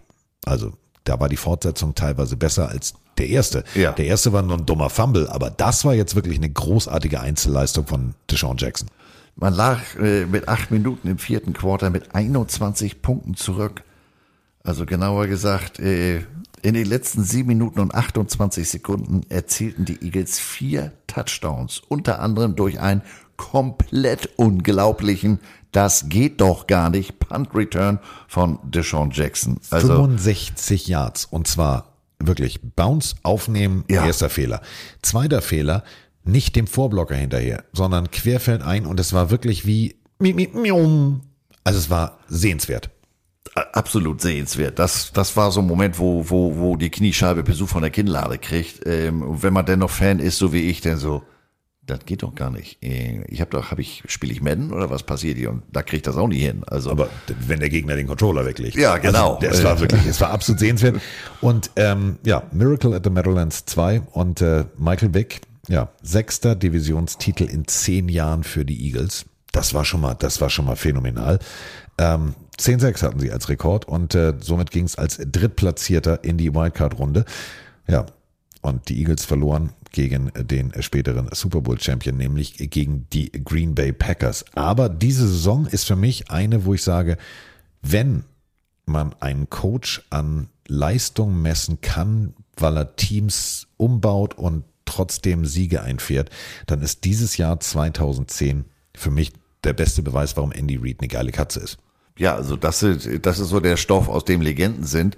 Ähm, wie gesagt, jetzt hier nicht in, unbedingt messbar in Erfolgen, aber wenn man sieht, pass mal auf, das und das äh, hast du zur Verfügung, der wird geholt, der verletzt sich, du musst improvisieren, hat einen Grund, warum der Kamerad jetzt, wenn auch in Rot, immer noch so erfolgreich ist.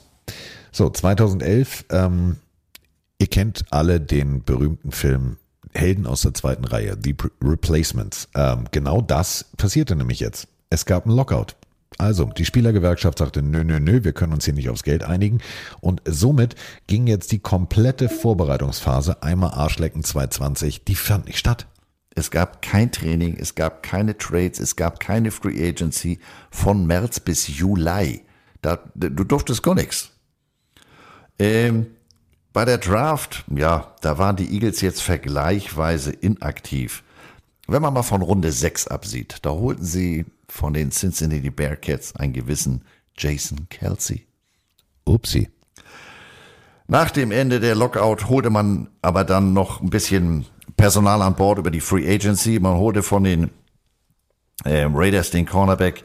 Und das ist jetzt wieder ein Name, den muss ich ablesen, weil da breche ich mir die Nambi Zunge. Asumaga. Dankeschön, ich Bitte bin schön. unwürdig. Deswegen konzentriere ich mich auf den Dolphins Running Back Ronnie Brown. Das kann ich aussprechen. Steve Smith kannst du auch aussprechen, der kam nämlich von den Giants, Donald Lee von den Packers auch und äh, Jason Babin, äh, den Titans Def Defensive End, kannst du auch noch, ne? Und Cullen Jenkins, Ter der Defense Tackle Packers geht auch noch. Ja, gut. Kevin Cobb hatte inzwischen den Starting-Job verloren und der äh, musste also Michael Vick zugucken und das fand er jetzt überhaupt nicht witzig. Aber die Eagles-Fans fanden super. Denn dafür kam aus Arizona der Cornerback Dominic Rogers Cromartie, der nicht so ganz schlecht war. Nee. Äh, Backup Quarterback, ja gut, äh, im Nachhinein im College fand ich ihn großartig, eines der besten College-Spiele gegen USC. Ich spreche von dem Ex-Titans, Ex-Texans Longhorn Quarterback Vince Young. Das ist auch so, einer, der seine Karriere komplett ja, verkackt hat an der Startlinie. Ja. Also wirklich der beste, beste, beste, beste College Bowl aller Zeiten. Ja. USC mit Matt Leinart gegen Texas Longhorns mit Vince Young. Eins der besten College-Spiele aller Zeiten. Wenn ihr die Möglichkeit habt, und ich glaube, den findet ihr bei YouTube ja, und auch auf dem Game Pass, äh, da gibt es sogar eine eigene Football-Live-Folge darüber. Es ist das College-Endspiel ever. Endgegner, mehr brauchen wir nicht. So. Und äh, die Jungs, beide, beide sind in die NFL gekommen und beide gehen aber sehr reflektiert inzwischen in Interviews mit der Situation um. Das Geld, die Frauen und das Leben als NFL-Profi waren spannender als NFL-Profi zu sein. Und dementsprechend haben sie äh, komplett ihre Karriere am Start schon verkackt. Und äh, Vince Young hat dann aber den schlimmen Fehler gemacht. Und da sind die, da sind die amerikanischen Medien hart. Da sind die amerikanischen Medien ganz, ganz hart. Es gab ja das sogenannte Dream Team, also die Basketballmannschaft mit Air Jordan, Magic Johnson und, und, und, und, und. Und Vince Young saß in einem Interview und war ja jetzt also eher so der Backup und sagte im Interview, ja, das ist jetzt hier das neue Dream Team.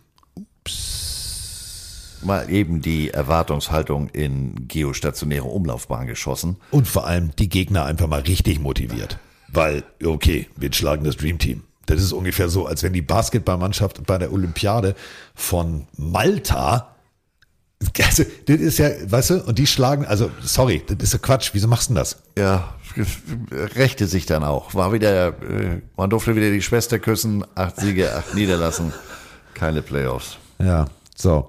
Klagt nicht, es könnte schlimmer kommen. So, Freunde, ähm, wären wir Also wären wir jetzt in der Lage aufzustehen, würde ich jetzt ein Glas nehmen. Ich würde Eiswürfel reintun. Ich würde einen guten Whisky draufkippen und ich würde ihn jetzt Andreas hinstellen. Denn jetzt kommen wir zu einer Phase, die kannst du dir als Eagles-Fan eigentlich nicht mal schön saufen. Das meine ich wirklich ernst. Ja. Wo er recht hat, hat er recht. Also am Anfang sah das alles richtig gut aus. Chip Kelly, das ist der neue Head Coach. Denn Andy Reid, der ging. Der hat einfach gesagt, ich würde jetzt gerne mal was Neues machen und fertig aus. Ähm, Und man entschied sich, ihn zu feuern nach 14 Saisons. Und man entschied sich jetzt für den heißesten Scheiß aus dem College. Oh, ihr müsstet den Blick sehen. Ihr müsstet den Blick sehen. Wusa tief durchatmen. Chip Kelly äh, in ähm, Oregon, bei den Oregon Ducks, ein System gespielt, was die Gegner komplett vergenusswurzelt hat, die sie wirklich, da kamst du nicht hinterher. Ein System ohne eine No-Huddle-Offense, ohne Play-Calling. Bedeutet, die mussten sich nicht mal die Spielzüge zurufen, sondern sie haben mit Tafelsystemen gearbeitet. Habe ich auch dann irgendwann mal kopiert, funktioniert mega. Bei einer Defense natürlich noch einfacher als bei einer Offense. Aber die waren so schnell, dass die Gegner nicht mal auswechseln konnten. Und das hieß, Chip Kelly war natürlich mit High-Flying Vorschusslorbeeren in die NFL unterwegs. So. Und äh, am äh, 16. Januar 2013 war es soweit. Chip Kelly wurde der neue Head Coach der Philadelphia Eagles. Michael Vick war der Starting Quarterback und äh, ja, Spread Offense, das war das, was Chip Kelly gespielt hat. Und ich sag's mal so, ab jetzt übergebe ich an meinen Kollegen, lehne mich zurück und höre jetzt zu, wie Hasstiraden in dieses Mikrofon geprügelt werden. Denn zwei Jahre Chip Kelly war jetzt nicht so gut. Also bei Oregon fand ich den ja echt großartig. Wie, Ja. wie Carsten sagt, dieses, dieses Tafelsystem, ihr kennt das, da sind immer vier verschiedene Motive drauf. Pac-Man, was weiß ich, McDonald oder was auch immer. Und mit Michael Vick und für die, diese Art dieser rasanten Spread-Offense hast du ja auch gedacht, Mensch, da geht die wilde Fahrt ab. Ja, also nach vier Spielen war man eins und drei. Vick äh, schied mit einer Oberschenkelverletzung auch. Und jetzt kam Nick Foles. Der whoever Nick that Foles. is. Der Nick Foles. Das wusste ich zu dem Zeitpunkt natürlich noch nicht. Ja, gut. Ähm, 10-6. Siebter NFC East Title in 13 Spielzeiten, nur wollen wir mal nicht meckern. Und vor Ah. allem diese Offense, nochmal, sie hat wirklich gut funktioniert. Ja, Das- also Nick Foles hat da schon gut abgeliefert. Das hat 14 Wochen gedauert, äh, bis er seine erste Interception warf. Ähm, 19 Touchdowns, ähm, nur ein weniger als der Rekord eines gewissen Peyton Manning. Ja, und der war jetzt kein, kein Nasebohrer. Aber, und das war der Punkt, ähm, Chip Kellys Offense war zu schnell. Wenn ihr mal ein NFL-Spiel seht und ihr seht an der Seitenlinie jemanden, der aussieht, als würde er Ölwechsel bei eurem Auto durchführen, also mit Gummihandschuhen in leuchtend orange und zwar bis zum Arm. Das ist derjenige, der anzeigt, wann die Uhr weiterläuft wegen TV-Commercial, Timeouts und und und. Und in dieser Offense gab es nicht die Möglichkeit TV-Commercials. Und die NFL hat gesagt, Moment mal, so Herr Kelly, Sie schalten jetzt mal einen Gang runter. Und das hat meiner Meinung nach tatsächlich den Wettbewerb etwas verzerrt. Ja, also das war natürlich äh, äh, eine fürchterliche Einmischung. Äh, besagten Job mit den roten Handschuhen habe ich mal eine Saison in der NFL Euro gemacht. Also ich hätte das klasse gefunden, hätte ich einen ruhigen Nachmittag gehabt. Aber ähm, sie ist ja durchaus äh, an Geld interessiert, diese Liga. Insofern, das passte gar nicht. Ähm, da waren dann auch solche, solche Sachen, wir sprachen ein paar Jahrzehnte vorher davon, sieben Touchdowns in einem Spiel. Das gelang Nick Foles jetzt auch gegen Oakland. War damit der jüngste Spieler in der Geschichte. Äh, aber ist ja schön, dass du 27 Touchdown-Pässe geworfen hast, zwei Interceptions. Quarterback-Rating höchst, dritthöchste in der NFL-Geschichte. Aber wir müssen Werbung verkaufen. Schalt mal einen Gang runter. Und ähm, ja. Ja, also und es war dann am Ende auch nicht so ganz wieder mal in der Saison großartig, aber in den Playoffs war Schluss. 24, 26 gegen die Saints. Ähm, ja. Dann Ja. war auch noch wieder äh, Unruhe im Lockerroom. Die Wide Receiver Katze Deshaun Jackson. Arbeitsmoral und Haltung sollen ein Problem gewesen sein, aber es war damals eine Riesendiskussion. Gerüchteweise. Man konnte ihm das meines Wissens nie so hundertprozentig nachweisen, sollte er da irgendwie die Finger in, in ähm, Beteiligung von bandenbezogenen Aktivitäten haben. Der war jedenfalls weg. Aber Dafür- wer da war, das dürfen wir nicht vergessen. Zach Ertz wurde gedraftet. Also ein ganz wichtiges Jahr. 2013, also mit Chip Kelly kam auch Zach Ertz. Und Äh, Malcolm Jenkins holte man für drei Auch, Jahre. ja. 16,25 Millionen. Das war damals wirklich, das war noch so, wie sich das in zehn Jahren verändert hat. Pervers. 2014 interessant, äh, wenn man mal auf die Details guckt. Ähm, in den ersten drei Spielen lag man jeweils zehn oder mehr Punkte zurück und hat sie trotzdem gewonnen. Ähm, Nick Foles hatte in dem Jahr deutlich mehr Probleme, trotzdem bis zu seinem Schlüsselbeinbruch sechs Siege, zwei Niederlagen. Dann kam einer. Jetzt, Egerhard. ich hab's euch gesagt, Eggert, jetzt dreht er durch. Ich hatte das diese Woche gerade als Erinnerung auf meinem Facebook-Feed. Also auf Englisch heißt es Buttfummler, ich würde es mal frei übersetzen mit Arschkrampel. Ähm, Mark Sanchez. Äh, Googelt wirklich mal Buttfummler, nicht Arschkrampe. Das wäre jetzt politisch bei unkorrekt. den, bei den Jets hat er, äh, also läuft los mit dem Ball in der Hand, also nicht wirklich in der Hand, das ist eben das Problem. Ja. Und knallt an den Arsch seines Centers, der jetzt nicht unbedingt klein war. Und das fällt ihn so, als hätte er einen Haken von, von Mike Tyson gekriegt. Und im Fallen auf seinen eigenen Arsch verliert er den Ball. Deswegen Butt Fumble. Hm. Und auch wieder eine Eagles-Tradition. Von Woche 1 bis 15 führte man seine Division an.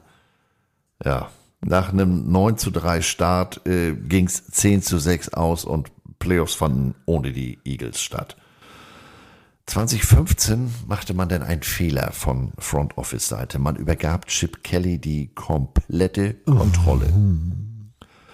Was, wir haben hier den besten Rusher in Eagles History mit äh, LeSean McCoy. Dann traden wir den mal weg, ne? Ja. Ich hätte dafür gerne Kiko Alonso. Äh, Linebacker, mit dem habe ich in Oregon gespielt. Coach, der hat das ganze letzte Jahr nicht äh, gespielt. Macht nichts. Der kann Ähm, schon was. Und dafür cutte ich aber dann auch noch den 10 Jahre Starter Trent Cole. Also Der- der, Top Pass gerade, aber den brauchen wir auch nicht. Komm, hau weg den In Scheiß. Eagles History der zweite hinter einem gewissen ähm, Reggie White. Und äh, du, wo wir noch dabei sind, dieser Nick Foles, der ist zwar ganz gut, aber weißt du, wen ich gerne hätte? Sam Bradford. Muttis Schwieger, nein, Schwiegermutters Liebling. Ja. Ja, äh, der, Der hatte auch- 2014 übrigens auch nicht gespielt. nee, der hatte auch nicht gespielt. Kreuzbandriss. Ja, ja, ja. Und dann. Und ähm, Jerry McLin geht nach Kansas City. Ja, ja, war ein gutes ja, Jahr. Ja, ja. Das kann man. Kann man Borderline Alkoholiker. ja, ja. Immerhin konnte man den Cowboys in die Suppe spucken und holte deren Running Back DeMarco Murray. Ja, aber 6-9 war jetzt nicht so gut. Nee. Nee. Und äh, damit entschied man sich, nö, jetzt, also jetzt reicht's, Digga. Jetzt da ist die Tür, jetzt machen wir alles anders. Und jetzt holte man Doug Peterson. Gut, also der vorher war College Coach. Der jetzt war selber Quarterback. Und Doug Peterson hat ja nun mal, und das müssen wir ja nochmal ganz deutlich so sagen, ja, nicht ohne Grund. Also 13 Saisons gespielt. Unter anderem Backup von Brett Favre und, und, und, und. Hat aber tatsächlich auch mal eben kurz ein gutes Comeback in der NFL-Geschichte hingelegt. Also der weiß, wie man Football spielt. Und der sollte jetzt der nächste Head Coach sein. Am 18. Januar 2016 war es soweit. Und äh, ja, also gab jetzt die Möglichkeit, wir, hm, ja, wir müssen jetzt gucken, alles klar, was machen wir? Ja, wollen wir? Nein, alles klar. Aber der Typ hat Alex Smith bei den Chiefs groß gemacht. Ja, alles klar, dann nehmen wir den. Und es war eine, war eine weise Entscheidung. Also aus der ganzen Liste, die potenzielle Headcoaches waren, fand ich, war das der überraschendste Name, aber es war im Endeffekt der beste Name. Peterson war die letzten äh, drei Jahre zuvor der Offense-Koordinator der Chiefs, aber die Eagles kannten ihn, denn er war 2009 und 2010 schon mal Assistant Coach in der Qualitätskontrolle und 2011, 12 war er der Quarterback Coach bei den Eagles. Also insofern, sie wussten, mit dem Typen können wir was werden. Der ist nicht so durchgeknallt, der kennt sich bei den Profis aus. Ähm, und dann machte der in der Draft auch gleich schon mal Chinchi for Chinchi, äh, tradete wie ein Wilder. Und jetzt kommen wieder Namen, die ihr schon kennt. Also Kiko Alonso, den den Chip Kelly geholt hatte, der ging weg zu den Miami Dolphins für einen Achtrunden-Pick. Und äh, Byron Maxwell wurde auch weggetradet. Und somit hatte man jetzt, Achtung, den achten Pick overall. Und hat sich gedacht, hm, hm, okay, aber das ist ja irgendwie doof. Wir brauchen ja einen Quarterback. Was machen wir denn jetzt? Und dann ging aber wirklich wie bei Draft Day das wilde Geschacher los. Und ich habe bis heute nicht verstanden, wie die Eagles plötzlich da hingekommen sind, wo sie hingekommen sind. Deswegen habe ich mir das im Detail auch nicht aufgeschrieben, weil ich habe mir das äh, dreimal durchgelesen und gesagt, nein, das kann ich so hier nicht äh, wiedergeben. Aber sie haben es geschafft und äh, wenn ich das richtig mitgekriegt habe, drafteten sie an zwei. Ja. So, und zwar, warte, ich kann es vorlesen. Pass auf, ich mache das für dich. Ich mache das für dich. Also, die Eagles tradeten den achten Pick overall, den Drittrunden-Pick und den Viertrunden-Pick und einen 2017er First-Round-Pick und einen 2018er Second-Round-Pick zu den Cleveland Browns für den zweiten Pick. So, und damit haben sie sich dann ja sehr, sehr viel Verschuldung an die Backe genagelt, um Carson Wentz zu holen. Von der Quarterback-Schmiede North Dakota. Wer kennt die nicht? Wo jetzt ein geiler O-Liner herkommt, der mit ohne Zähne. Ja. Oh, geiler Typ. Der hat wirklich, also, keine Also North. Dakota, äh, inzwischen hat man sie vielleicht auch durch Wentz, habe ich sie mir ein paar Mal angeguckt, aber damals habe ich gesagt, bitte was? Ja. Also ich habe mal, da habe ich mal einen Freund besucht, der war Equipment Manager ähm, bei Southern Illinois, aber das ist Division 2, da haben sie gegen South Dakota gespielt. Die kamen mit dem, mit dem Six-Transporter als Equipment Truck. Und, und, aber North Dakota hat über viele Jahre oder ist, glaube ich, auch immer noch äh, eine echte Macht. Ja, North Dakota State Bisons. Ja, grün und gelb. Wie heißt dieser O-Liner nochmal? Ich sehe ihn vor mir, weil Wirklich? der hat in der Mitte wirklich Keine Zähne. äh, kapitales Gap. Und das ist ein geiler Typ. Spielt Geige übrigens auch. Was ich wieder alles weiß, ich weiß, aber trotzdem, der spielt wirklich Geige. Ich gebe das mal kurz ein, warte mal. North Dakota. Das ist ein Bundesstaat, das ist mir klar, du Idiot. Ich habe gar nichts gesagt.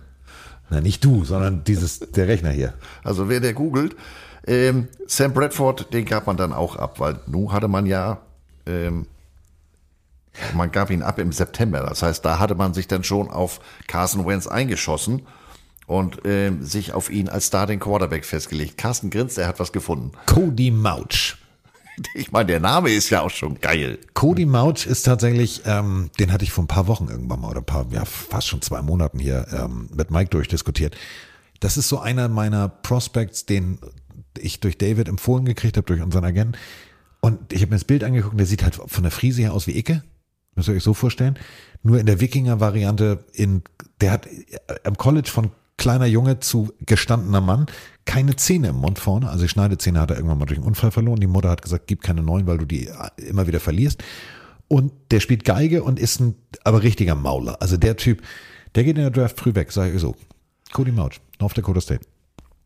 Ich habe Fotos davon gesehen. Der Kamerad ist gut bei Schick. Also der, äh, Der hat ist, lange ich, Entwickler gelegen. Ja. ja, und ist, glaube ich, auch ähm, nicht so vegan unterwegs. Nein, sagen wir es mal so, der beißt der Kuh direkt den Po ab. So, also, äh, North Dakota State, äh, Carson Wentz.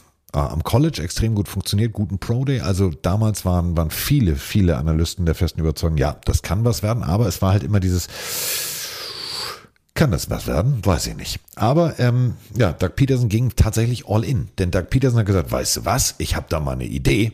Hm, Sam Bradford, den brauchen wir jetzt nicht mehr. Den hat er zu den Vikings äh, vertickt, denn da hat Teddy Bridgewater diese berühmte Knieverletzung äh, hinnehmen müssen im Training und somit hatten sie kein Quarterback mehr. Und äh, somit gab es dann einfach mal, das muss man sich mal vorstellen, für Sam Bradford, und da sind wir wieder bei Howie Roseman, wie der das hingekriegt hat. Also Sam Bradford, ein First- und ein Viertrunden-Pick. Für Sam Bradford. Für die alte Lockenbirne. Ich meine, der kam von Stanford, das war jetzt nur, der wusste, was er tat, aber der war körperlich jetzt nicht so beeindruckend. War ja bei Oklahoma auch nicht ganz so unerfolgreich, aber das fand ich damals beeindruckend, dass es dafür, äh, denn Ja. wie gesagt, in Philadelphia war ja nun nicht so die Granate, dass es dafür noch einen First Rounder und einen Viertrunden-Pick gegeben hat. Und äh, man entschied sich dann relativ früh schon vor dem Trainingscamp zu sagen, auch medial, so Carson Wentz ist unser Starting Quarterback ab Woche 1 für die 2016er Saison. Und äh, Doug Peterson legte los wie die Feuerwehr. 3-0. 3-0. äh, Wentz fünf Touchdowns, keine Interceptions, ähm, im Schnitt 255 Yards und mehr pro Spiel. Ja, bis zur Beiwoche äh, in Woche vier funktionierte das, dann verlor man vier der nächsten fünf, äh, inklusive gegen jedes Team der eigenen Division. Ähm, und äh, wenn es denn schon mal läuft, Dann läuft's nicht. durfte der Right Tackle Lane Johnson wegen äh, der Einnahme unerlaubter Substanzen, er bestritt natürlich alles, er hätte nie was getan. Zehn Spiele Sperre. Ja. Aber das ist ja mal wirklich die Frage. Ist es jetzt Kiffi Kiffi oder ist es, ist es, ist es, ist es die Hirnanhangdrüse ausgelutscht von irgendeinem, keine Ahnung, also ist es Doping? Das kriegt man ja immer nicht raus. Es ist ja illegale Substanzen, ist ja alles. Also rein theoretisch, auch Nasenspray kann, wusste ich nicht, kann tatsächlich, weil genau darauf bezogen habe ich mir diese Dopingliste der NFL mal durchgelesen. Das ist ein normales Mehr, also es gibt Nasenspray gegen Heuschnupfen, das ist Doping. Ja, also zum Beispiel, ich habe mit Heuschnupfen zu tun und nehme diesen, dieses Nasenspray. Das hat man mir damals wirklich gesagt. Ich habe laut gelacht. Ich sage, meine aktiven Zeiten als Athlet sind aber nur schon lange vorbei. Aber das ist natürlich bei diesen Profiathleten auch echtes Problem.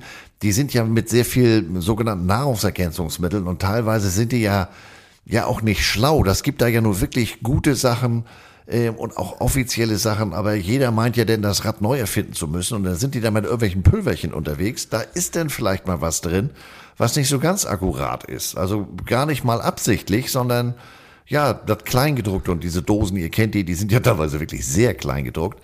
Ja, und dann äh, sitzt du da auf einmal für zehn Wochen auf dem Sofa. Ja, so. Also, es gab Niederlagen gegen die Lions, es lief nicht wirklich gut und am Ende stand man, ja, 7-9. Finde ich jetzt aber für einen Rookie-Quarterback aus einem kleinen College mit einem Rookie-Headcoach eine ansehnliche Saison. Es war jetzt nicht, dass ich sage, boah, Nein, das war jetzt der Touchdown-Verhältnis zu Interceptions 8 zu 7. Wie du sagst, ähm, man muss ja auch immer sehen, von wo der kam. Das war ja auch vor der Draft eine Diskussion. North Dakota State, gegen wen hat er denn eigentlich gespielt? Und die haben immer dominiert und bliblablub. Also man war auf dem richtigen Weg. Und der Weg führt jetzt in die Saison 2017. Und jetzt ist es soweit. Also, man legte richtig los. Neun Spiele in Folge gewonnen. 13 zu 3 war der Rekord am Ende. Und äh, in Woche 14 ging es gegen die Rams. Und eigentlich war alles klar. Wir ziehen in die Playoffs ein. Super Bowl ist das Ziel. Ja, aber gegen die Rams gab es äh, kurz mal einen Hit. Und äh, das hieß Carson Wentz raus, verletzt, Feierabend, Schicht im Schacht. Und jetzt musste Nick Foles übernehmen. Ja, sieben Touchdowns in einem Spiel, aber ihm fehlte halt komplett die Routine. Und der Druck war natürlich da, die Playoffs waren erreicht, das Ticket war gezogen. Und jetzt kam Nick Foles. Und das sah man schon, das war Anspannung pur. Man lag gegen die Giants äh, 20 zu 7 zurück. Tja, da hat Nick Foles gesagt, ist ja nicht mein erstes Rodeo. äh, ich mache da mal vier Touchdowns und da haben die das Ding noch 34, 29 gewonnen. Und hatte nach äh, Woche 16 und im Sieg gegen Oakland äh, den Playoff-Heimvorteil schon mal sicher.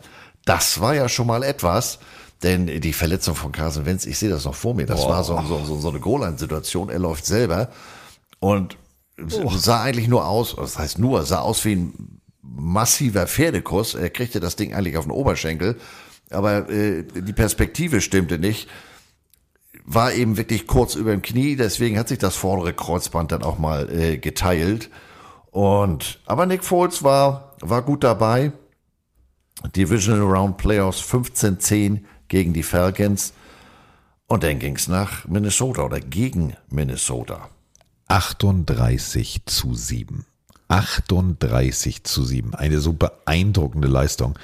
Also sie waren die Underdogs. Sie haben sich auch, sie haben auch diesen, ich sag mal so, sie haben damit kokettiert. Ja, also sie also diese Under, die sind mit, mit, mit Hundemasken nach dem Spiel vom Platz gelaufen. Wir sind die Underdogs. Also, äh, wenn du als Underdogs gegen das Spiel gegen Minnesota reingehst und dann mit so deutlich äh, äh, gewinnst. Nick Foles hatte 352 Passing Yards, drei Touchdowns. Also, wie du sagst, da, das haben sie denn kultiviert. Äh, ja, wir sind die Underdogs. Redet ihr mal. So, und dann ging es ins äh, ja, kalte Minneapolis. Denn da war Super Bowl Time. Also, es war soweit. Der dritte Versuch auf den Titel. Ähm, es war wieder Tom Brady, es waren wieder die Patriots und äh, es war ein Rematch äh, des Super Bowls von 2005. Und Nick Foles, muss ich ganz ehrlich sagen, die haben losgelegt wie die Feuerwehr. Im dritten Play gleich, pam, pam, pam, Touchdown. Also ich war, ich war sprachlos. Ja, kurzer Pass auf äh, Aguilar, 36 Yard Lauf von von Blount und dann nochmal ein 34 Yard Touchdown Pass zu Elgin Jeffrey über links. Wunderbar. Ja gut, der extra Punkt, der ging dann daneben, aber 9-3. Man freut sich über die kleinen Dinge im Leben. Ja, und dann kommt der blöde Ziegenpeter auf den Platz und ballert da 50 Yard Pass auf Amendola raus. 11 Yard Linie, Quarter. Na So. gut, wir gehen auf die andere Seite. Genau, wir wechseln, äh, wir wechseln die Seite und äh, im zweiten Quarter, ja, Philadelphia Vierter und äh, Goal an der Ein-Yard-Linie. 38 Sekunden noch auf der Uhr. Vor Halbzeit. Ja, also dann machen wir mal hier, machen wir mal, machen wir mal alles klar, Trickplay, alles klar, drin ist das Ding. So, ähm, ich muss ganz ehrlich sagen, da muss man in dem Moment jetzt wirklich mal genau hingucken, denn das war ja eigentlich schon vorgebaut für das, was später noch kommen wird.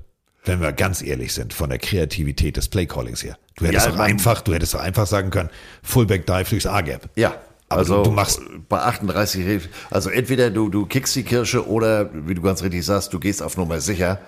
Aber nee, einmal Philly Special scharf mit alles. Und zwar Philly Special. Ihr wisst schon, was ich meine, nämlich das hier. Und äh, ich habe es mir nicht nehmen lassen. Den japanischen Kommentar habe ich raus, weil der Typ schreit mir zu sehr. Also wirklich so, so. Ähm, aber trotzdem gibt's jetzt Philly Special in Special. Jugada en la línea de impacto. Trataron, ahí la tiene Burton, lanza un pase por la derecha.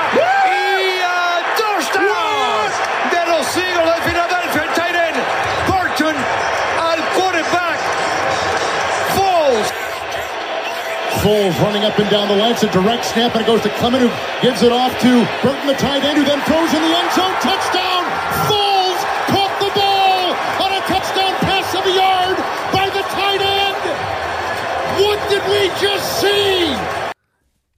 Philly Special haben wir gesehen, haben wir alle gesehen. Und es war tatsächlich ein Vorbau für das, was am Ende diese Dynamik, dieses, dieses Momentum, was du den Eagles nicht mehr nehmen konntest, weil das war wirklich ganz, ganz smart. Also, ähm, Foles geht vom Quarterback-Position auf die Running Back-Position und äh, dann Snap direkt zum Tight End. Der sieht, dass natürlich alle gedeckt sind außer Nick Foles und wirft den Ball auf Nick Foles. Und schon fängt er die Kirsche und schon Eskalation im Stadion. Ich werde das nie vergessen, wie in einem Super Bowl der Hype so laut war. Normalerweise Halbzeit und es ist, glaube ich, so ein ungeschriebenes Gesetz, Alter, vor der Halbzeitpause schalten wir den Gang runter, weil Halbzeitshow ist wichtig. Die Stimmung war am Kochen. Die war am Kochen und dann kam eine schlechte Halbzeitshow. Aber das ist ein anderes Thema. Ich habe das damals mit, mit, mit alten Sealouts in Flensburg geguckt und ich wurde immer kleiner in dem Sofa, weil ich gedacht habe, was, was ihr, ihr Alter, Vierter und eins, 38 Sekunden, nun macht doch jetzt hier auf sicher, was macht ihr denn da? Äh, der auf den und Razzle Dazzle, Schnippendip auf vier und, und dann steht auf einmal in der Endzone der erste Quarterback im Super Bowl, der einen Touchdown gefangen hat. Okay, deswegen sitze ich hier auf dem Sofa. Das heißt, erstmal muss ich wieder hochklettern, damit ich wieder auf dem Sofa saß. Also, ich hatte ein bisschen Puls.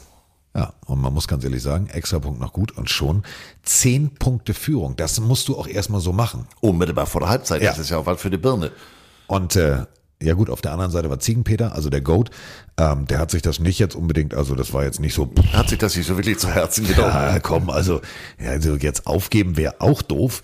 Es ging hin und her und hin und her und hin und her und dann stand es im vierten Viertel 33 zu 32. Und viertes Viertel, wir erinnern uns, ähm, in Jacksonville 2005, da war man ja schon mal, da war man zwar unentschieden, aber man dicht dabei, aber diesmal waren die Eagles diejenigen, die antworteten. Und äh, man fand Zach Ertz mit einem 11 Yard Touchdown in der Endzone, äh, Jake Elliott ballerte da nochmal ein 46 Yard Field Goal dazu. Und diesmal Happy End für die Eagles, 41-33. Das- Ich habe das nach dem Der Spiel, ich Druck brauchte auf Jake Moment. Elliott, überleg mal, ein Ja. Jahr in der Liga, du stehst im Super Bowl und, Und 46 Yards ist ja So, durch mach kein mal. extra Punkt, mach mal. den du Äh, vorher schon verballert hast. Äh, okay, Coach, krieg, krieg, krieg ich hin, krieg, krieg, krieg ich hin, krieg ich hin, krieg ich hin. No pressure, but. Ja. Und damit haben die Eagles den Super Bowl gewonnen. Ich habe das im ersten Moment gar nicht realisiert. Alle gucken mich an. Na, an die? Ich sage, warte mal, ich muss mal kurz atmen. Ja. Und Foles wurde Super Bowl MVP. Vom Backup zum Super Bowl MVP. Einfach gekommen, um zu bleiben. Das hat schon mal einer gemacht, nämlich der auf der anderen Seite, 2002. Da kam der für Drew Bledsoe, aber interessierte mich in dem Moment nicht. Nein. Ähm, 28 von 43 Pässen äh, am Mann, 373 Passing Yards, drei Passing Touchdowns, eine Interception und ein Passing Touchdown Gefangen. Das muss man auch nochmal sagen. Und wir haben 74 Punkte in der Addition, das heißt ein Punkt weniger als der höchste Super Bowl aller, aller, aller Zeiten. Von letzter Woche. Ja, also. San Francisco, San Diego 49, 26. Der zweite Super Bowl mit mehr als 70 Punkten. Die meisten Yards von beiden Teams zusammen. 1151 Yards in einem Spiel. Egerhard. Ja. Du hast ja, du hast ja halt auf deiner Couch in Flensburg genau den richtigen Super Bowl ausgesucht. ja. So, dann sind wir bei 2018 und äh, ja, ihr kennt die Geschichte. Ich glaube, es war jeder verletzt, der bei den Eagles irgendwie Ja. also Leistungsträger sein sollte. Es war einfach echt beschissen. Ähm, man hat das Ruder tatsächlich noch so ein bisschen rumgerissen. Äh, 9-7, es ging in die Playoffs als sechster Platz, aber gegen die Chicago Bears und äh, ja, gut, alles klar, war eher so durchwachsen. Das meine ich wirklich echt durchwachsen. Und äh, Double Doink. Das berühmte Double Doink-Spiel. Also, ähm, wonach dann die Stadt Chicago einen Kicker gesucht hat. Denn Cody Parker, so hieß der Kicker, eigentlich hätten die Bears das Ding gewinnen müssen, haben sie aber nicht, denn er schafft es gleich bei einem Kick zweimal zu doinken. Also Latte und Querlatte und nicht zu treffen. Gut. So, damit waren die äh, Eagles im äh, NFC Divisional Matchup äh, gegen die Saints dran. Die Saints, ihr wisst schon. ja, war nicht, also war Schluss. Schicht, aus, Ende, tschüss. 14 zu 0 angefangen und dann hat die Defense der Saints gesagt, so warte mal. Das machen wir jetzt nicht. Das machen wir jetzt nicht. Nein. und die intercepteten ihn dann zweimal 2014 äh, Ende der Übertragung. So, 2019, ähm, ja, Nick Foles immer noch da. Ähm, Carson Wentz, es, also, ja, Der hatte sich ja dann äh, in der Vorsaison, nachdem er das mit dem Kreuzband gerade so hinter sich gebracht hatte, äh, brachte sich einen Wirbel im Rücken im Spiel gegen die Cowboys. Also der war, hat schon, und wer sich Carson Wentz mal angeguckt hat zu der Zeit, das war jetzt auch nicht der kleinste. Also das war schon ein er hat schon also auch einiges an, an, an Eigengewicht, also nicht so wie ich, sondern athletisches Eigengewicht. Ähm, uh, naja, der kam dann äh, wieder, bestritt dann tatsächlich sein erstes Playoff-Spiel. Wildcard gegen die Seahawks, aber daran kann er sich wahrscheinlich auch nicht mehr erinnern, denn früh im ersten Quarter musste er aufgrund eines ähm, nicht ganz unumstrittenen Helmet-to-Helmet-Treffers und der anschließenden Gehirnerschütterung vom Platz. Ähm, Jadevon Clowney, ich meine, der Junge konnte ja auch zu seinen besten Zeiten fürchterlich auspacken. Was für ein, dieses Highlight-Tape vom College vor den Typen halt. Das war Ja. so. Und dann musste Josh McCown ran. Und Josh McCown, lustigerweise, ist jetzt ja der Quarterback-Coach bei den Carolina Panthers. Der Junge hat aber auch mal richtig die Zähne zusammengebissen, weil zweites Quarter Muskelfaserriss. Der hat dann durchgespielt, hat am Ende zwar nichts genutzt, aber ähm, Hut ab. Also mit Muskelfaserriss ein Playoff-Spiel durchzuspielen und dann am Ende wirklich ein, ein so emotionales Interview weint und, und äh, entschuldigt sich, musst du nicht. Also du hast wirklich gekämpft und du hast Ja. gebissen. Also wirklich alles gemacht. 2020 fing an, Niederlage, Niederlage gegen die Washington Rams und gegen die Washington Rams, ja, was ich alles kann, gegen Washington und die Rams. In der dritten Woche, da sind wir jetzt wieder beim Küssen der Schwester, macht man nicht. Unentschieden gegen die Bengals. Da war Feuer in Philadelphia. Ich meine, ja, wir haben eben gehört, im Super Bowl hat das mit dem 64 Yard Field Goal geklappt. Hier hat man sich in der Overtime dagegen äh, entschieden. Ähm, Doug Peterson hat stattdessen gepantet und dann fing die, die Medien und die Fans in Philadelphia an so, was ist das denn? Bist du zufrieden mit dem Unentschieden? Spielst du nicht auf Sieg? Und dass da auch wieder fast jeder Offense-Starter mal bei den Physios vorbeigeguckt hat. Ähm, die 14. haben in, ja, in 14. 16 Spielen 14 verschiedene O-Line-Kombinationen. Ja, also ich meine, was erwarten die denn? Woche 13, Packers.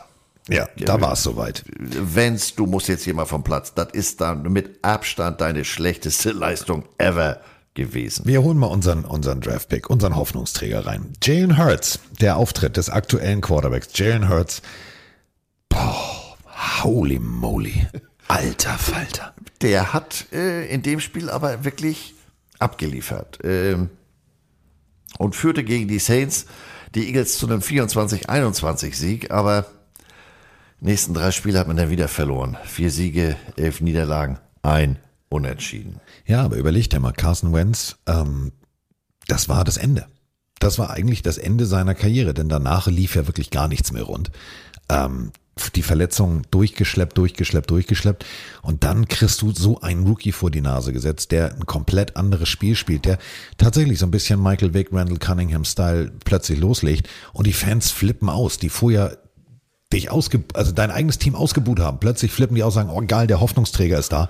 Ist kein schönes Gefühl. Nee, das ist, äh, hilft dir dann moralisch auch nicht, denn du hast ja für dein Team da auf dem Platz alles gegeben. Kreuzbandriss, Wirbelbruch, etc. Ja, aber wenn du, wenn du, was interessiert mich mein Geschwätz von gestern so ungefähr? Was interessiert mich der Erfolg von gestern?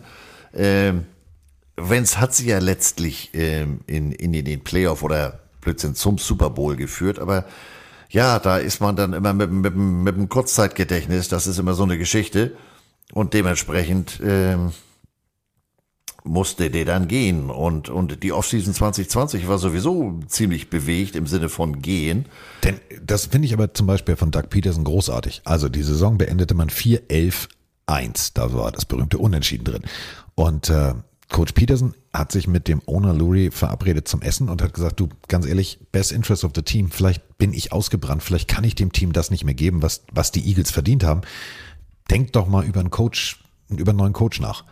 Und äh, er hat sozusagen freiwillig sich selber den roten Teppich ausgerollt und gesagt, du, das Team hat hier Vorrang, ähm, guck mal, wen du findest. Und äh, dann ging die Suche los. Und die Suche hätte nicht besser aus. Also ich fand es damals sehr polarisierend, ich fand es damals sehr mutig, denn man entschied sich für Nick Seriani.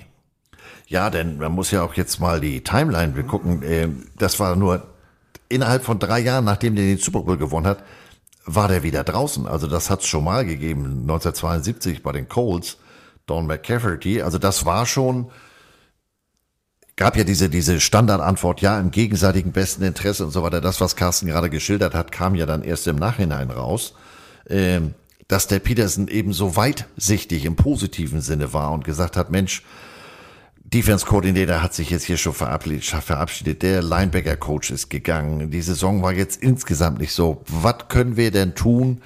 Also wirklich nicht in erster Linie an sich und seine Karriere gedacht, was der Mann, äh, was der Doug Peterson kann, hat man ja äh, jetzt gerade in Jacksonville gesehen, wo ja der neue Head Coach vor Beginn der Saison war. Ähm, aber wollen wir nicht meckern. Man holte von den Colts den Offense-Koordinator und wo man die Coach schon am Telefon hatte, hat man einfach gesagt, pass mal auf, wenn ihr uns den Offensivkoordinator gibt, wir hätten dann total tolles Angebot für ja, euch. Wir hätten einen ähm, super Quarterback für Wir euch. hätten ähm, das Lichtdubel von Prince Harry. Carson Wentz. Den würden wir euch gerne geben. Und die Colts haben gesagt, ja, okay, wir haben schon Coach verloren, dann nehmen wir den. Und zwar, Achtung, für einen Drittrunden-Pick und noch einen 2022er Conditional Zweitrunden-Pick. Also das war tatsächlich auch ein lukrativer Deal für die Eagles. Die Colts haben sich dabei natürlich auch was gedacht, denn äh, bei denen war inzwischen Frank Reich, der ehemalige Offense-Koordinator, der mit Carson Wentz in Philadelphia zusammengearbeitet hatte, äh, der Hauptübungsleiter und naja gut, also für die Eagles war das jetzt nicht nur ein Win-Win. Die mussten nämlich 33,8 Millionen Dollar seines Gehaltes äh, leider als Dead Cap Space äh, fressen. Und das war, war, wir haben äh, Dead Cap in der letzten Pillenfolge erklärt. Das tut halt schon definitiv weh. Und ähm, ja, aber man hat sich einfach gesagt, weißt du was, wir haben jetzt ein paar Picks, wir haben äh, 38, 33,8 äh, Millionen, äh, die wir für was anderes ausgeben. Lass uns doch mal Devonta Smith holen also Heisman Trophy Winning äh, Receiver. Wir haben das ja schon mal gehabt. Einen jungen, mobilen Quarterback mit den richtigen Receivern, das könnte ja rein theoretisch funktionieren. Und man muss ganz ehrlich sagen, das, was, was Devonta Smith in Alabama abgeliefert hat, das war halt echt groß. Und da hatte der ja ganz am Anfang ähm, mit Jalen Hurts als Quarterback schon zusammengespielt. Also die beiden ähm, waren sich nicht ganz unbekannt, waren sich nicht ganz unsympathisch und das klappte. Man hatte sich dann auch für die Saison 2021 ähm, im Trainingslager für Hertz als offiziell starting Quarterback entschieden und ähm, wollte mal sehen, wo geht die Reise jetzt hin mit den neuen Jungs. Ja, und das Offensivsystem, es hat funktioniert. Wenn wir mal ganz ehrlich sind, gut gepickt, gut aufgebaut, gut in der Free Agency gearbeitet und man muss wirklich sagen, ähm, das, was Nick Sirianni gemacht hat, auch sich früh für Hertz als Quarterback zu verpflichten, ähm, das war jetzt wirklich, war sehenswert. Natürlich Nummer eins Rushing Offense. Alles cool. Das war wirklich die beste Lauf-Offense seit den Chicago Bears 1985. Und die Eagles, sie waren auf dem richtigen Weg. Das muss man ganz ehrlich so sagen. Denn du hast Doug Peterson gehen lassen, weil er das Team in den Vordergrund gestellt hat. Du hast einen jungen Coach geholt, dem viele Teams nicht so das Vertrauen gegeben hätten. Aber Lurie hat gesagt, der macht das schon. Und das, was die da zusammen aufgebaut haben, ich finde es sehenswert. Ja, also das war äh, nicht nur die beste Rushing Offense seit den Bears 85, das war äh, in der Philadelphia-Geschichte die beste Rushing Offense äh, seit 1949. Und es war eben ein Aufbau. Das ist ja ein äh, äh, Quarterback im zweiten Jahr. Der hat einen Rookie Wide Receiver, also 7-3 Playoffs. Ja, man hat in den, in den, in den, in der Wildcard-Runde gegen Tampa Bay 31-15 verloren. Aber bei Tampa Bay war ja bei dem Jahr auch äh, ein nicht ganz so untalentierter Quarterback am Werk. So. Aber man hatte trotzdem dann in der Offseason 21 so ein paar Fragezeichen. Was habt ihr denn nur genau mit Jalen Hurts vor? Ähm, Wide Receiver, da könnten wir ja vielleicht noch ein bisschen Unterstützung gebrauchen. Was ist mit der Defense? Ähm, können die noch mal so richtig abliefern? Tja, und äh, Carsten sagte es ja eingangs, Howie Roseman to the rescue. Äh, Howie Roseman, wie der dieses Team zusammengebaut hat, ähm, das war phänomenal. Denn wir sind natürlich jetzt in eben der letzten Saison und in der Saison, wo die Eagles mit einer bestialisch jungen, aber auch gut durchgemischten Defense. Also du hattest Leistungsträger, die definitiv bei anderen Teams wahrscheinlich schon über ihren Zenit heraus gewesen wären. Der hat eine, eine Mannschaft zusammengebaut, die so einfach zu gut war, teilweise. Denken wir mal an die Quarterback-Sneak-Situation. Revolutioniert. Konntest du nicht stoppen. Also das letzte Jahr war Eagles Football tatsächlich das Beste vom Besten. Und ich fand diese Skeptiker immer so gut, die gesagt haben, ja, die Eagles sind nicht so gut. Das ist nur der, das ist nur der Gameplan. Die, ja, gut, also die hatten ja da auf der Defense-Seite, ähm, waren sie auch nicht so ganz erfolg unerfolgreich. Man muss ja nur mal in San Francisco nachfragen, wie die das so gefunden haben. Äh, und es war natürlich, äh, äh, bei der Draft hat man natürlich auch nochmal richtig in die Vollen gegriffen, als man sich da ähm, äh, AJ Brown von den Titans holte. Das war ja natürlich auch ein Geniestreich. Ähm, und insofern ging das Jahr 2022, wie die meisten von euch sicherlich noch in Erinnerung haben, ganz gut los. Die ersten acht Spiele gewannen die Eagles. Und da gab es die Fragen, ja, ist es der Schedule? Ist es, ist es, ist es, sind die wirklich so gut? Ja, sie waren so gut. Denn 14-3 beendete man die Saison. Jane Hurts teilweise auf MVP-Niveau unterwegs, ähm, hat mir wirklich richtig gut gefallen. Und äh, dann ging's in die Playoffs. Und äh, das, was sonst der Angstgegner war, die Giants oder die Cowboys, nö, machen wir nicht. 38-7 schlug man die Giants. Und ich weiß noch, ich weiß noch, ähm, vor diesem Spiel, ich habe mit Andreas telefoniert, habe gesagt, du, wir wissen nicht, ich weiß, wir machen das NFC-Finale. Wo fliege ich hin? Fliege ich nach San Francisco, fliege ich nach Philadelphia oder wo fliege ich hin? Und äh, tatsächlich, Philadelphia. Und vielleicht das beste NFC-Finale, ja, aus Sicht der 49ers durch die Verletzung von Brock Purdy und und und und. Aber das, was ich da erleben durfte, war für mich revolutionär. Ich habe noch nie in meinem Leben ein, und ich habe einige Footballspiele in den USA sehen dürfen. Ich war noch nie in Philadelphia. Ihr habt den Soundclip gehört, wie laut das da war, mit wie viel Leidenschaft die dabei waren. Ich war so froh, dass ich genau dieses Spiel da erleben durfte, denn die Eagles kamen nicht nur mit Rückenwind, mit breiter Brust, sondern das war nicht hier wie Seattle 12 Man, das waren 15 Leute auf dem Platz. Das war unglaublich. Ja, und ich muss gestehen, wie Carsten eben sagt, wir haben uns davor natürlich viel und reichlich unterhalten und ähm, vor dem Spiel, ich sag, du, bei aller Fanbrille und bei allen grünen Klamotten im Schrank, das ist für mich gegen die 49ers, trotz dieser dominanten Vorstellung gegen die Giants, das ist für mich jetzt hier kein Selbstgänger gegen die 49ers. Ja gut, äh, wir wissen, auch, auch aufgrund der Folge von der letzten Woche über die 49ers, ja, ja, Rambam, Remi Demi, Quarterback Boah. raus, noch der nächste Quarterback, Quarterback raus. raus. und jetzt können wir nur noch Handoffs machen. Also insofern, ja, da ist, das ist sicherlich, ähm, man kann jetzt sagen, ja, das war ja kein wirkliches Spiel. Ja gut, aber ich sag mal, die beiden Quarterbacks haben sich ja nur auch nicht beim Aussteigen aus dem Bus verletzt. Ähm, da hat die Defense eben äh, Vollgas gegeben und ja, aber naja, ne? So halt. Es So. hat dann trotzdem nicht gereicht. Ja, aber nochmal, der Super Bowl gegen die Kansas City Chiefs, 38-35. Ja, man hat jetzt auch nicht gegen irgend so ein, ne, ich bin zufällig hier im Die Stadion. Corpus im Spiel Crayfish. mal- Genau, also die haben da nicht gegen irgendwen und 38, 35 ist ja noch auch kein Blowout. Ja, aber wenn du da im Endspiel bist, dann wirst du ja auch gewinnen. Also Ja, aber knapp verloren. ja, ist ja auch schön. Knapp verloren. Und damit sind wir tatsächlich äh, beim letzten Super Bowl angekommen. Und damit haben wir wirklich von 1899 bis 2022-23. Und du, äh, nicht auf die Uhr gucken. Ich wollte dich das jetzt gerade fragen. Was schätzt du, wie lang die? Ich habe geschummelt. Ich habe nämlich genau aus dem Grund. Auf Twitter war die letzten Tage ja ein bisschen was los Ja. und ich finde das schön, wenn da keine Drucksituation aufgebaut wird und Carsten haut ja dann auch immer noch in die Kerbe. Natürlich. Ich habe mich heute Mittag oder heute Vormittag von meiner Frau verabschiedet. Ich sage, warte nicht mit dem Abendessen, es könnte länger werden. Ja. Ich glaube, uns fehlen zwei Minuten an die Vieren, oder? Ja, aber wenn wir das, die Melodie, also wenn wir jetzt regulär auf die Melodie drücken, dann sind wir tatsächlich bei vier Stunden. Vier Ich glaube, wir müssen dieses Konzept überdenken.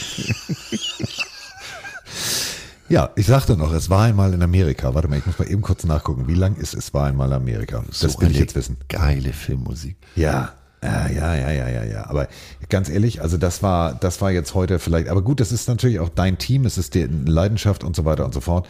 So, hier haben wir es. Es war einmal in Amerika. Äh, 200, das ist lächerlich. Lächerlich. Das Da Ding. waren wir in den 80ern, als die bei zwei, als die beim Abspann waren. Der Digi, zwei Stunden 29. Und das ist einer der längsten Filme, die es gibt. Entschuldige bitte. Ja gut, ich glaube, Ben Hur ist länger, ne? Aber den kennt heute keiner mehr. Nein, nein. So, und damit sind wir jetzt offiziell raus. Ich äh, danke dir, Andreas, dass du dir Zeit genommen hast. Ich danke euch da draußen.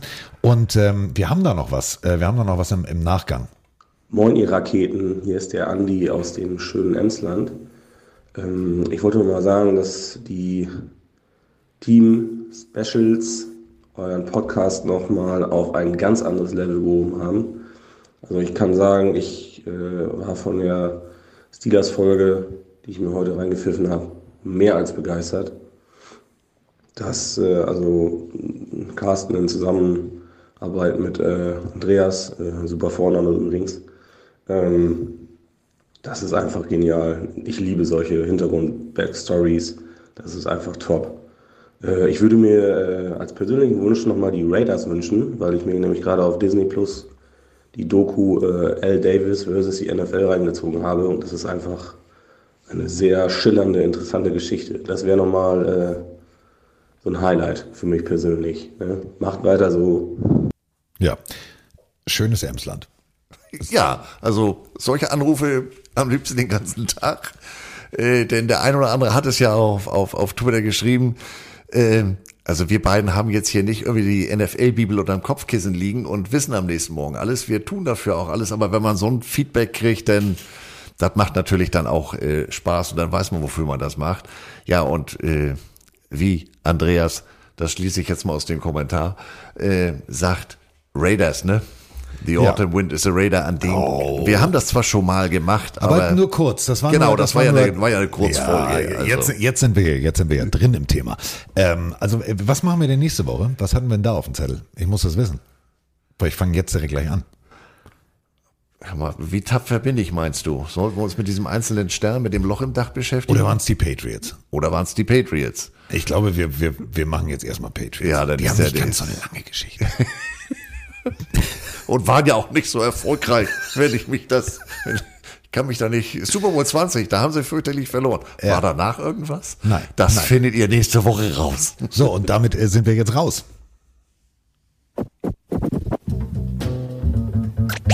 Es ist soweit.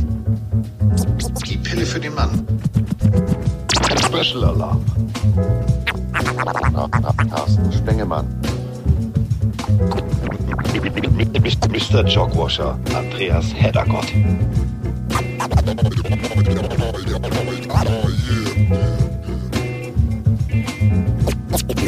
Ist in der Haut, der Haut, der Haut.